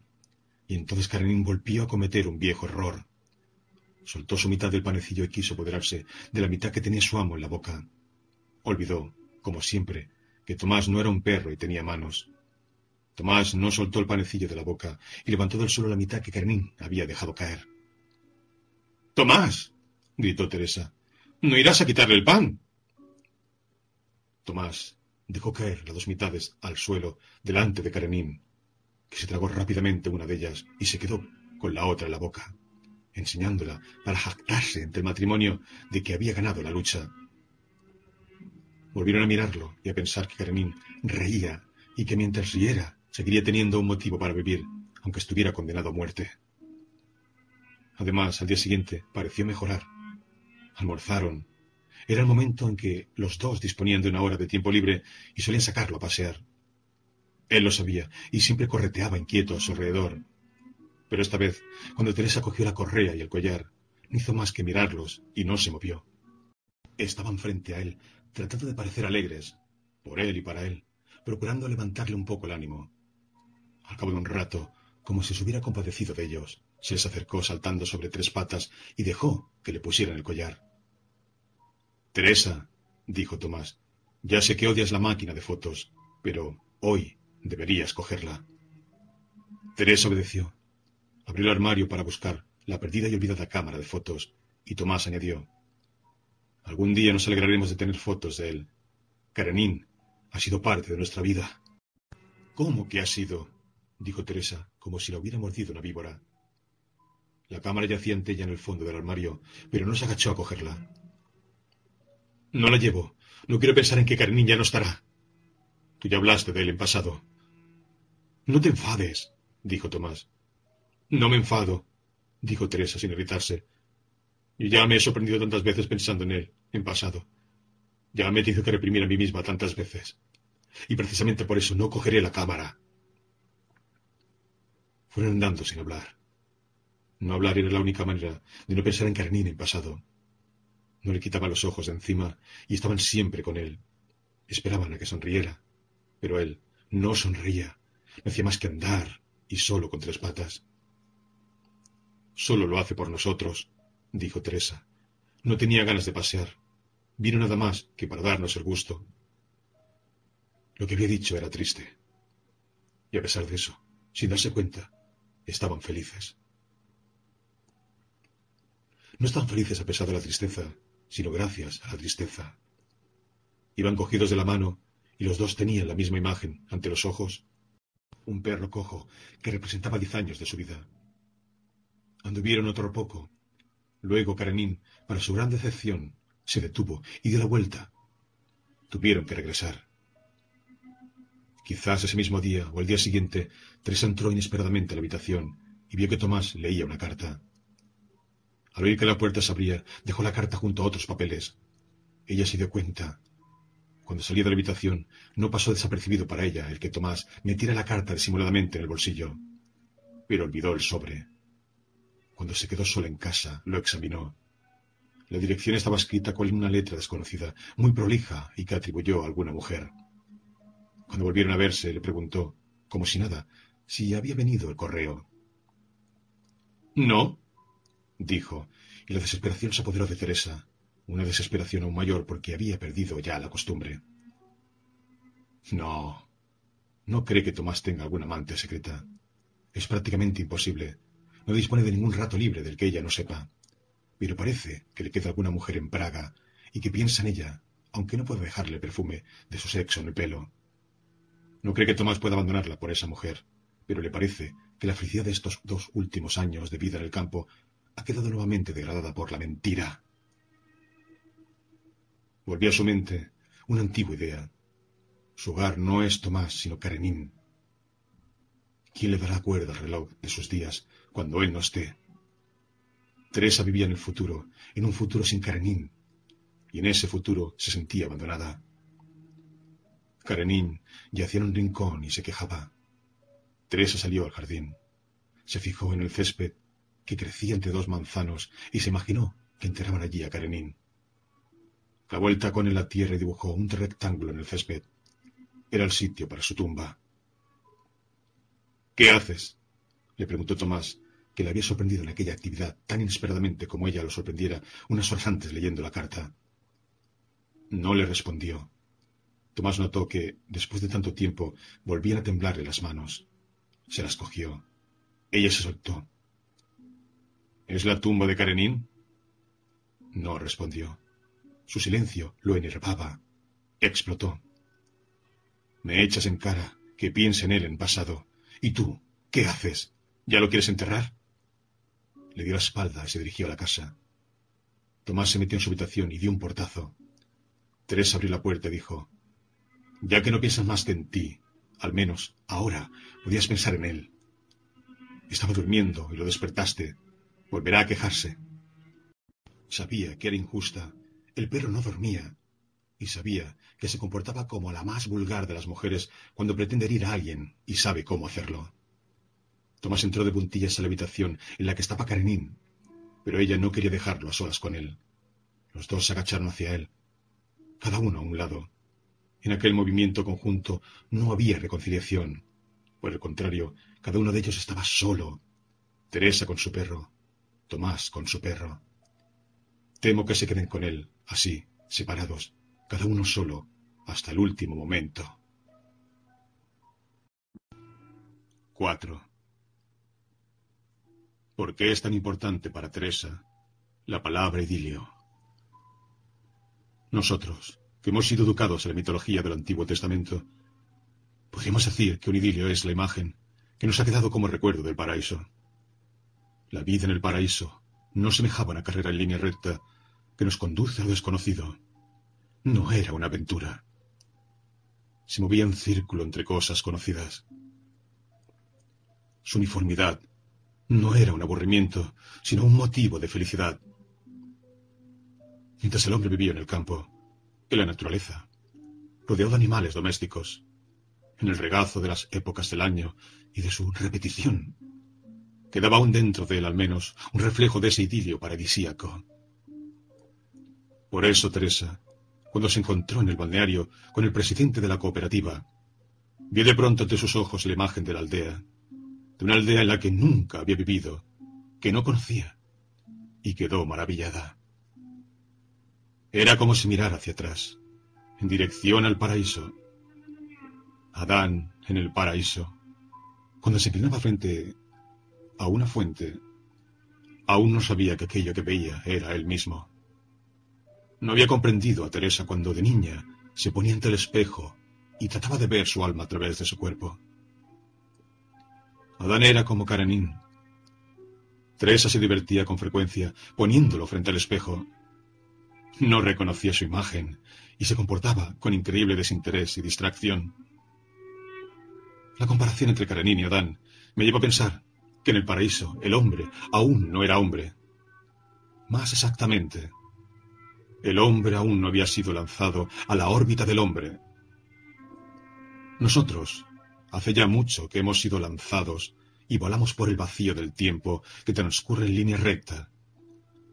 Pero aún sigue existiendo dentro de nosotros una estrecha cuerdecilla que nos ata al lejano y nebuloso paraíso en el que Adán se inclina sobre la fuente y, siendo totalmente distinto de Narciso, no intuye que esa pálida mancha amarilla que ha aparecido allí es en realidad él mismo.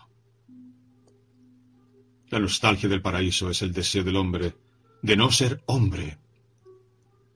Cuando, siendo niña, encontraba las compresas de la madre manchadas por la sangre de la menstruación, le daban asco y odiaba a su madre por no tener la vergüenza necesaria para esconderlas. Pero Karenin, que era perra, también tenía menstruaciones. Le venían una vez cada medio año y duraban quince días. Para que no ensuciase la casa, le colocaba entre las patas un gran trozo de algodón y le ponía unas bragas viejas suyas, que le ataba ingeniosamente con un cordón al cuerpo. Se pasaba catorce días riéndose de la forma en que se iba vestida. ¿Cómo es posible que la menstruación del perro despertase en ella una alegre ternura mientras que la suya propia le daba asco? La respuesta me parece sencilla. El perro nunca ha sido expulsado del paraíso. Karenin no sabe nada de la dualidad entre el cuerpo y el alma y no sabe qué es el asco. Por eso Teresa se siente tan a gusto y serena con él. Y por eso es tan peligroso transformar el animal en máquina animata. Y la vaca en un autómata que produce leche. El hombre corta así el hilo que lo ataba al paraíso, y en su vuelo por el vacío del tiempo ya nada podrá detenerlo ni consolarlo. De la confusa mezcla de estas ocurrencias, crece ante Teresa una idea blasfema de la que no puede librarse. El amor que la une a Karenin es mejor que el que existe entre ella y Tomás. Mejor, no mayor. Teresa no quiere culpar a Tomás, ni culparse a sí misma. No pretende afirmar que pudieran quererse más, pero le da la impresión de que la pareja humana está hecha de tal manera que su amor es a priori de peor clase de la que puede ser, al menos en su caso, que es el mejor. El amor entre una persona y un perro, esa extravagancia en la historia del hombre, probablemente no planeada por el Creador. Es un amor desinteresado. Teresa no quiere nada de Karenin, ni siquiera le pide amor. Jamás se ha planteado los interrogantes que torturan a las parejas humanas. ¿Me ama? ¿Ha amado a alguien más que a mí? ¿Me ama más de lo que yo le amo a él? Es posible que todas estas preguntas que inquieren acerca del amor, que lo miden, lo analizan, lo investigan, lo interrogan, también lo destruya antes de que pueda germinar. Es posible que no seamos capaces de amar precisamente porque deseamos ser amados, porque queremos que el otro nos dé algo, amor, en lugar de aproximarnos a él sin exigencias y querer solo su mera presencia. Y algo más. Teresa aceptó a Karenin tal como era. No pretendía transformarlo a su imagen y semejanza. Estaba de antemano de acuerdo con su mundo canino no pretendía quitárselo, no tenía celos de sus aventuras secretas. No le educó porque quisiera transformarlo, como quiere el hombre transformar a su mujer y la mujer a su hombre, sino para enseñarle un idioma elemental que hiciera posible la comprensión y la vida en común. Y luego, el amor hacia el perro es voluntario. Nadie la fuerza a él. Teresa piensa nuevamente en su madre y todo le da lástima. Si la madre fuera una de las desconocidas de la aldea, es posible que su alegre brusquedad le resultara simpática. Ay, si la madre fuera una persona extraña. Teresa se avergonzó desde su infancia de que la madre hubiera ocupado los rasgos de su cara y confiscado su yo. Pero lo peor era que el antiguo imperativo, ama a tu padre y a tu madre, la obligaba a estar de acuerdo con aquella ocupación y a llamar a aquella agresión amor. La madre no tenía la culpa de que Teresa hubiera roto con ella. No rompió con ella porque la madre fuera como era, sino porque era la madre. Y lo principal, ninguna persona puede otorgarle a otra el don del idilio. Eso solo lo sabe hacer el animal, porque no ha sido expulsado del paraíso. El amor entre un hombre y un perro es un idilio. En él no hay conflictos, no hay escenas desgarradoras, no hay evolución. Karenin rodeó a Teresa y a Tomás con su vida, basada en la repetición, y eso mismo era lo que esperaba de ellos. Si Karenin hubiera sido un hombre y no un perro, seguro que hace tiempo ya le hubiera dicho a Teresa, Haz el favor, estoy aburrido de llevar todos los días el panecillo en la boca. ¿No puedes inventar algo nuevo? En esta frase está encerrada toda la condena que pesa sobre el hombre. El tiempo humano no da vueltas en redondo, sino que sigue una trayectoria recta.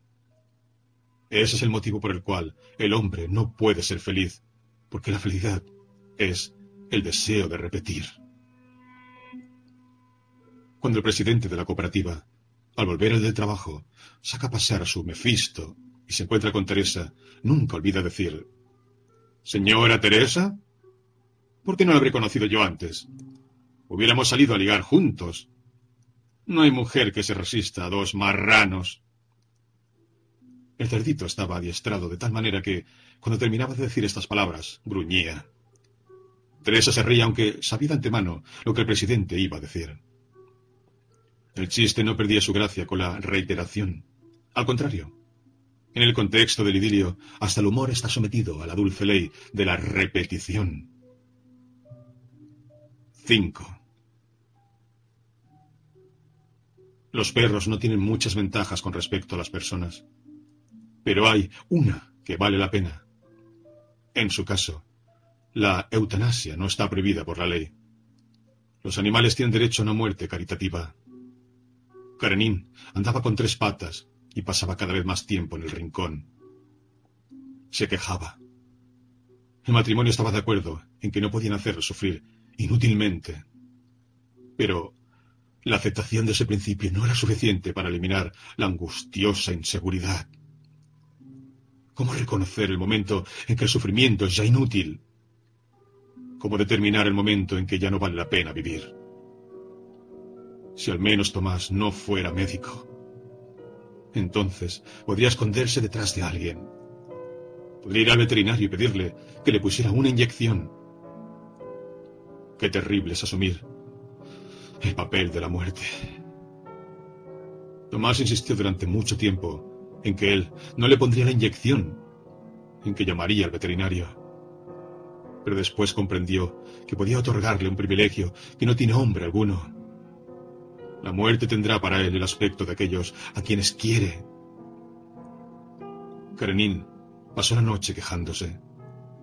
Cuando Tomás lo auscultó por la mañana, le dijo a Teresa, ya no esperaremos más. Era de madrugada. Pronto iban a tener que irse los dos de casa. Teresa entró en la habitación a ver a Karenin. Hasta entonces había estado acostado sin moverse. Ni siquiera le había prestado atención a Tomás mientras lo auscultaba.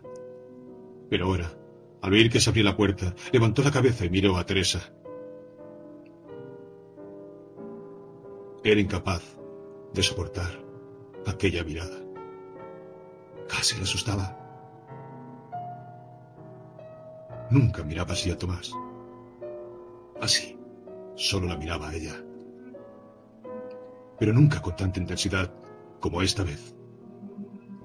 No era una mirada desesperada o triste, no. Era una mirada de terrible, insoportable confianza. Aquella mirada era una ansiosa interrogación. Toda la vida había esperado Karenin la respuesta de Teresa y ahora le comunicaba, aun con mayor urgencia que nunca, que seguía preparado para oír de ella la verdad. Todo lo que proviene de Teresa es para él verdad. Incluso cuando le dice, siéntate o acuéstate. Para él, estas son verdades con las que se identifica y que le dan sentido a su vida. Aquella mirada de terrible confianza fue breve. Al cabo de un momento, volvió a apoyar la cabeza sobre las patas. Teresa sabía que nunca nadie más volvería a mirarla así. Nunca le daban dulces, pero hace unos días le había comprado unas tabletas de chocolate. Les quitó el papel de plata. Las partió y las puso junto a él. Añadió también un cuenco con agua para que no le faltara nada, ya que tendría que quedarse unas horas solo en casa.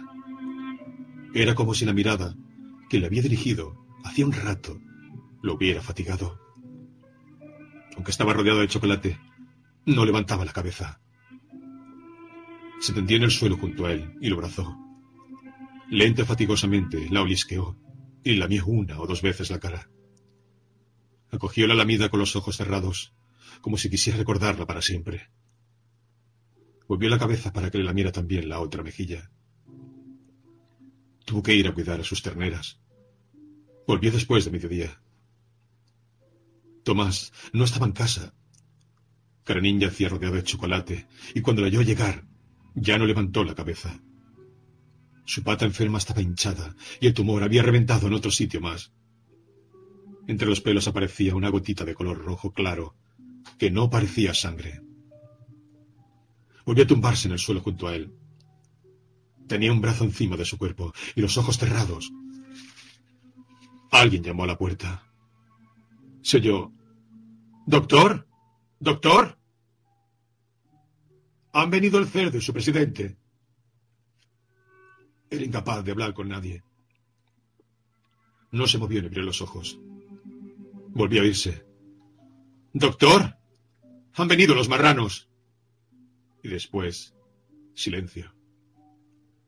Al cabo de media hora llegó Tomás. Fue sigilosamente a la cocina a preparar la inyección.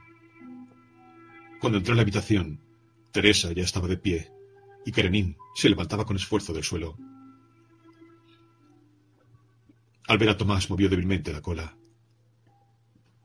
Mira, dijo Teresa. Aún sonríe. Lo dijo como una súplica, como si con aquellas palabras quisiera pedir un pequeño aplazamiento, pero no insistió. Puso lentamente una sábana sobre la cama. Era una sábana blanca, con un estampado en forma de florecillas lilas. Todo lo tenía preparado y pensado, como si se hubiera imaginado la muerte de Karenin con muchos días de antelación. ¡Ay! Qué terrible, en realidad. Soñamos por adelantado con la muerte de aquellos a quienes amamos. Ya no tenía fuerzas para saltar a la cama. Lo cogieron en brazos y lo levantaron entre los dos. Teresa lo colocó de costado y Tomás le examinó la pata. Buscaba el lugar en el que la vena se nota más. Luego recortó en ese sitio los pelos con una tijera. Teresa estaba arrodillada junto a la cama y sostenía con las manos la cabeza de Karenin junto a su cara. Tomás le pidió que le apretara la pata trasera por encima de la vena, que era fina y hacía difícil clavarle la aguja. Apretaba la pata de Karenin, pero no separaba la cara de la cabeza de él. Le hablaba sin cesar en voz baja, y él no pensaba más que en ella. No tenía miedo. Le lamió dos veces más la cara, y Teresa le susurraba no tengas miedo. No tengas miedo. Allá no te dolerá nada. Allá vas a soñar con ardillas y conejos. Habrá vaquitas y estará Mefisto. No tengas miedo. Tomás le pinchó la vena con la aguja y apretó el émbolo. Karenin dio un pequeño tirón con la pata. Respiró aceleradamente durante un par de segundos y de pronto su respiración se detuvo. Teresa estaba arrodillada en el suelo junto a la cama y apretaba su cara contra la cabeza de él. Los dos tuvieron que ir a trabajar y el perro quedó tendido en la cama sobre una sábana blanca con florecillas lilas. Volvieron por la noche. Tomás salió al jardín. Encontró entre los dos manzanos las cuatro rayas del rectángulo que Teresa había dibujado hacía unos días con el tacón. Empezó a acabar allí. Contó exactamente las dimensiones marcadas. Quería que todo fuese tal como lo había querido Teresa. Ella se quedó en casa con Karenin. Tenía miedo de que le enterraran vivo. Acercó el oído a su hocico y le pareció que oía una respiración muy débil. Se alejó y vio que el pecho de él se movía ligeramente. No. Había oído su propia respiración, que le imprimía un ligero movimiento a su cuerpo y le hacía creer que el pecho del perro se movía. Encontró en el bolso un espejito y se acercó al hocico. El espejito estaba tan manoseado que creyó ver que lo empañaba la respiración del perro. Tomás, está vivo gritó cuando Tomás volvió con los zapatos embarrados del jardín. Se inclinó sobre el perro e hizo con la cabeza un gesto negativo. Cada uno cogió un extremo de la sábana sobre la que yacía. Teresa por las patas, Tomás por la cabeza. Lo levantaron y lo sacaron al jardín. Teresa notó que la sábana estaba mojada. Llegó a nosotros con un charquito y con un charquito se fue pensó, y se alegró de sentir en las manos aquella humedad, el último saludo del perrito. Lo llevaron hasta los manzanos y lo depositaron en el hoyo. Se inclinó sobre él y arregló la sábana de modo que lo cubriera por completo. Le parecía insoportable que la tierra, que dentro de un momento iban a echar encima de él, cayera sobre su cuerpo desnudo. Después volvió a la casa y regresó con el collar, la correa y un puñado de chocolate que había quedado desde la mañana intacto en el suelo. Lo tiró todo por encima de él. Junto al hoyo había un montón de tierra fresca. Tomás cogió la pala. Teresa se acordó de su dueño. Karenin parió dos panecillos y una abeja. De pronto aquella frase le sonaba como un epitafio. Imaginó entre los dos manzanos un panteón con este texto. Aquí yace Karenin, parió dos panecillos y una abeja. El jardín estaba en penumbra. Era el momento que va del día a la noche. En el cielo brillaba una luna pálida, la lámpara olvidada en la habitación de los muertos. Los dos tenían los zapatos manchados de barro y llevaban la azada y la pala al cobertizo en el que estaban las herramientas, el rastrillo, el pico, el azadón. 6. Estaba en su habitación. Se había acostumbrado a leer allí, sentado a la mesa. Teresa solía acercarse entonces a él. Se inclinaba hacia él. Apretaba desde atrás su cara contra la de él. Ese día, al hacerlo, vio que Tomás no estaba leyendo libro alguno. Tenía ante sí una carta y aunque no fueran más que cinco líneas escritas a máquinas, la mirada de Tomás se mantenía fija y móvil en ellas. ¿Qué es? preguntó Teresa llena de angustia.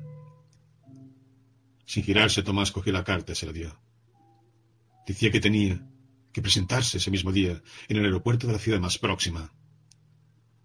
Por fin giró la cabeza y Teresa advirtió que en sus ojos había el mismo horror que había sentido ella. Iré contigo, dijo. Hizo con la cabeza un gesto de negación. La citación solo se refiere a mí. No, iré contigo, repitió. Fueron con el camión de Tomás. Al cabo de un rato llegaron a la pista de aterrizaje. Había niebla. Frente a ellos se perfilaban, muy borrosamente, varios aviones. Los examinaron uno tras otro, pero todos tenían las puertas cerradas eran inaccesibles. Por fin encontraron uno con la puerta abierta y unas escalerillas adosadas que conducían hasta ella. Subieron, En la puerta apareció un auxiliar de vuelo y los invitó a pasar. El avión era pequeño, apenas para treinta pasajeros, y estaba completamente vacío. Avanzaron por el corredor entre los asientos sin perder el contacto entre los dos y sin demasiado interés por lo que sucedía a su alrededor. Se sentaron en dos asientos contiguos y Teresa apoyó la cabeza en el hombro de Tomás. El horror del comienzo se diluía y se convertía en tristeza. El horror es un impacto, un momento de absoluta ceguera. El horror está desprovisto de toda huella de belleza. No vemos más que la intensa luz del acontecimiento desconocido que aguardamos. La tristeza, por el contrario, presupone que sabemos. Tomás y Teresa sabía que les esperaba. La luz del horror perdió intensidad y el mundo empezó a verse bajo una iluminación azulada, tierna, que hacía las cosas más bellas de lo que eran antes. En el momento en que Teresa leyó la carta, no sentía amor por Tomás. Lo único que sabía es que no debía abandonarlo ni por un momento. El horror había sofocado todos los demás sentimientos y sensaciones. Ahora, cuando estaba pegada a él, el avión volaba a medio de las nubes. El susto había pasado y ella percibía su amor y sabía que era un amor sin fronteras y sin medida. Por fin el avión aterrizó. Se levantaron y fueron hacia la puerta que les abrió el auxiliar de vuelo. Seguían abrazados por la cintura y se detuvieron en la parte superior de la escalerilla. Vieron abajo a tres hombres con capuchas y fusiles en la mano. Era inútil dudar, porque no había escapatoria. Descendieron lentamente y cuando pusieron el pie en el suelo del aeropuerto, uno de los hombres levantó el fusil y apuntó. No se oyó ningún disparo, pero Teresa sintió que Tomás, que un segundo antes estaba pegado a ella y la cogía por la cintura, caía a tierra.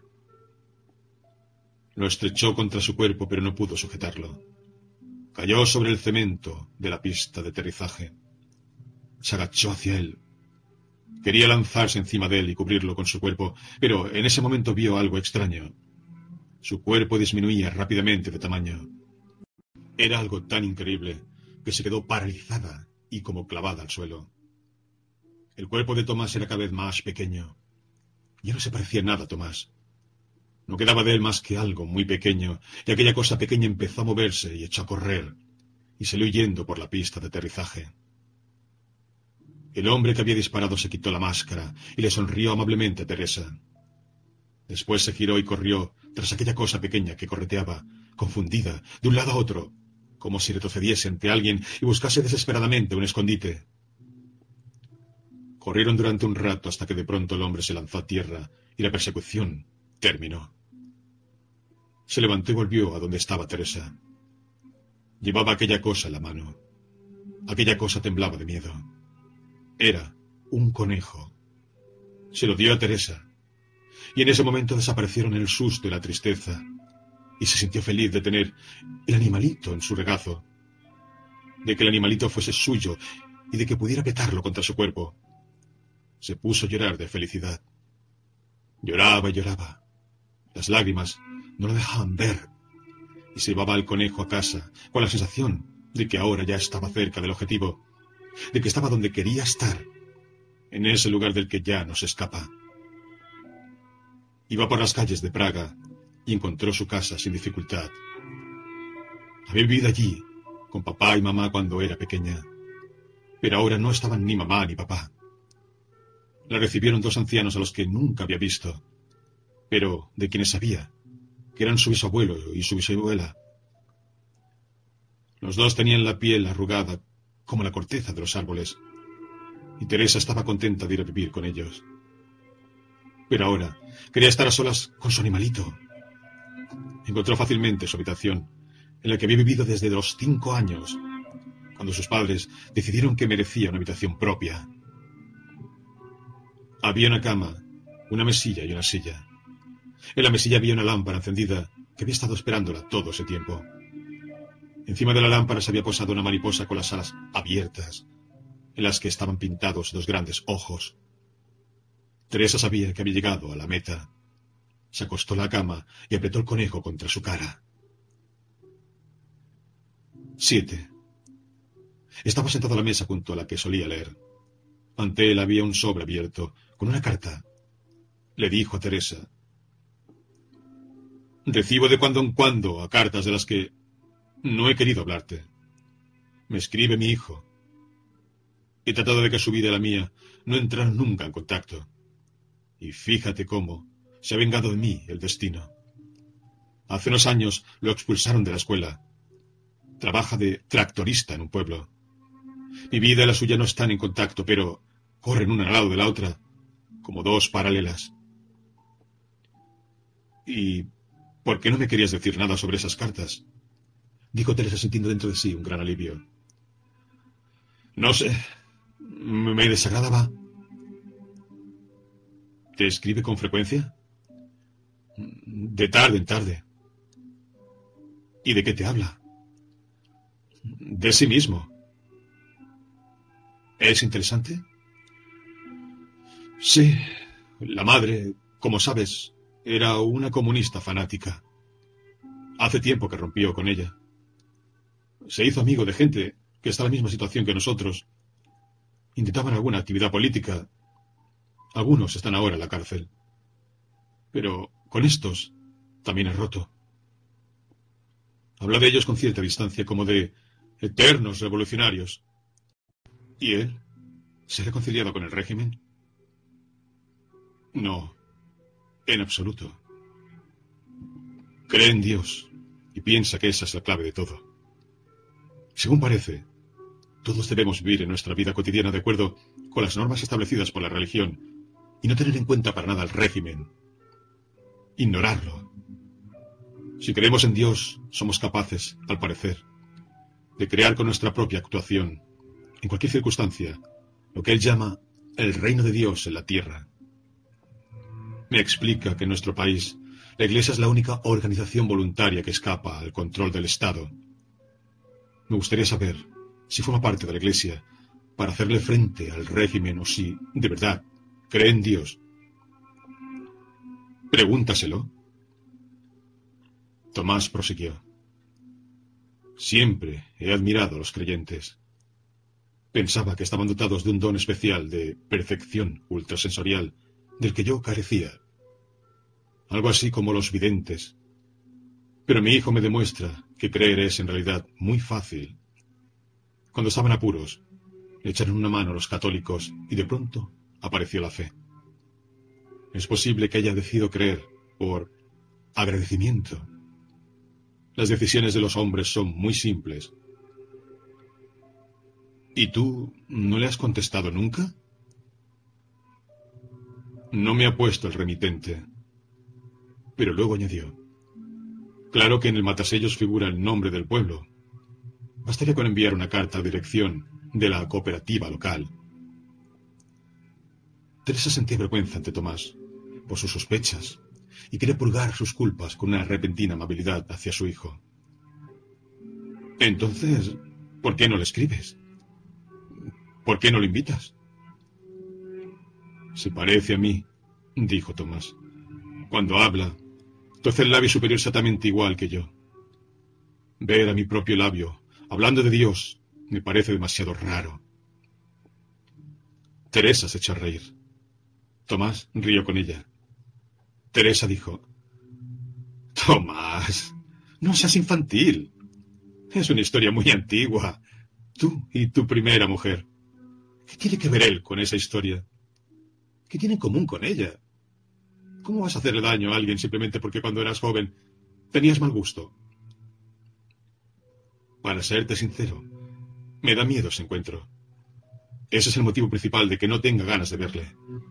No sé por qué he sido tan terco. Uno decide algo, ni siquiera sabe muy bien cómo, y esa decisión se mantiene luego por su propia inercia. Cada año que pasa es más difícil cambiarla. Invítale, dijo. Ese mismo día, cuando volvía del establo, oyó voces en la carretera. Al acercarse vio el camión de Tomás. Tomás estaba agachado y desmontaba una rueda. Alrededor había un grupo de hombres que miraban y esperaban que Tomás terminase el trabajo. Se quedó allí, sin poder apartar la mirada. Tomás tenía un aspecto avejentado. Su pelo era canoso, y la torpeza con la que actuaba no era la torpeza de un médico que se ha convertido en chofer, sino la de una persona que ya no es joven. Recordó una reciente conversación con el presidente. Le había dicho que el camión de Tomás estaba en un estado deplorable. Lo decía en broma. No era una queja, pero reflejaba una preocupación. Tomás sabe más de lo que hay dentro del cuerpo que de lo que hay dentro del motor. Río. Después reconoció que había ido varias veces a pedirle a la administración que le permitiesen a Tomás volver a ejercer su profesión en aquella provincia. Comprobó que la policía no estaba dispuesta a permitirlo. Ella se ocultó tras el tronco de un árbol para que ninguna de las personas que estaban alrededor del coche pudiera verla, pero no dejó de mirarle. Los remordimientos le oprimían el corazón. Por su culpa había vuelto de Zúrich a Praga. Por su culpa se había ido de Praga. Y ni siquiera ahora lo dejaba en paz. Y mientras Karenin se estaba muriendo, ella lo hacía sufrir con sus sospechas. Siempre le había reprochado secretamente que no la amaba bastante. Su propio amor estaba para ella fuera de toda sospecha, mientras que consideraba el amor de él como simple amabilidad. Ahora ve lo injusta que ha sido. Si de verdad hubiera sentido por Tomás un gran amor, hubiera tenido que permanecer con él en el extranjero. Allí Tomás estaba contento, allí se le abría la perspectiva de una nueva vida, y a pesar de eso, se fue de allí. Es verdad que trató de convencerse a sí misma de que lo hacía por generosidad, para no molestarlo. Pero no era la generosidad tan solo una disculpa. En realidad, sabía que vendría tras ella. Lo atraía cada vez más hacia abajo, como atrae las ninfas a los campesinos hacia los pantanos para dejarlos morir allí. Utilizó el momento en que él tenía espasmos de estómago para obtener la promesa de que se irían a vivir al campo. ¿Cómo sabía engañarlo? Le hacía ir tras ella como si quisiese comprobar permanentemente que la amaba. Hizo que fuera tras ella hasta llegar a este sitio, con el pelo cano, cansado, con las manos medio destrozadas, que ya nunca podrían coger un bisturí.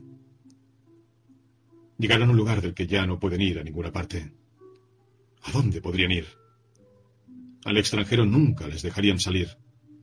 Ya no encontrarán el camino de regreso a Praga. Nadie les dará trabajo allí, y no tiene motivo alguno para irse a otro pueblo. Dios mío, era necesario llegar hasta aquí para que creyera que la quería Finalmente, Tomás logró volver a montar la rueda. Se sentó al volante. Los hombres saltaron al camión y se oyó el ruido del motor. Teresa se fue a casa llenó la bañera de agua. Se sumergió en el agua caliente pensando que toda la vida había utilizado sus propias debilidades en contra de Tomás. Todos tendemos a considerar la fuerza como culpable y la debilidad como víctima inocente. Pero Teresa ahora lo comprende.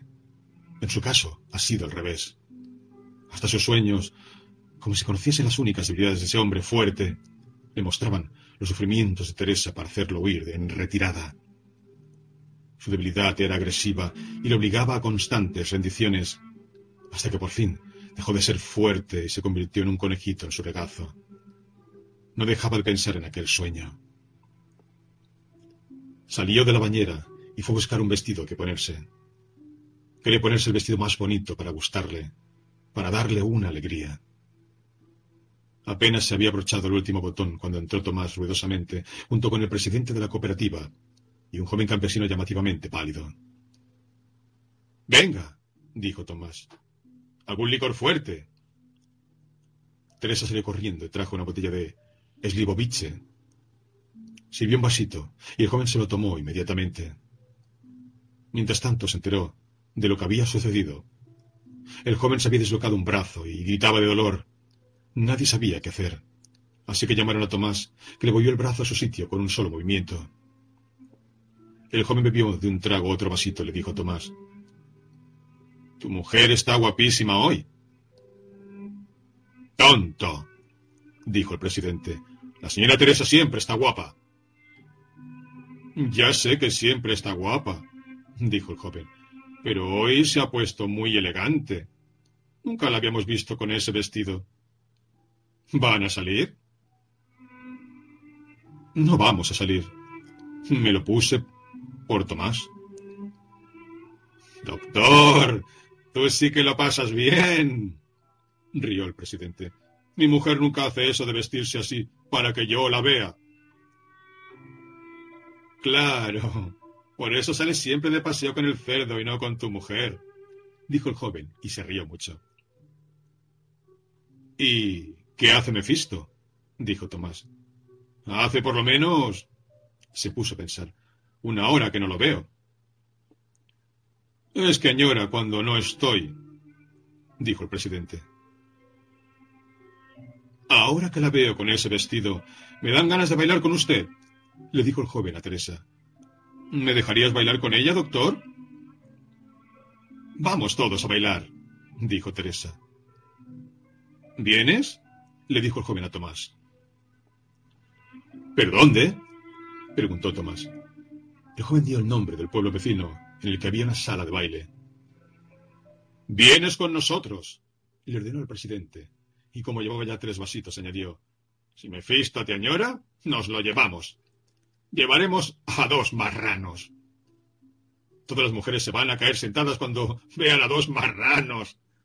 Y volvió a reírse mucho. Si no les da vergüenza Mefisto, voy con ustedes, dijo el presidente, y subieron todos al camión de Tomás.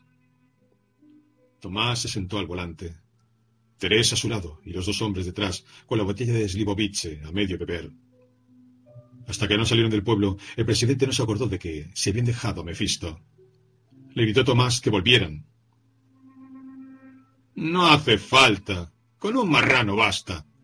Le dijo el joven, y el presidente quedó conforme. Oscurecía. El camino trepaba por la montaña.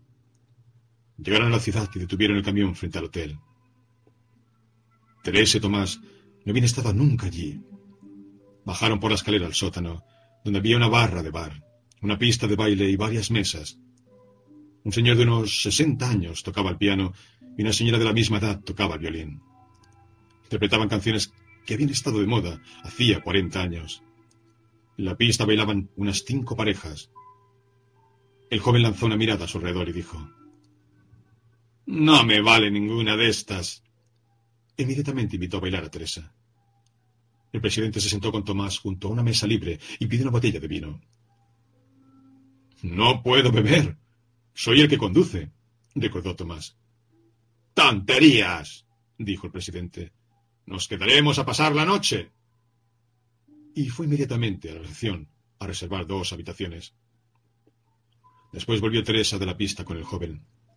La sacó bailar el presidente y por último bailó con Tomás. Mientras bailaban le dijo, Tomás, todo lo malo que hay en tu vida ha sido por mi culpa. Yo tengo la culpa de que hayas llegado hasta aquí, tan bajo, que ya no es posible ir a ninguna otra parte. Tomás dijo, ¿Estás loca? ¿De qué bajo hablas? Si nos hubiésemos quedado en Zurich, estarías operando a tus pacientes. Y tú estarías haciendo fotos. Esa es una comparación tonta, dijo Teresa. Para ti tu trabajo lo era todo, mientras que yo puedo hacer cualquier cosa y me da exactamente lo mismo. Yo no perdí nada. Tú lo perdiste todo. Teresa, dijo Tomás, ¿no te has dado cuenta de que aquí soy feliz? Tu misión era operar, dijo. Teresa, la misión es una idiotez. No tengo ninguna misión. Nadie tiene ninguna misión.